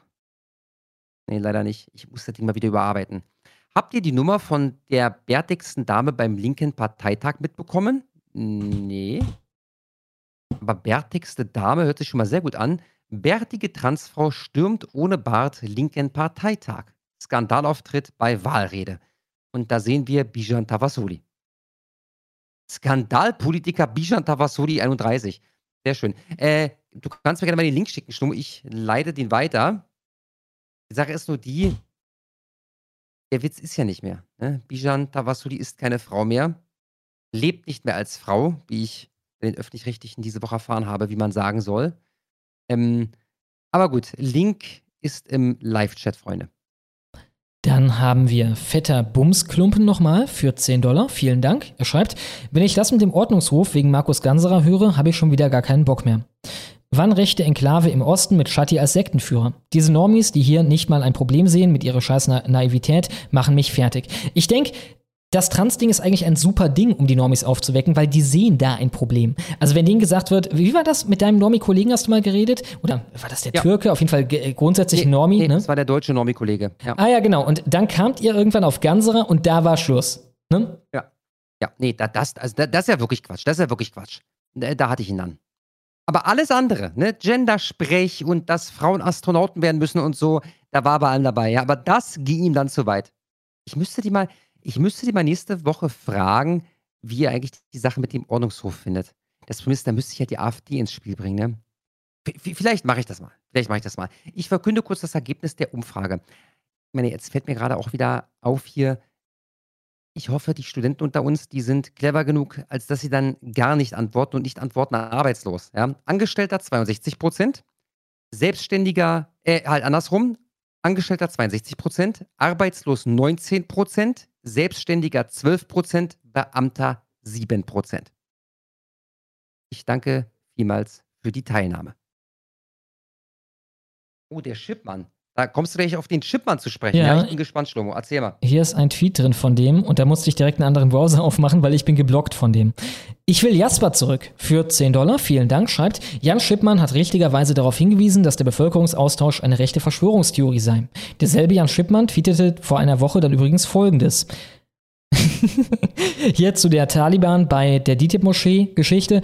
Wie kann es verdammt nochmal sein, dass ein Taliban-Funktionär Verdammt nochmal. Also der ist richtig, der ist richtig sauer. Verdammt nochmal. Wie kann Das- das, verdammt nochmal sein? dass ein Taliban, großgeschrieben, Funktionär in Köln ohne Probleme in einer DITIB-Moschee eine Rede hält. Was läuft hier eigentlich schief, dass das nicht verhindert wird? Wunderschön. Ja, Herr Schippmann, was läuft hier eigentlich schief? Ja, nicht ins Dann rechtsextreme Lager hier äh, äh, abrutschen. Ja, vorsichtig. Karlchen für 10 Dollar, vielen Dank. Hattet ihr Blinkens Gestarre und seine Reaktion, als Biden Xi zum Diktator erklärt in der HW? Ne, hatten wir nicht. Ich habe das Video gesehen. Ein paar Mal wurde es mir angezeigt, habe es jedes Mal übersprungen, weil mich das nicht interessiert hat. Dann habe ich es mir einmal angeguckt, weil dann irgendwie nochmal so ein Post kam, so, ey, wie ist denn sowas möglich? Und da gucke ich mir das Video und denke mir so, hä, der, der guckt doch einfach nur äh, irgendwie blöde. Der ist jetzt nicht übelst schockiert. Ich wusste nicht mehr, dass das mit dieser Rede ähm, äh, zusammenhängt. Also der Witz ist ja der, dass Xi diese Woche in Amerika war. Und dann hat offensichtlich in der Öffentlichkeit bei irgendeiner Pressekonferenz oder so äh, Biden seinen Standpunkt erneuert, dass Xi Jinping ein Diktator sei. Und das kann man ja finden. Die Frage ist nur, ist das so clever? Ich glaube sogar noch während der Mann im Land ist, ja, bei einer Großmacht wie China so eine Aussage zu tätigen, als Präsident der USA. Ich fand sogar das krasser, wo nicht gerade die Aussage war, sondern das, das war danach, glaube ich. Ich weiß nicht, ob es auf die Aussage bezogen war oder eher auf den Inhalt vom Treffen. Äh, keine Ahnung, er sieht da relativ, keine Ahnung, beunruhigt aus. Fasst sich ins Gesicht die ganze Zeit Ja. und so, ne? Äh, insofern, ich glaube, so toll ist das nicht gelaufen. Dann haben wir Tis. Halt, halt, halt, halt, halt, halt, halt, halt, halt, sorry. Ähm, wenn nicht, nachholen. Zweimal bei YouTube Watch Anthony Blinkens Reaction as Joe Biden calls Xi Jinping Dictator. Blinkens intense focus during Biden speech goes viral. Ähm, jetzt die Frage, was wir jetzt hier beisteuern sollen. Also soll ich jetzt kurz das Video abspielen? Soll ich das mal kurz abfilmen, Schlomo? Warum nicht, ne? Alles klar, dann bin ich, hast, du- kannst du nee, du hast einfach nur Blinken eingegeben, ne? Dann Äh, finde ich das kurz. Ich, ich- finde das Schlummo und äh, film es dir ab. Ich bin gleich wieder bei dir. Ich schicke dir kurz das. Kannst ja versuchen, ob das auf YouTube einfach quasi Copy-Paste-mäßig geht. Ich hab's schon, ich hab's schon, ich hab's schon. Ah, okay, alles klar. Dann mache ich den Tiske für 10 und 9 Cent. Vielen Dank. Er schreibt, weil ihr die Astronautin in, in, in, innen hattet. Ihr wisst ja, dass ich mit Halbburgen und Halbnormis arbeite. Da haben sich ernsthaft welche echauffiert, wenn im Scherz, dass man da von einer Werkzeugtasche und nicht von einem Koffer oder Kasten sprach. ich habe gar nicht in die Richtung gedacht, als wir das hatten hier. Dann haben auch wir. Skittich. Äh, der ist leider drunter. Du musst noch mal für 6,70 äh, 70 ungefähr nachmachen, weil wir können erst ab 10 vorlesen. Sonst geht das bis, keine Ahnung, 3 Uhr nachts oder so. Trotzdem schon mal vielen Dank an Skittich. Dann ich habe ha- dir das Video geschickt. alles klar, ich lade schon mal runter. Zack. Und ich spiele es euch ein. Ups. Hier kommt's. Thanks, guys. Thanks, press. Yeah, Thanks, guys. Here we go this way. Here we go this way. We're walking out. Yeah, we're walking out. Everyone's Everyone heading out. start walking Thank you so out. much. Everyone's got to head out. out. Everyone's got to Everyone head out. Everyone's out. heading out this way. Thank so Heading much. out. Pick it up, heading out that way, guys. Pick it up, heading out that way. Pick it up and heading out this way. Thank you so much. Everyone's heading out this way. This way. You guys so much. Thank you so much. Everyone's moving Ja, also wirkt schon so wie Arsch auf Grundeis, ne? Ja, schon, aber jetzt nicht. Der ist kurz davor rauszustürmen oder so. Ne? Dann, ja, wirkt halt so, als wenn er zwange, also als wenn er äh, versuchen würde, sich zu beruhigen, ne? Und damit Probleme hätte. Mhm, mhm. Dann haben wir den guten Anani, An, Ananim für 10 Dollar. Vielen Dank. Und er schreibt, für den Green Day Boy und wann gedenkt ihr, Arno in die Wabe zu holen? Ja, diesen Anonym auf Twitter. Kommt hier der nächste äh, Typ ins Spiel, von dem keiner weiß, wer er ist, Ich guck mal wo er kurz. wohnt, was er tut. Anonym. Folgt mir auf jeden Fall. Kein Profilbild. Postet größtenteils irgendwelche Brainlet-Memes. Auf, auf Twitter ist das, oder was? Ja. das hier ist ich habe gehört, das soll ein echt cooler Typ sein. Ich sehe, er hat ein paar neue Brainlet-Memes gefunden, die ich noch gar nicht habe. der, hat, der hat fleißig gesammelt, glaube ich. Ja. Ich kann mal den, den äh, Twitter-Account hier im Live-Chat. Hast du den von teilen. mir oder hat äh, er den vielleicht von mir? Möglich? Gut möglich.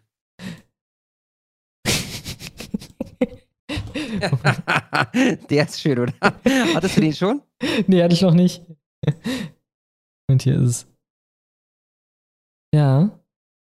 Kann man sich mal angucken, aber ist halt nur so ein kleiner Twitter-Nutzer, insofern keine bedeutsame Person. So ist es. Dann habe ich den Tiske nochmal für, nee, hatten wir gerade, den Genau. Functional Chemistry, 10 Dollar, vielen Dank, schreibt, Medley Hetzer, das Spahn-Interview bei Schuler wäre absolutes Gold für betreutes Kacken. Probleme erkennen und nichts daraus folgern in Reinkultur. By the way, Piezo-Keramiken sind keine neuen Dinge und in, in fast jedem Motor oder Fahrzeug. Piezo. Äh, Piezo-Keramiken sind keine neuen Dinge und fast jedem Motor oder Fahrzeug. PS, Kasper, lern mal Mathe. Fahrzeug. Ah, okay, Feuerzeug, alles klar. Kasper, lern mal Mathe. Was? Wo habe ich jetzt schon verkackt? Ich, ich, also ich gebe mir meistens Mühe, ja, weil ich mich nicht blamieren will. Ähm, vielleicht äh, nehme ich mir doch mal äh, ein Buch entsprechend. Ja, ich danke für den, für den Tipp. Ich poste das kurz hier in meinen Shutty-Chat rein, damit wir das auf dem. Als Notiz hier, dass die beiden sich möglicherweise Spahn angucken. Genau, Dann vergangenen habe Freitag haben wir drei neue Dinger gemacht. Durchschnittliche Laufzeit 1,40. Sehr schön. Dann alles auf Schattis Kanal, ne? Ja, aber auch auf meinem Twitter dann. Ah ja, ah ja, sehr schön. Dann habe ich Barnabas Brackwasser für 21,83 Dollar. Vielen, vielen Dank. Hier mein Beitrag gegen die Paywall. Und ich hätte noch einen Vorschlag fürs betreute Kacken. Der Plot ist bekannt, aber der Harz ist schön. Und dann ein Link zum Honigforum. Was haben wir hier? Das ist nur die Seite, ne? Oder ist. Ah, das hier offenbar. Rechtsextreme Nachbarn. Ah, das haben wir. ist das Lustige. Vielleicht haben wir das schon gemacht. Ist auf jeden Fall auf der Liste. Rechtsextreme Nachbarn, völkische Siedler im Harz. Ja, ist auf jeden Fall auf unserer Liste. Werden wir wahrscheinlich noch machen. Vielen Dank, Barnabas Brackwasser. Fiomo Schinkelstein für 10 Dollar, vielen Dank, schreibt, Jomo, schön, dass du nun auch Moslem bist. Hätte nicht gedacht, dass 10 Dollar reichen, damit du konvertierst. Dein Arabisch musst du aber noch üben. Jetzt hast du dieselbe Religion wie Mimon Baraka und dann ein TikTok-Link, wenn das zum Hören ist. Ah, das ist Shatti. Kannst du uns das vielleicht kurz geben? Äh, ich weiß nicht, ich muss gucken. TikTok ist. Ich weiß nicht. Nee, scheint Hier ist der menschgebliebene Mann 67 alias Mimon Baraka, eigentlich Maimun El Baraka. Es geschehen noch Zeichen und Wunder. Bildet euch meine Feinde da draußen nicht ein, weil ihr mich jetzt in einem emotionell rührseligen Moment gesehen habt. Ich wäre ein Weichei. Ich bin trotzdem ultra hart und knochenhart. Doch ich habe für mich erkannt, was für mich auch spirituell und was einen Lebensweg angeht, der beste ist und was auch den größten Schutz Und scheiße. Ich muss auf dem Fenster bleiben. für meine und meiner Mutter, für meine Mutters, nicht der Esel voran, für meine Mutters und meines Lebens. Ich werde jetzt hier unterzeugen unter den Millionen Moslems es aufsagen. Danke, lieber Julian. Damit hätte ich nie gerechnet, dass du ein Moslem bist von Geburt an. Danke. Und ich äh, bitte um Nachsicht, wenn meine Zunge nicht so arabisch klingen sollte. Denn ich bin ja ein Scheidungskind und ohne den Vater groß geworden, der leider kein guter Moslem und gläubiger Moslem gewesen ist. Aber das tut nichts zur Sache, deswegen darf man nicht die ganze Religion diskreditieren, wenn ein Elternteil schwach im Geist oder im Herzen war. Okay, das geht jetzt noch eine Minute 30 weiter. Ich versuche mal hier den Teil zu finden, wo er die Schahada aufsagt. Ah, jetzt geht's los. Alles klar. Ashadu Allah ila illallah wa ashadu anna Muhammadan Rasulallah. Das ist so geil. Er hat das gerade abgelesen. Ich habe diesen Punkt schon mal in einem Video gemacht. Also ich habe mich damit so lange beschäftigt und so häufig die Shahada gehört, dass ich glaube, ich kriege sie jetzt noch auswendig. Und ich versuche mal mein Glück. Ashadu an la ilah. Ashadu an la ilah wa illallah. Ashadu anna Muhammadan Rasulallah. Ich glaube, das war gerade korrekt. Ähm, und das war nicht abgelesen oder ähnliches. Wie kommt man auf die Idee, zu einer Religion überzutreten, das Glaubensbekenntnis zu sprechen und nicht mal das auswendig zu können? Also wie intensiv hat dieser Mann sich mit dem Islam beschäftigt, dass er das ablesen muss, was er da sagt? Es ist traurig, Freunde. Ich muss immer denken an dieses eine Meme ähm, mit ähm, äh, einem IS-Typen, der auch das macht und das wird halt kontrastiert mit diesem Late-Night, keine Ahnung, Telefonsex-Werbungssong. Äh, quasi La ilaha illallah, la illa illallah. Halt mit irgendeiner, die da rumhüpft mit ihren ne? Ähm, Und außerdem kam mir gerade dieses Meme in den Kopf. Warte. Gibt's das noch auf YouTube? Na, ich fürchte nicht. Es gab mal so ein schönes Ding, wo diese Rede, in der der IS verkündet wurde von al-Baghdadi, dann gelegt wurde auf einfach nur ähm, Motorräder, die in die Kurve gehen und so, ne? Und halt wie Han in so dass es ganz gut passte. das, das hat gut zusammengepasst, ja? Ja. Dann haben wir den guten äh, Corona-Pupskopf, ne? Ähm, 14 Dollar? Ja. Ja, für 10 Dollar, vielen Dank. Er schreibt, Medal, hier ein Zehner für die kostenpflichtigen Segmente. Ein Fuck, Mary, eine Fuck, Mary, Kill Alternative. UHD, Urlaub machen, hinziehen, dem Erdboden gleich machen. Mit Hamburg, Berlin und Köln. Macht weiter so, ihr versüßt mir und meiner Freundin regelmäßig den Sonntagabend. Puh, ja gut, bei das den drei Städten. Halt, also, ne, ich wohne schon in Berlin und wenn ich woanders glücklicher wäre, dann wäre ich ja schon weggezogen. Von daher für mich ganz klar. Also hinziehen Berlin, aber auch nur, weil ich hier lebe. Jetzt die Frage, was ist das größere Drecksloch? Hamburg oder Köln? Ich vermute Hamburg. Nee, ich bin mir sogar sicher. Also Hauptbahnhof Hamburg, äh, Hamburg dem Erdboden gleich machen und in Köln würde ich dann Urlaub machen. Das Ding ist, ich habe zu Köln, weil ich halt Jahre da gelebt habe und dementsprechend Erfahrungen gemacht habe, damit wie scheiße es da ist, eine wahrscheinlich dann irrationale, emotionale Vorprägung. Insofern, ja gut, wenn ich Rationales betrachten soll, ja, hinziehen wäre dann Köln.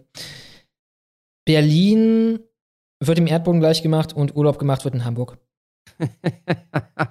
Du kennst den Hamburger Hauptbahnhof nicht, ne? Doch, war ich schon mal, war ich schon mal. Ah ja. Schön, schön. schön. Dann haben wir Kaspers Notizzettel für 10 Dollar. Vielen Dank. Und er schreibt, Faktencheck. Die beiden Opfer von Kenneth Darlington waren entgegen Pressemeldungen keine Klimaaktivisten, sondern bestenfalls Umweltschützer gegen ein Kupferbergbauprojekt, gegen das dort aktuell protestiert wird. Ah, okay. Okay, das ist witzig, weil ich, also meine, so habe ich das äh, wahrgenommen bei Twitter, ne, dass das äh, quasi die gleichen Klebeidioten wären, wie die, die bei uns auf der Straße sitzen. Mhm. Die haben da auch die, die Straße dicht gemacht, okay. Dann waren das einfach nur Demonstranten gegen ein Kupferbergbauprojekt. Also ich meine, theoretisch sogar möglich, dass die tatsächlich Demonstranten waren und nicht irgendwelche bezahlten Leute ne, vom äh, Climate Emergency Fund. Wer weiß. Ja, wirklich ist das. Dann habe ich Stolzmonat für 10 Dollar. Vielen, vielen Dank. Ed Kasper, Update zum Journalisten Martin Lejeune. Wann? Ja, gar nicht. Ich habe mitbekommen, der hat neulich, hat er irgendwen interviewt bei so einem Gaza-Protest. Ich bin mir ganz sicher. Jedenfalls meldet er da jetzt wieder rum. Äh, ich habe den aus den Augen verloren. Er ist mir auch völlig egal, der Mann. Die Polizei hat den Journalisten Martin Lejeune bei den aktuellen Pro-Palästina-Demos abermals zensiert. Der Journalist Martin Lejeune ist Journalist und macht wichtige journalistische Arbeit. Da kann ich mich anschließen, ohne ihn äh, noch zu verfolgen. Äh, ein, ein sehr, sehr guter Mann. Ja? Er- Und, und aber ganz kurz eine Sache ähm, muss ich da anmerken. Er ist aktivierender Journalist. Ja? Das ist ja der Begriff, den er äh, damals selbst äh, für sich selbst verwendet hat. Ein aktivierender Journalist. Vielen Dank, Stolzmonat. NWO-Zentrale Kabul für 10 Dollar, vielen Dank, schreibt, Opa hat, die, Opa hat den Maulscheide voll. Ist ganz, ist ganz witzig, dass immer du bei dem landest, ne? Ja. Ich glaube, wir hatten jetzt fünf, sechs Mal so Opa-Beiträge und jedes Mal hast du die vorgelesen. Zwar nicht, weil du die Wese nicht vorgedrängelt hast, sondern weil durch Zufall du gerade dran warst. Ja, viel Spaß mit Opa. Ja, kompletter Zufall. Opa hat den Maulscheide voll. Opa findet sehr, sehr toll. Opa spielt Tetris. Opa hat Darmriss. Opa hat den Pipi-Schmatz von dem Russen saugen getut. Opa ist eine elendige, okay, Brut. Opa bekommt Ansage. Opa, ich mit Basi, erschla Basie erschlage. Shalom, Kawaii, Novum, Ordo, Selecorum. Ja, vielen Dank, NWO-Zentrale Kabul. Fetter Bumsklumpen für 10 Dollar. Vielen, vielen Dank. Ich kenne halt tatsächlich Normis, die damals der Meinung waren, dass Markus Ganserer, Markus zu nennen, ja trotzdem respektlos war. Holger. Und das macht man ja nicht, etc. Ja. Generell müssten wir auf dem Transformer-Spielfeld aber im Vorteil sein. Das stimmt. Ja, meine, das sind dann halt die, die richtig idiotischen Normis oder halt die Holgers dieser Welt. Ich glaube auch nicht, Ja, dass Holger das noch sieht. Also ich glaube, Holger wurde ein wenig die Augen geöffnet durch den ganzen Transformer-Kram, der seitdem abging. Ich glaube, der war damals noch etwas geblupelt, einfach weil er nicht so viel Erfahrung damit hatte. Wenn du noch bei uns bist, Holger, äh, lass es uns doch mal wissen in, im Live-Chat. Ja? Ist, ist Markus Ganserer ein Mann? Ja oder nein? Dann haben wir Stefan Nee, 54. den musst du überspringen, weil das wird ein Stimmt. Zweiteiler. Wenn wir ganz viel Glück haben, kommt der gleich noch rein. Abschieben für 10 Dollar nochmal, vielen Dank, schreibt, weil Shlomo in den Koran eingetreten ist. Dann ein YouTube Shorts. Vielleicht kannst du uns da nochmal den Ton von geben. Ja, sehr gerne. Ich bin in den Koran eingetreten, das wollte ich euch mitgeteilt haben. Ja, ich bin in den Koran eingetreten. Ich wurde Es, es ist so gestört, man. man es ist, ich habe damals ein Video gemacht und das habe ich recht schnell wieder runtergenommen, weil es zu hart in der Wortwahl war. Da habe ich mich mit Konvertiten beschäftigt. E- Es sind halt aber auch immer Leute mit psychischen Problemen und wirklich amtlich mit einem durchschnittlichen IQ von 38 oder so. heute konfisziert, nennt man das, glaube ich, ja. Konfisziert. Heute konfisziert nennt man das, glaube ich. Ähm, ich bin jetzt Muslim. Ja, Ich bin jetzt Moslem. ich bin Muslim. Alter Schwede. Alter Schwede, war das echt, Alter? Na gut. Sehr schön. Stefan 54, 10 Dollar mit einem Zweiteiler. Vielen Dank. Schreibt, moin Leute, seit wann hat Shomo Twitter Blue? Eigentlich schon seit einer Woche, aber die mussten das erst noch prüf prüfen, bevor die mir den, den äh, Haken gegeben haben. Aber ja, jetzt ist es durch und jetzt habe ich den Haken und im Endeffekt alle Funktionen. Könnt ihr auch streamen. Aber ich glaube, mit einer Zeitbeschränkung muss ich nochmal gucken. Vielleicht dann auch in Zukunft die Wabe Es auf. soll wohl restreamen, soll man wohl komplett können, ohne Zeitbeschränkung und auch mit Video. Ah ja. Ah ja. Cool. Also vielleicht auch mal die Wabe auf Twitter. Warum nicht, ne? Klar. Ich habe es erfahren, als Schlomo mal was fragte wegen Streamkey auf Twitter. Genau, da hatte ich noch keinen Haken und da konnte ich das auch noch nicht. Deswegen habe ich auch die Erwin-Debatte nicht gestreamt. Das war eigentlich mein Plan, dass ich die auf Twitter streame. Aber ähm, das ging da noch nicht, weil das noch in der Prüfung war. Äh, ja, aber jetzt ging es. Und Livestreams auf Twitter hatte ich ja bereits vor ein bis zwei Jahren mal empfohlen, wenn auch vor Musk, als es noch kostenfrei war. Nachtrag, Schlomo, hast du noch den Clip von Vic, in dem er sagt, dass er keine Lust hat, auf dein Video aus 2020 zu reagieren? Clip ist nicht von mir, daher habe ich ihn nie gefunden. Hatte es auch auf Twitter DMs geschickt. Und was ist mit Simplicissimus AI? Ja, stimmt, ich hatte da mal dich gefragt, ob wenn ich dir einen Text gebe, weil Simplicissimus halt wirklich klingt wie eine AI und man den deswegen so toll nachmachen kann, äh, dass wir vielleicht mal so ein Ding zusammen machen da. Ja, pff, das steht noch. Ich muss nur mal die Muße dazu finden. Dann schicke ich dir einfach einen Text, einen Text und dann kann ich das irgendwo einbauen, vielleicht auch eine Honigwabe oder so. Das wäre auf jeden Fall cool. Der Clip von Vic, ich kann noch mal gucken. Ich fürchte, ich fürchte die Sachen. Ja, du solltest das finden in einem alten Video von mir. In einem alten Video von mir auf Gegenstimme. Da sollte ich irgendwann am Anfang mal. Ja, wahrscheinlich hier, oder? Wie gibt die Woke Witze Polizei? Habe ich das da thematisiert? Ich habe das nämlich irgendwo mal gezeigt. Es könnte sein, dass es hier drin ist. Ja, sieht so aus. Sieht so aus. Ja, Gegenstimme. Okay, ich tue es mal kurz in unseren Chat hier. Jo, ich poste den Link im Live-Chat. Dann mache ich schon mal abschieben. Die hatten wir gerade. Gin Red für 10 Dollar. Vielen Dank. 11 Dollar, sorry. Er schreibt, Hi, in Polen hat die rechte PIS die Wahlen verloren.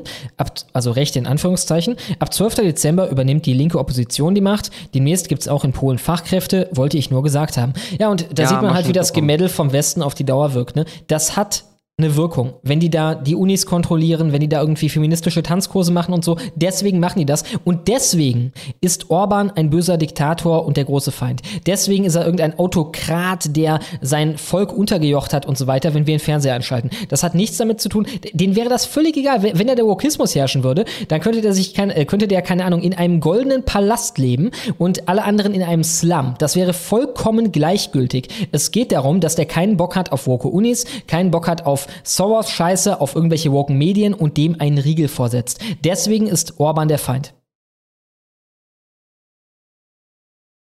Ich Jetzt glaub- schreibt Stefan im Live-Chat, dort ist es schon, nur ist es dort schnell vorgespult und ich suche den ganzen Clip. Ich Hast fürchte, das habe ich ganzen nicht. Clip? Okay. Ich fürchte, nee, da müsste ich das alte Video im Endeffekt haben. Ich fürchte, das ist dann nicht mehr da. Ich kann noch mal nachgucken, wenn wir hier fertig sind und gegebenenfalls schicke ich es dir auf Twitter, aber ich fürchte leider, das habe ich nicht. Dann habe ich Schur hatten wir gerade. Nee, hatten wir nicht. Nee, hatten für wir 10 nicht. Dollar. Vielen Dank. Schreibt, was glaubt ihr, wie lange es noch geht, bis der ganze Bums hier uns so richtig um die Ohren fliegt? Ich denke halt, es wird nicht den Moment geben, wo es uns um die Ohren fliegt, sondern es wird halt ein sukzessive Meer um die Ohren fliegen sein. Und wir sind ja schon in dem Meer um die Ohren fliegen. Ne? Also seit der Ostgeschichte fliegt es uns schon mehr um die Ohren. Es wird halt immer mehr werden.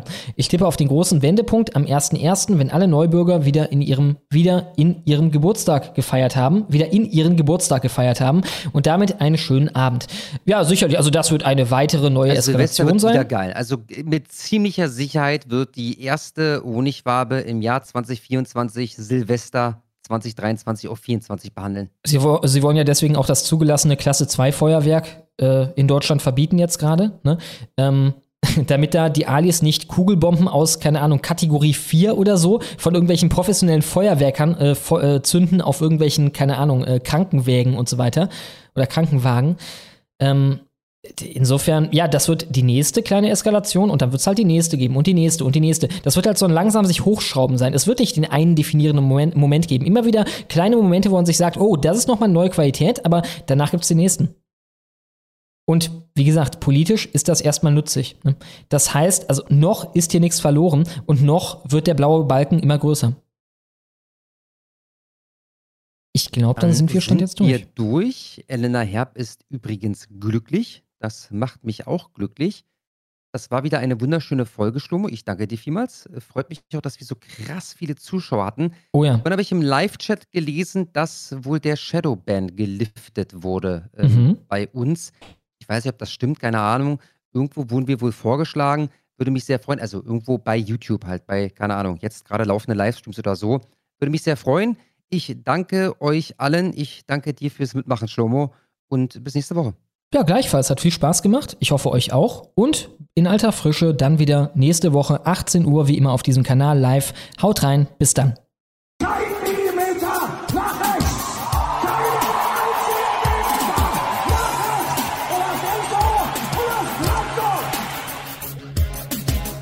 Offenheit ist richtig, Toleranz ist gut. Nichts ist wirklich wichtig, nach der Feigheit kommt die Flut. Roland hat mal Vogelschiss gesagt. Am Strand der Mitte, ohne Sinn, ohne Verstand. Ja, Gauland, der hat mal Vogelschiss gesagt. Brauch ich ne Kippe und bau Seebrücken in den Sand und es, es ist okay. Ich wähl die FDP und es ist Ampelzeit. Unbeschwert und frei und der Enz heißt Enz, weil er vergisst, weil er verdrängt und weil er schwärmt und glaubt, sich anlehnt und vertraut und weil er kackt, solange er lebt, vergreift ihn. Die Grenzen weit geöffnet. Wir schaffen es noch. Ist der Booster Shot auf dem Weg. Ohne Sprit, Gas und Elektrik bekämpfen wir weißes Privileg. Mein Sohn heißt jetzt Liese, wurde auf Hormonblocker gesetzt. Und wenn ich ihn wirklich liebe, dann geht es bald an sein Gemächt. Und das ist schon okay. Ich wähl die FDP und es ist Ampelzeit bunt und alle gleich. Und der Enz heißt Enz, weil ich mich wegduck und verrenk und demoralisiert. Alles mit Anseh bei nem Bier und weil ich kack, solange ich leb, fuck AfD. Und weil ich kack, solange ich leb, fuck AfD.